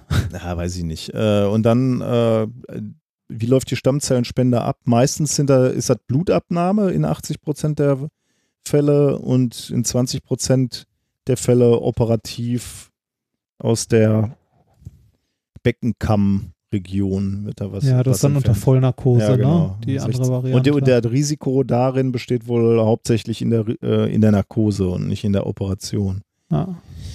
Jetzt wird spannend. Körpergröße, Ja, du machst mal eben den Test. ja, Oh, wenn jetzt. Gewicht. Sie können Spender werden. Ja, schön. Wie fett muss ich denn sein, um kein Spender zu werden? Sag das doch nicht immer so. Du sagst immer, Ja. aber du darfst wahrscheinlich noch, ne? Aber Ja. ist doch nicht schön. Nein, Body ich, äh, ich mache, ich, ich, äh, weiß ich nicht. Also ich finde, wenn, wenn jemand äh, stark übergewichtig ist, darf man ihn sehr wohl darauf hinweisen, dass das eine sehr ungesunde Lebensweise Das ist. Wenn ihm das bewusst du, ist, ja. kann er sich da gerne ja für entscheiden. Aber äh, weiß ich nicht, Fettshaming oder Fat Acceptance oder so, oh, weiß ich nicht, tue ich mich sehr schwer mit. Also ich finde mich zum Beispiel zu dick und ich habe auch kein Problem damit, jemanden darauf hinzuweisen, äh, wenn er irgendwie doch mal vielleicht an seine Gesundheit denken sollte. Also ne, jeder so, wie er, wohl, wie er sich wohlfühlt, meinetwegen. Ne? Ähm, aber ich glaube schon, dass ein sehr starkes Übergewicht deine Lebensqualität doch stark einschränken kann. Äh, ja, aber abgestempelt zu werden, schränkt dich natürlich auch ein bisschen ein. Ne? Ja, natürlich, Ja. abgestempelt zu werden, strengt dich auch ein. Das, äh, so meine ich das auch nicht. Aber ähm, ich, äh, ich finde, man sollte, man sollte generell irgendwie äh, doch versuchen, äh, Leute dazu, also, zu, also jetzt nicht abstempeln im Sinne von du bist fett und dumm und bla. Ne? Das ist natürlich Kacke oder irgendwie äh, Leute zu diskriminieren oder sonst irgendwas. Aber halt irgendwie, ähm, äh, weiß ich nicht, vielleicht das, das Bild doch eher dahin zu drehen, dass man sagt so, hey, tu was für deine Gesundheit, äh, ein paar Kilo abnehmen. Ich versuche es auch schon lange, ich habe es auch noch nicht so richtig hingekriegt. Ähm, aber mir ist es durchaus bewusst, dass, ähm, äh, dass ich halt äh, in einem Bereich lebe, der nicht zwingend gesund ist. Und ähm, ich finde, man, äh, man sollte in der, also man sollte irgendwie in der, in der Wahrnehmung ein Bild schaffen, dass halt ein, äh, ja, dass, äh, dass ein gesunder Körper irgendwie so das, äh, das Maß ist, an dem man sich irgendwie orientieren sollte. Ja, aber wenn, Ja. wenn, wenn, wenn, Basti als fett bezeichnet wird, ist der, äh, also der ist, hat er jetzt keinen, keinen übermäßig. Nein, der ist nicht fett. Also weil da, Der, der da, da, Bäuchlein. ja, da erreichen wir halt irgendwie Das- so, so ein Niveau, wo ich finde, äh, da, da wird äh, ein, ein Maß der Normalität angestrebt, was äh, weiß, weiß ich nicht, ob das so sinnvoll ist. Also Nee, das, das nicht. Aber äh, was, also, äh, Also ich weiß finde- nicht, hast du, Ja. du, du hast, äh, du hast wahrscheinlich hier Fettlog überwinden von Nadja Herrmann hast du nicht gelesen, Nee. oder? Weil du bist ja, ja, genau, du bist dünn. Ähm, die hat sich da ja unter anderem äh, sehr, sehr nüchtern und wissenschaftlich Mhm. mit auseinandergesetzt und es ist tatsächlich wohl so, dass äh, wir in unserer täglichen Wahrnehmung äh, leichtes Übergewicht oder generell Übergewicht, ne, wenn es jetzt nicht direkt Fett ist, sondern einfach nur normales Übergewicht, ähm, nicht mehr als nur, also nicht mehr als Übergewicht wahrnehmen, sondern als normal Mhm. und normalgewichtige Leute als untergewichtig wahrnehmen, weil wir in unserer äh, westlichen Zivilisation hier so sehr mittlerweile an Übergewicht gewöhnt sind, äh, dass wir ein, ähm, ja, ein, äh, ein Körpermaß äh, mit einem gesunden BMI, halt mit einem gesunden äh, Masseverhältnis als fast schon untergewichtig wahrnehmen. Und Ja. dem, also ne, da sollte man halt auch ein bisschen aufpassen. Und, äh, Aber auf der anderen find, Seite gibt es halt auch die, diese anderen äh, Extremer, wo du, wo, du, wo du dann halt siehst, halt irgendwelche Mädels äh, auf Instagram behaupten, sie wären fett und dann fragst du dich immer, äh, sag mal, was hast du für eine Ja, Selbstwahrnehmung? natürlich, also ja, natürlich, das ist auch komplett falsch. Also, ähm, ne, äh, also Magersucht und alles, was in die Richtung geht, ist genauso schlimm wie richtig krasses Übergewicht. Mhm. Ähm, ich äh, rede da auch eher von, ne, von extremer. Also wenn du irgendwie, wenn ich mir das angucke, wenn, äh, wenn ich mir mein, meinen Körper angucke und äh, mir angucke, was für mich ein gesunder BMI wäre, also ein Mhm. gesundes Gewicht, dann habe ich einfach mal 25 Kilo Übergewicht. Naja. Und ne, äh, 25 Kilo Übergewicht ist nicht ein bisschen. Mhm. Das ist halt viel. Damit wäre ich dann im mittleren normalen BMI-Bereich. Damit ich überhaupt aus dem, äh, aus dem Übergewichts-BMI, ne, also ich kratze an der Adipos, äh, also an der Adipös-Schwelle, Mhm. ne, beziehungsweise bin da knapp drüber. Ähm, äh, wenn ich mir das angucke, wo bei mir Normalgewicht anfängt, so grob zumindest, dann bin ich immer noch bei irgendwie 15 bis fast 20 Kilo Übergewicht. Und das ist halt schlicht und einfach ungesund. Naja, das, äh, das ist äh, oh- ohne Zweifel. Die, also da, die, da, die andere Richtung, die andere Richtung ist natürlich genauso schlimm. Also ich möchte auch nicht irgendwie, äh, dass, dass irgendwie äh, Mädels, die oder Jungs, äh, ne, da muss man, äh, ist da ja genauso, die irgendwie so ein Strich in der Landschaft sind, die dann immer noch meinen, sie wären zu dick. Ähm, ich finde, man sollte irgendwie versuchen, ein, ein gesundes Körpergefühl zu entwickeln und irgendwie halbwegs vernünftig zu essen. Und äh, das kann man, glaube ich, ganz gut, indem man sich zumindest an so etwas wie einem BMI orientiert. Man muss da sich jetzt nicht sklavisch sagen, oh nein, ich bin zu fett oder so, aber äh, für irgendwie 90 Prozent der Leute, wenn sie jetzt nicht gerade Bodybuilder sind oder so, Ja, ja, ja. passt das mit dem BMI schon ganz gut. Ja, ja, äh, Abweichung gibt es natürlich beim BMI. Äh, also Ja, ja, aber so für, für die breite Masse passt das schon ganz gut. Und wenn der BMI dir sagt, dass du deutlich übergewichtig bist, ist die Wahrscheinlichkeit, dass du deutlich übergewichtig bist, schon sehr hoch. Genauso wie wenn dir der BMI sagt, dass du deutlich untergewichtig bist, ist die Wahrscheinlichkeit, dass das stimmt, auch sehr hoch. Mhm. Ja. Ich finde äh, deine Bestrebungen, äh, daran was zu ändern, ja auch super. Also, äh, ja. Ja. Okay. Ich glaube, das, ist ein- ich glaub, das ist ein Thema, da gibt es tausend Meinungen und äh, schwierig. Ja, ja, also ich denke, denke auch. Also du, du äh, läufst ja eigentlich auch nicht mit dem äh, erhobenen Zeigefinger durch die Gegend. Du willst Nee, ja da für nee. dich das jetzt ändern. Also ich finde. Nee, genau. Das ist, äh, und weiß nicht, ich glaube, es ist, äh, es ist vielleicht vielen Leuten nicht bewusst, äh, wie, also wie schädlich äh, halt Übergewicht auf lange Sicht sein kann, was Mhm. es mit Folgeerkrankungen und ähnlichem ist. Mir ist es selbstbewusst und trotzdem fällt es mir schwer, halt mal ein bisschen besser auf meine Ernährung zu achten. Aber das hat viele, viele andere Gründe. Mhm. Was machen wir jetzt mit der Knochenmarkspende? Sollen wir, Weiß ich- werden wir beide Spender? Ja, ich werde das auf jeden Fall machen. Dann mache ich das auch. Ähm, und wir motivieren bis zur nächsten Folge auch andere, das noch zu tun. Aber das mit diesen 35 Euro finde ich ja echt krass, ey. Ja, das, äh, also ich, äh, also ich äh, habe früher immer gedacht, das wäre umsonst habe irgendwann mal erfahren, so wie was? Hätte ich gehofft, ja. Also ich meine, das hält ja. Ja. dann auch noch mal ein paar Leute, dann ist die Energiebarriere, das zu tun, ja noch mal Ja, größer. noch ne? größer, ne? Ja. Ah, ätzend, ey. Das müssen auch unsere Krankenkassen leisten. Naja, gut, egal. Ähm, wir beide machen das. Folgt uns. Ja. gut, kommen wir zu der Zusammenfassung der äh, heutigen äh, Themen. Was haben wir denn heute gelernt? Äh, was haben wir heute gelernt? Wir haben gelernt, äh, dass äh, es einen Kakadu gibt, der einen Werbevertrag hatte für Taco Bell, weil er tanzte. Da habe ich nie drüber gesprochen. Das war die einzige Information, die du da rausgezogen hast, war deine eigene. Okay, dann, dann, dann lass es mich so sagen: Tiere können nicht tanzen. genau, das stimmt natürlich, außer Kakadus. Äh, du hast uns gezeigt, wie wir Holz nutzen können, um Wasser zu reinigen, insbesondere von Salz befreien können. Mhm. Ähm, wir haben noch gelernt, dass wir uns an äh, viele Geräusche, selbst wenn wir sie nicht bewusst wahrnehmen und verdrängen, immer noch später äh, deutlich dran erinnern können. Und du hast uns Weshalb den, Podcast auch so ein tolles Format ist. stimmt. Und du hast uns ähm, den zukünftigen Nobelpreis in Medizin vorgestellt, nämlich die Ver oder die Möglichkeit, wie wir fremde Organe transplantieren können, ohne dass sie abgestoßen werden. Hm. Sehr gut. Haben wir alles gehabt. Äh, wir Ja. haben noch, ähm, wir haben natürlich noch den Schwurbel der Woche. Äh, und der wurde uns äh, vorgeschlagen von Linda. Äh, der Schwurbel der Woche ist äh, im Prinzip ein Klassiker, aber darum äh, geht's, äh, ja, darum geht's natürlich auch, aber es geht auch ein wenig um die Replik, weil wir bisher immer Schwurbel vorgestellt haben, dann lustig drüber gelacht haben und das war's dann. Äh, Diesmal, diese Woche machen wir das ganz anders. Wir stellen Schwurbel vor, äh, etwas allgemein, nämlich die sogenannte Bioresonanztherapie. Davon hat man, glaube ich, schon mal was Ah, gehört. Absoluter ja. Klassiker äh, unter, der, unter den Schwurblern. Ähm, da gibt es auch übrigens andere Bezeichnungen für, genauso wie unser Lieblingsthema das Wasser. Da gibt es ja auch verschiedenste Bezeichnungen.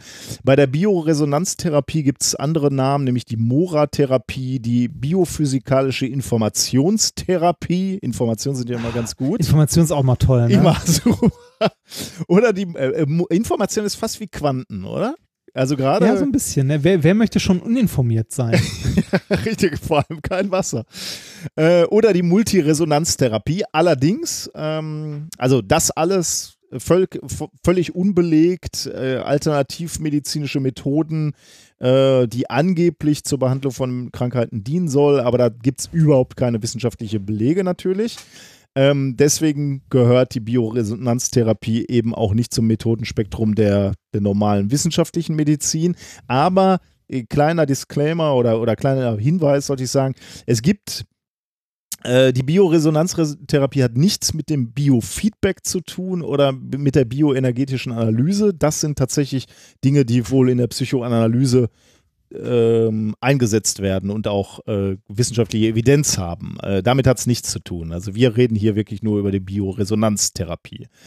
Worum geht es dabei? Ähm, es geht dabei um Geräte, die verkauft werden. Das ist immer gut, wenn man was zu verkaufen hat Ja, Geräte sind auch mal toll. wo Probanden mindestens zwei Elektroden in der Hand haben von einem Gerät, äh, dessen Funktionen von den Herstellern natürlich nicht offengelegt werden. Ähm, wenn sie überhaupt irgendwas messen, messen sie vielleicht sowas wie Hautwiderstand, so wie so ein Lügendetektor oder sowas. Ja. Ähm, einige Geräte verstärken wohl auch äh, die äh, ähm, im, im Niederfrequenzbereich ähm, elektrische Signale, die vom Körper ausgesendet werden und verstärken die quasi wie so eine Stereoanlage.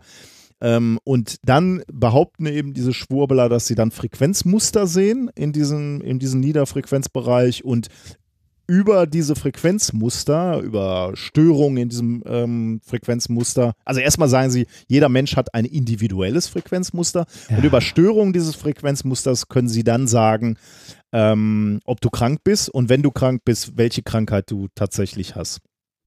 Ähm, und das kannst du dann mit so Geräten äh, messen. Ähm, und äh, diese Geräte werden verkauft nicht nur, damit du messen kannst, welche Krankheit äh, du hast, sondern sie können dann auch diese Krankheiten, also diese Frequenzen löschen. Also die werden dann überschrieben ähm, und dann bist du geheilt. Also diese Kisten können im Prinzip gegen Ah. alle Krankheiten helfen. Ich habe auch mal einen Link in die, äh, in die Shownotes äh, geschmissen, da seht ihr so ein Gerät bei Amazon. Ich weiß jetzt nicht, was das gekostet hat, 160 Euro, 180 Euro, irgendwie sowas. Was ich auch in die Shownotes geschrieben, äh, geschmissen habe, ist ein sehr spannendes Video, wie ich fand, von, von Daniel Pugge. Ähm, der hat sich äh, so eine Kiste mal etwas genauer angesehen. Der hat seine Hände da irgendwie dran gekriegt, hat die mal aufgeschraubt, hat da mal reingeguckt und, was ich auch spannend fand, der hat sich mal den Datentransfer zwischen den Elektroden und dieser Kiste angeguckt und hat festgestellt, da fließen keine Daten, da werden keine Daten ausgetauscht. Also von, der, Oh, von den Elektroden zu dieser Kiste. Ähm, die waren irgendwie, glaube ich, mit äh, in dem Video, wenn ich mich nicht täusche, mit, mit irgendeinem USB-Verbinder äh, Verbindungen angeschlossen und da hat er sich eben den Datentransfer angeguckt und Da sieht, nix. sieht eben nichts. Äh, also nichts in einem Maße, wo er sagen würde, okay, äh, es müssen ja Messdaten aufgenommen werden, die dann vom Rechner oder von dieser Kiste ausgewertet werden. Und da Ja. passiert eben nichts. Das heißt mit anderen Worten, äh, diese Auswertung erfolgt random, ne? also völlig zufällig. Und das ist das, worauf ich jetzt hinweisen will.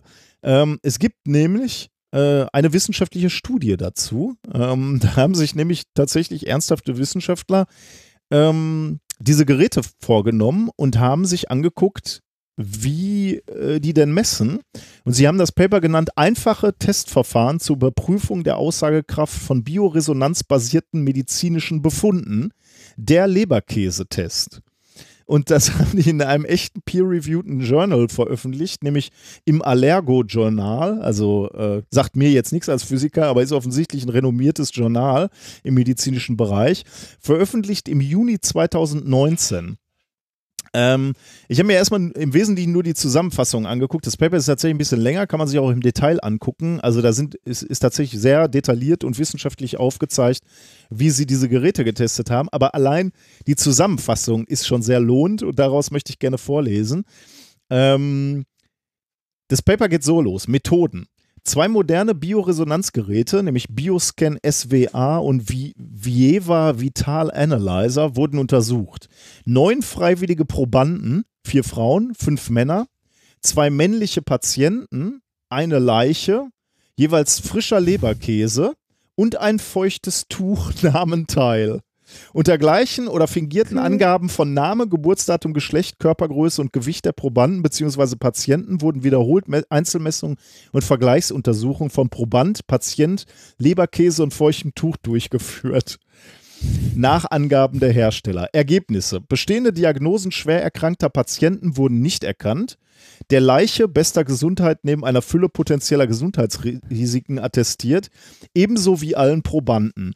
Messungen an frischem Leberkäse sowie an einem feuchten Tuch unter verschiedenen Angaben zu Alter, Geschlecht, Körpergröße, Gewicht und Namen führten zu unterschiedlichsten Befunden mit relativen Standardabweichungen bis zu 200 Prozent.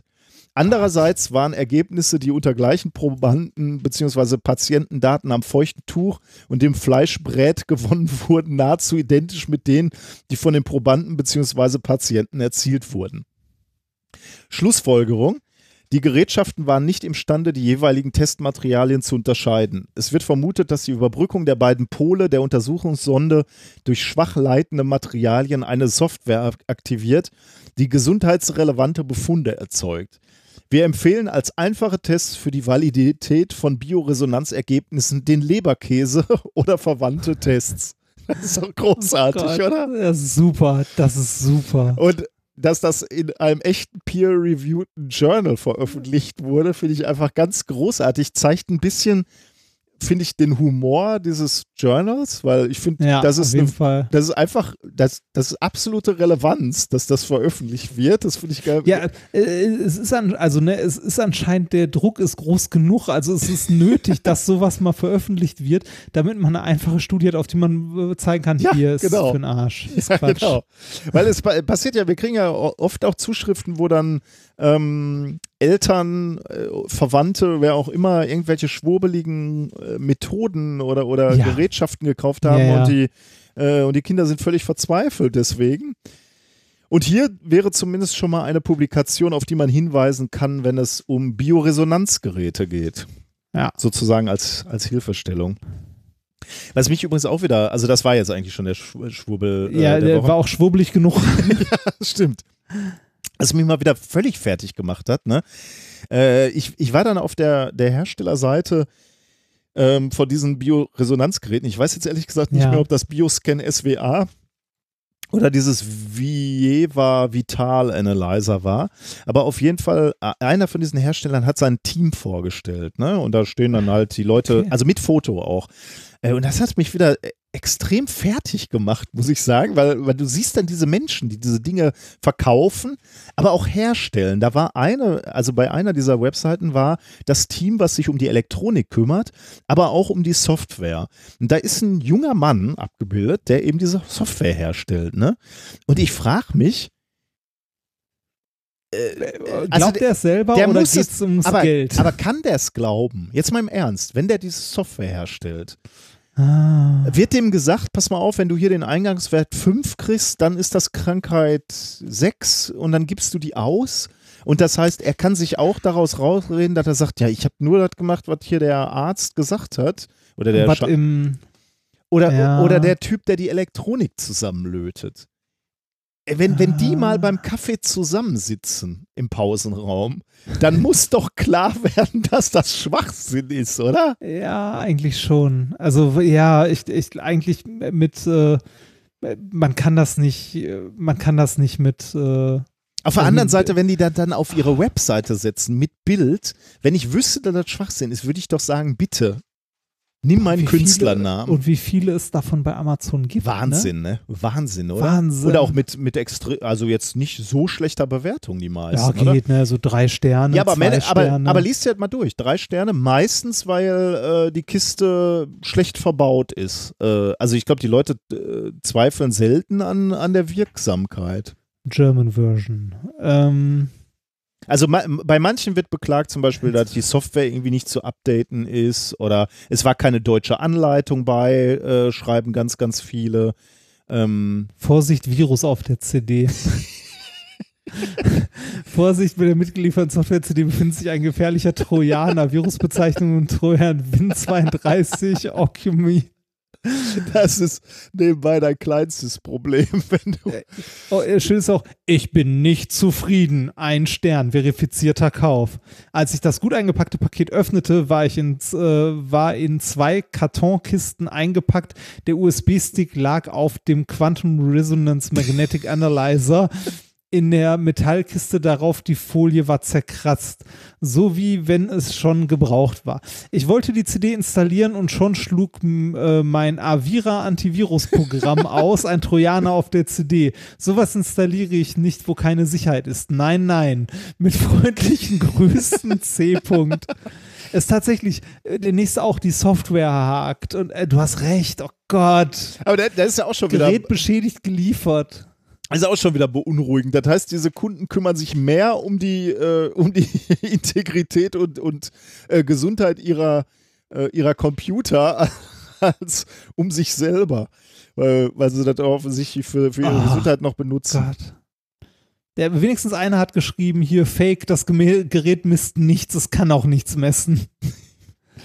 Defektes Gerät in der, Wahnsinn, wie viele und wie viele verifizierte Käufe es dafür gibt. Du, du kannst so einen Quatsch zusammen äh, aus zwei Elektroden, du misst irgendwas, nimmst, sa- man nimmst einfach, misst den Hautwiderstand, nimmst die sechste Stelle hinterm Komma und das ist die Zahl, die dann äh, deine, dein Krankheits in deiner Wahnsinn. Krankheitsdatenbank dann abruft, welche Krankheit der Patient hat oder worauf er achten muss oder was auch immer. Und danach gehen dann, da schreiben auch ganz viele, haben sie benutzt, super geholfen, die ganze Familie heiligt damit jetzt.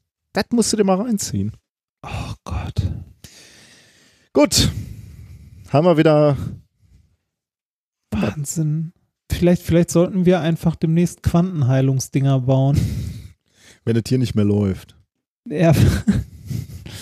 Dann machen wir die, machen wir irgendwie ein Schnäppchen. Für ein Fuffi.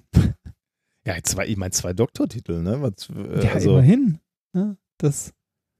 Gibt machen ja wir, noch ne? welche im Retro-Design. wenn wir fertig sind, Dual Core 41. wenn wir fertig sind mit der Science Communication und mit, Ja, mit den akademischen Laufbahnen, dann machen wir das. Machen wir noch mal so fünf Jahre ESO-Messe. ja, ja, aber wahrscheinlich verdienen wir in der Zeit mehr als in den ganzen Jahren davor. Klar, klar. Müssen wir nur einmal die Woche beichten. Ja, gut. Klar. Alter, ist das eine Scheiße. Nein, wir müssen uns nur einreden, dass das wirklich wirkt. Das ist ja das.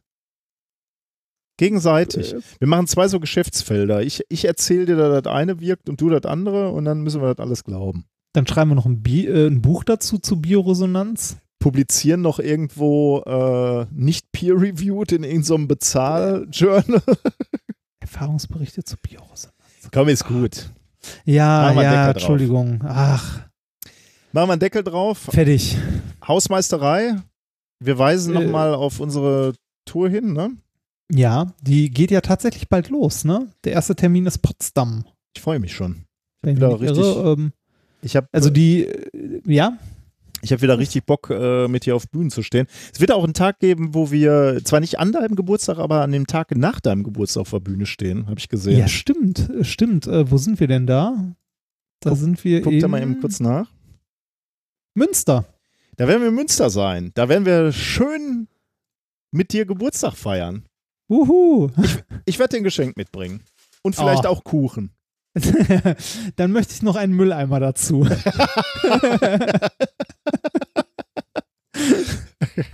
Oh. Ach, Ja, guck mal, sind wir durch, ne? Geburtstag feiern, genau. Äh, kommt äh, zu unserer Show. Wir haben noch viele Termine. Das wird sehr, sehr lustig. Ähm, wenn ihr auf dem Camp seid, sagt mal Hallo. Da werden wir beide rumsitzen und ein bisschen noch an Experimenten feilen. Würde Zumindest ab dem zweiten Tag. mal- Genau, du zumindest. mich ja nicht da. Ähm, ja, Das dann, war's dann, oder? äh, haben wir noch was Schmerzhaftes für das, fürs Ende? Genau, äh, erstmal, das war äh, methodisch inkorrekt Folge 149. Oh, die 150 wird. In zwei Wochen haben wir nochmal ein kleines Jubiläum, Können ne? mal einen raushauen. 100, Äh, apropos Jubiläum, ich hatte heute mit dem Basti ein Jahr Alliteration am Arsch. Ja, das, das ist schon ein Jahr her. Das ist Wahnsinn, ne? das äh, habt ihr gefeiert. Äh, wir, wir haben heute, äh, heute Morgen noch schnell eine kleine Geburtstagsfolge aufgenommen. Und was zeichnet die Geburtstagsfolge? Darfst du schon spoilern? Oder nee, wir reden über Geburtstag. Ja, die ist erschienen heute. Die haben wir direkt, äh, direkt Ach so, rausgehauen. okay, die war ja. nicht geplant, die war so spontan, Ah, weil ah, Geburtstag einmal Ah, nicht zwischendurch. schlecht. Ja. Ähm, 149 vom 13.08.2019. Wir enden mit einem Song, den Telegnom uns äh, zukommen hat lassen. Fossil Rock Anthem. Ich lass mal offen, ob gut oder schlecht. Ich bin gespannt. Bis dann. Viel Spaß damit. Tschüss.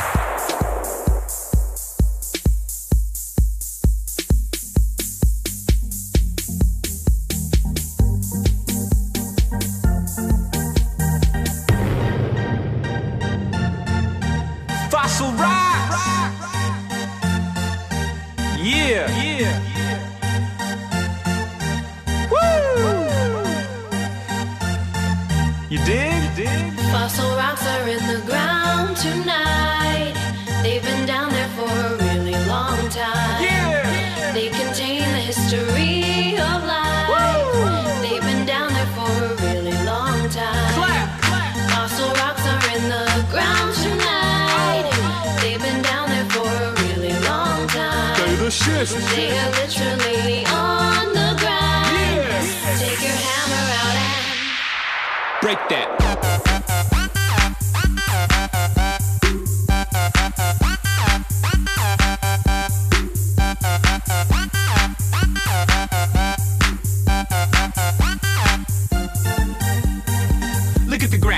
Partly rock, plus plants and animals stuck in the spot, huh? Each new layer stacking up, so the oldest on the bottom and the newest on top. So how old is your fossil, bro? Well, it was pretty far down, so it's pretty darn old. And I dated this one, so I got to know. It's from 3.5 billion years ago. Yo, I got that lava flow, volcano, air full of particles and smoke. There goes life as they know now. That's a blast. Most rocks ain't moving that fast. The sediment's evidence like a present telling us of the past.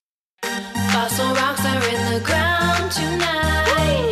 They've been down there for a really long time. They contain the history of life. They've been down there for a really long time. Fossil rocks are in the ground tonight. They've been down there for a really long time. They are literally on the grind. Take chisel out and Flake that. Every day I'm shoveling.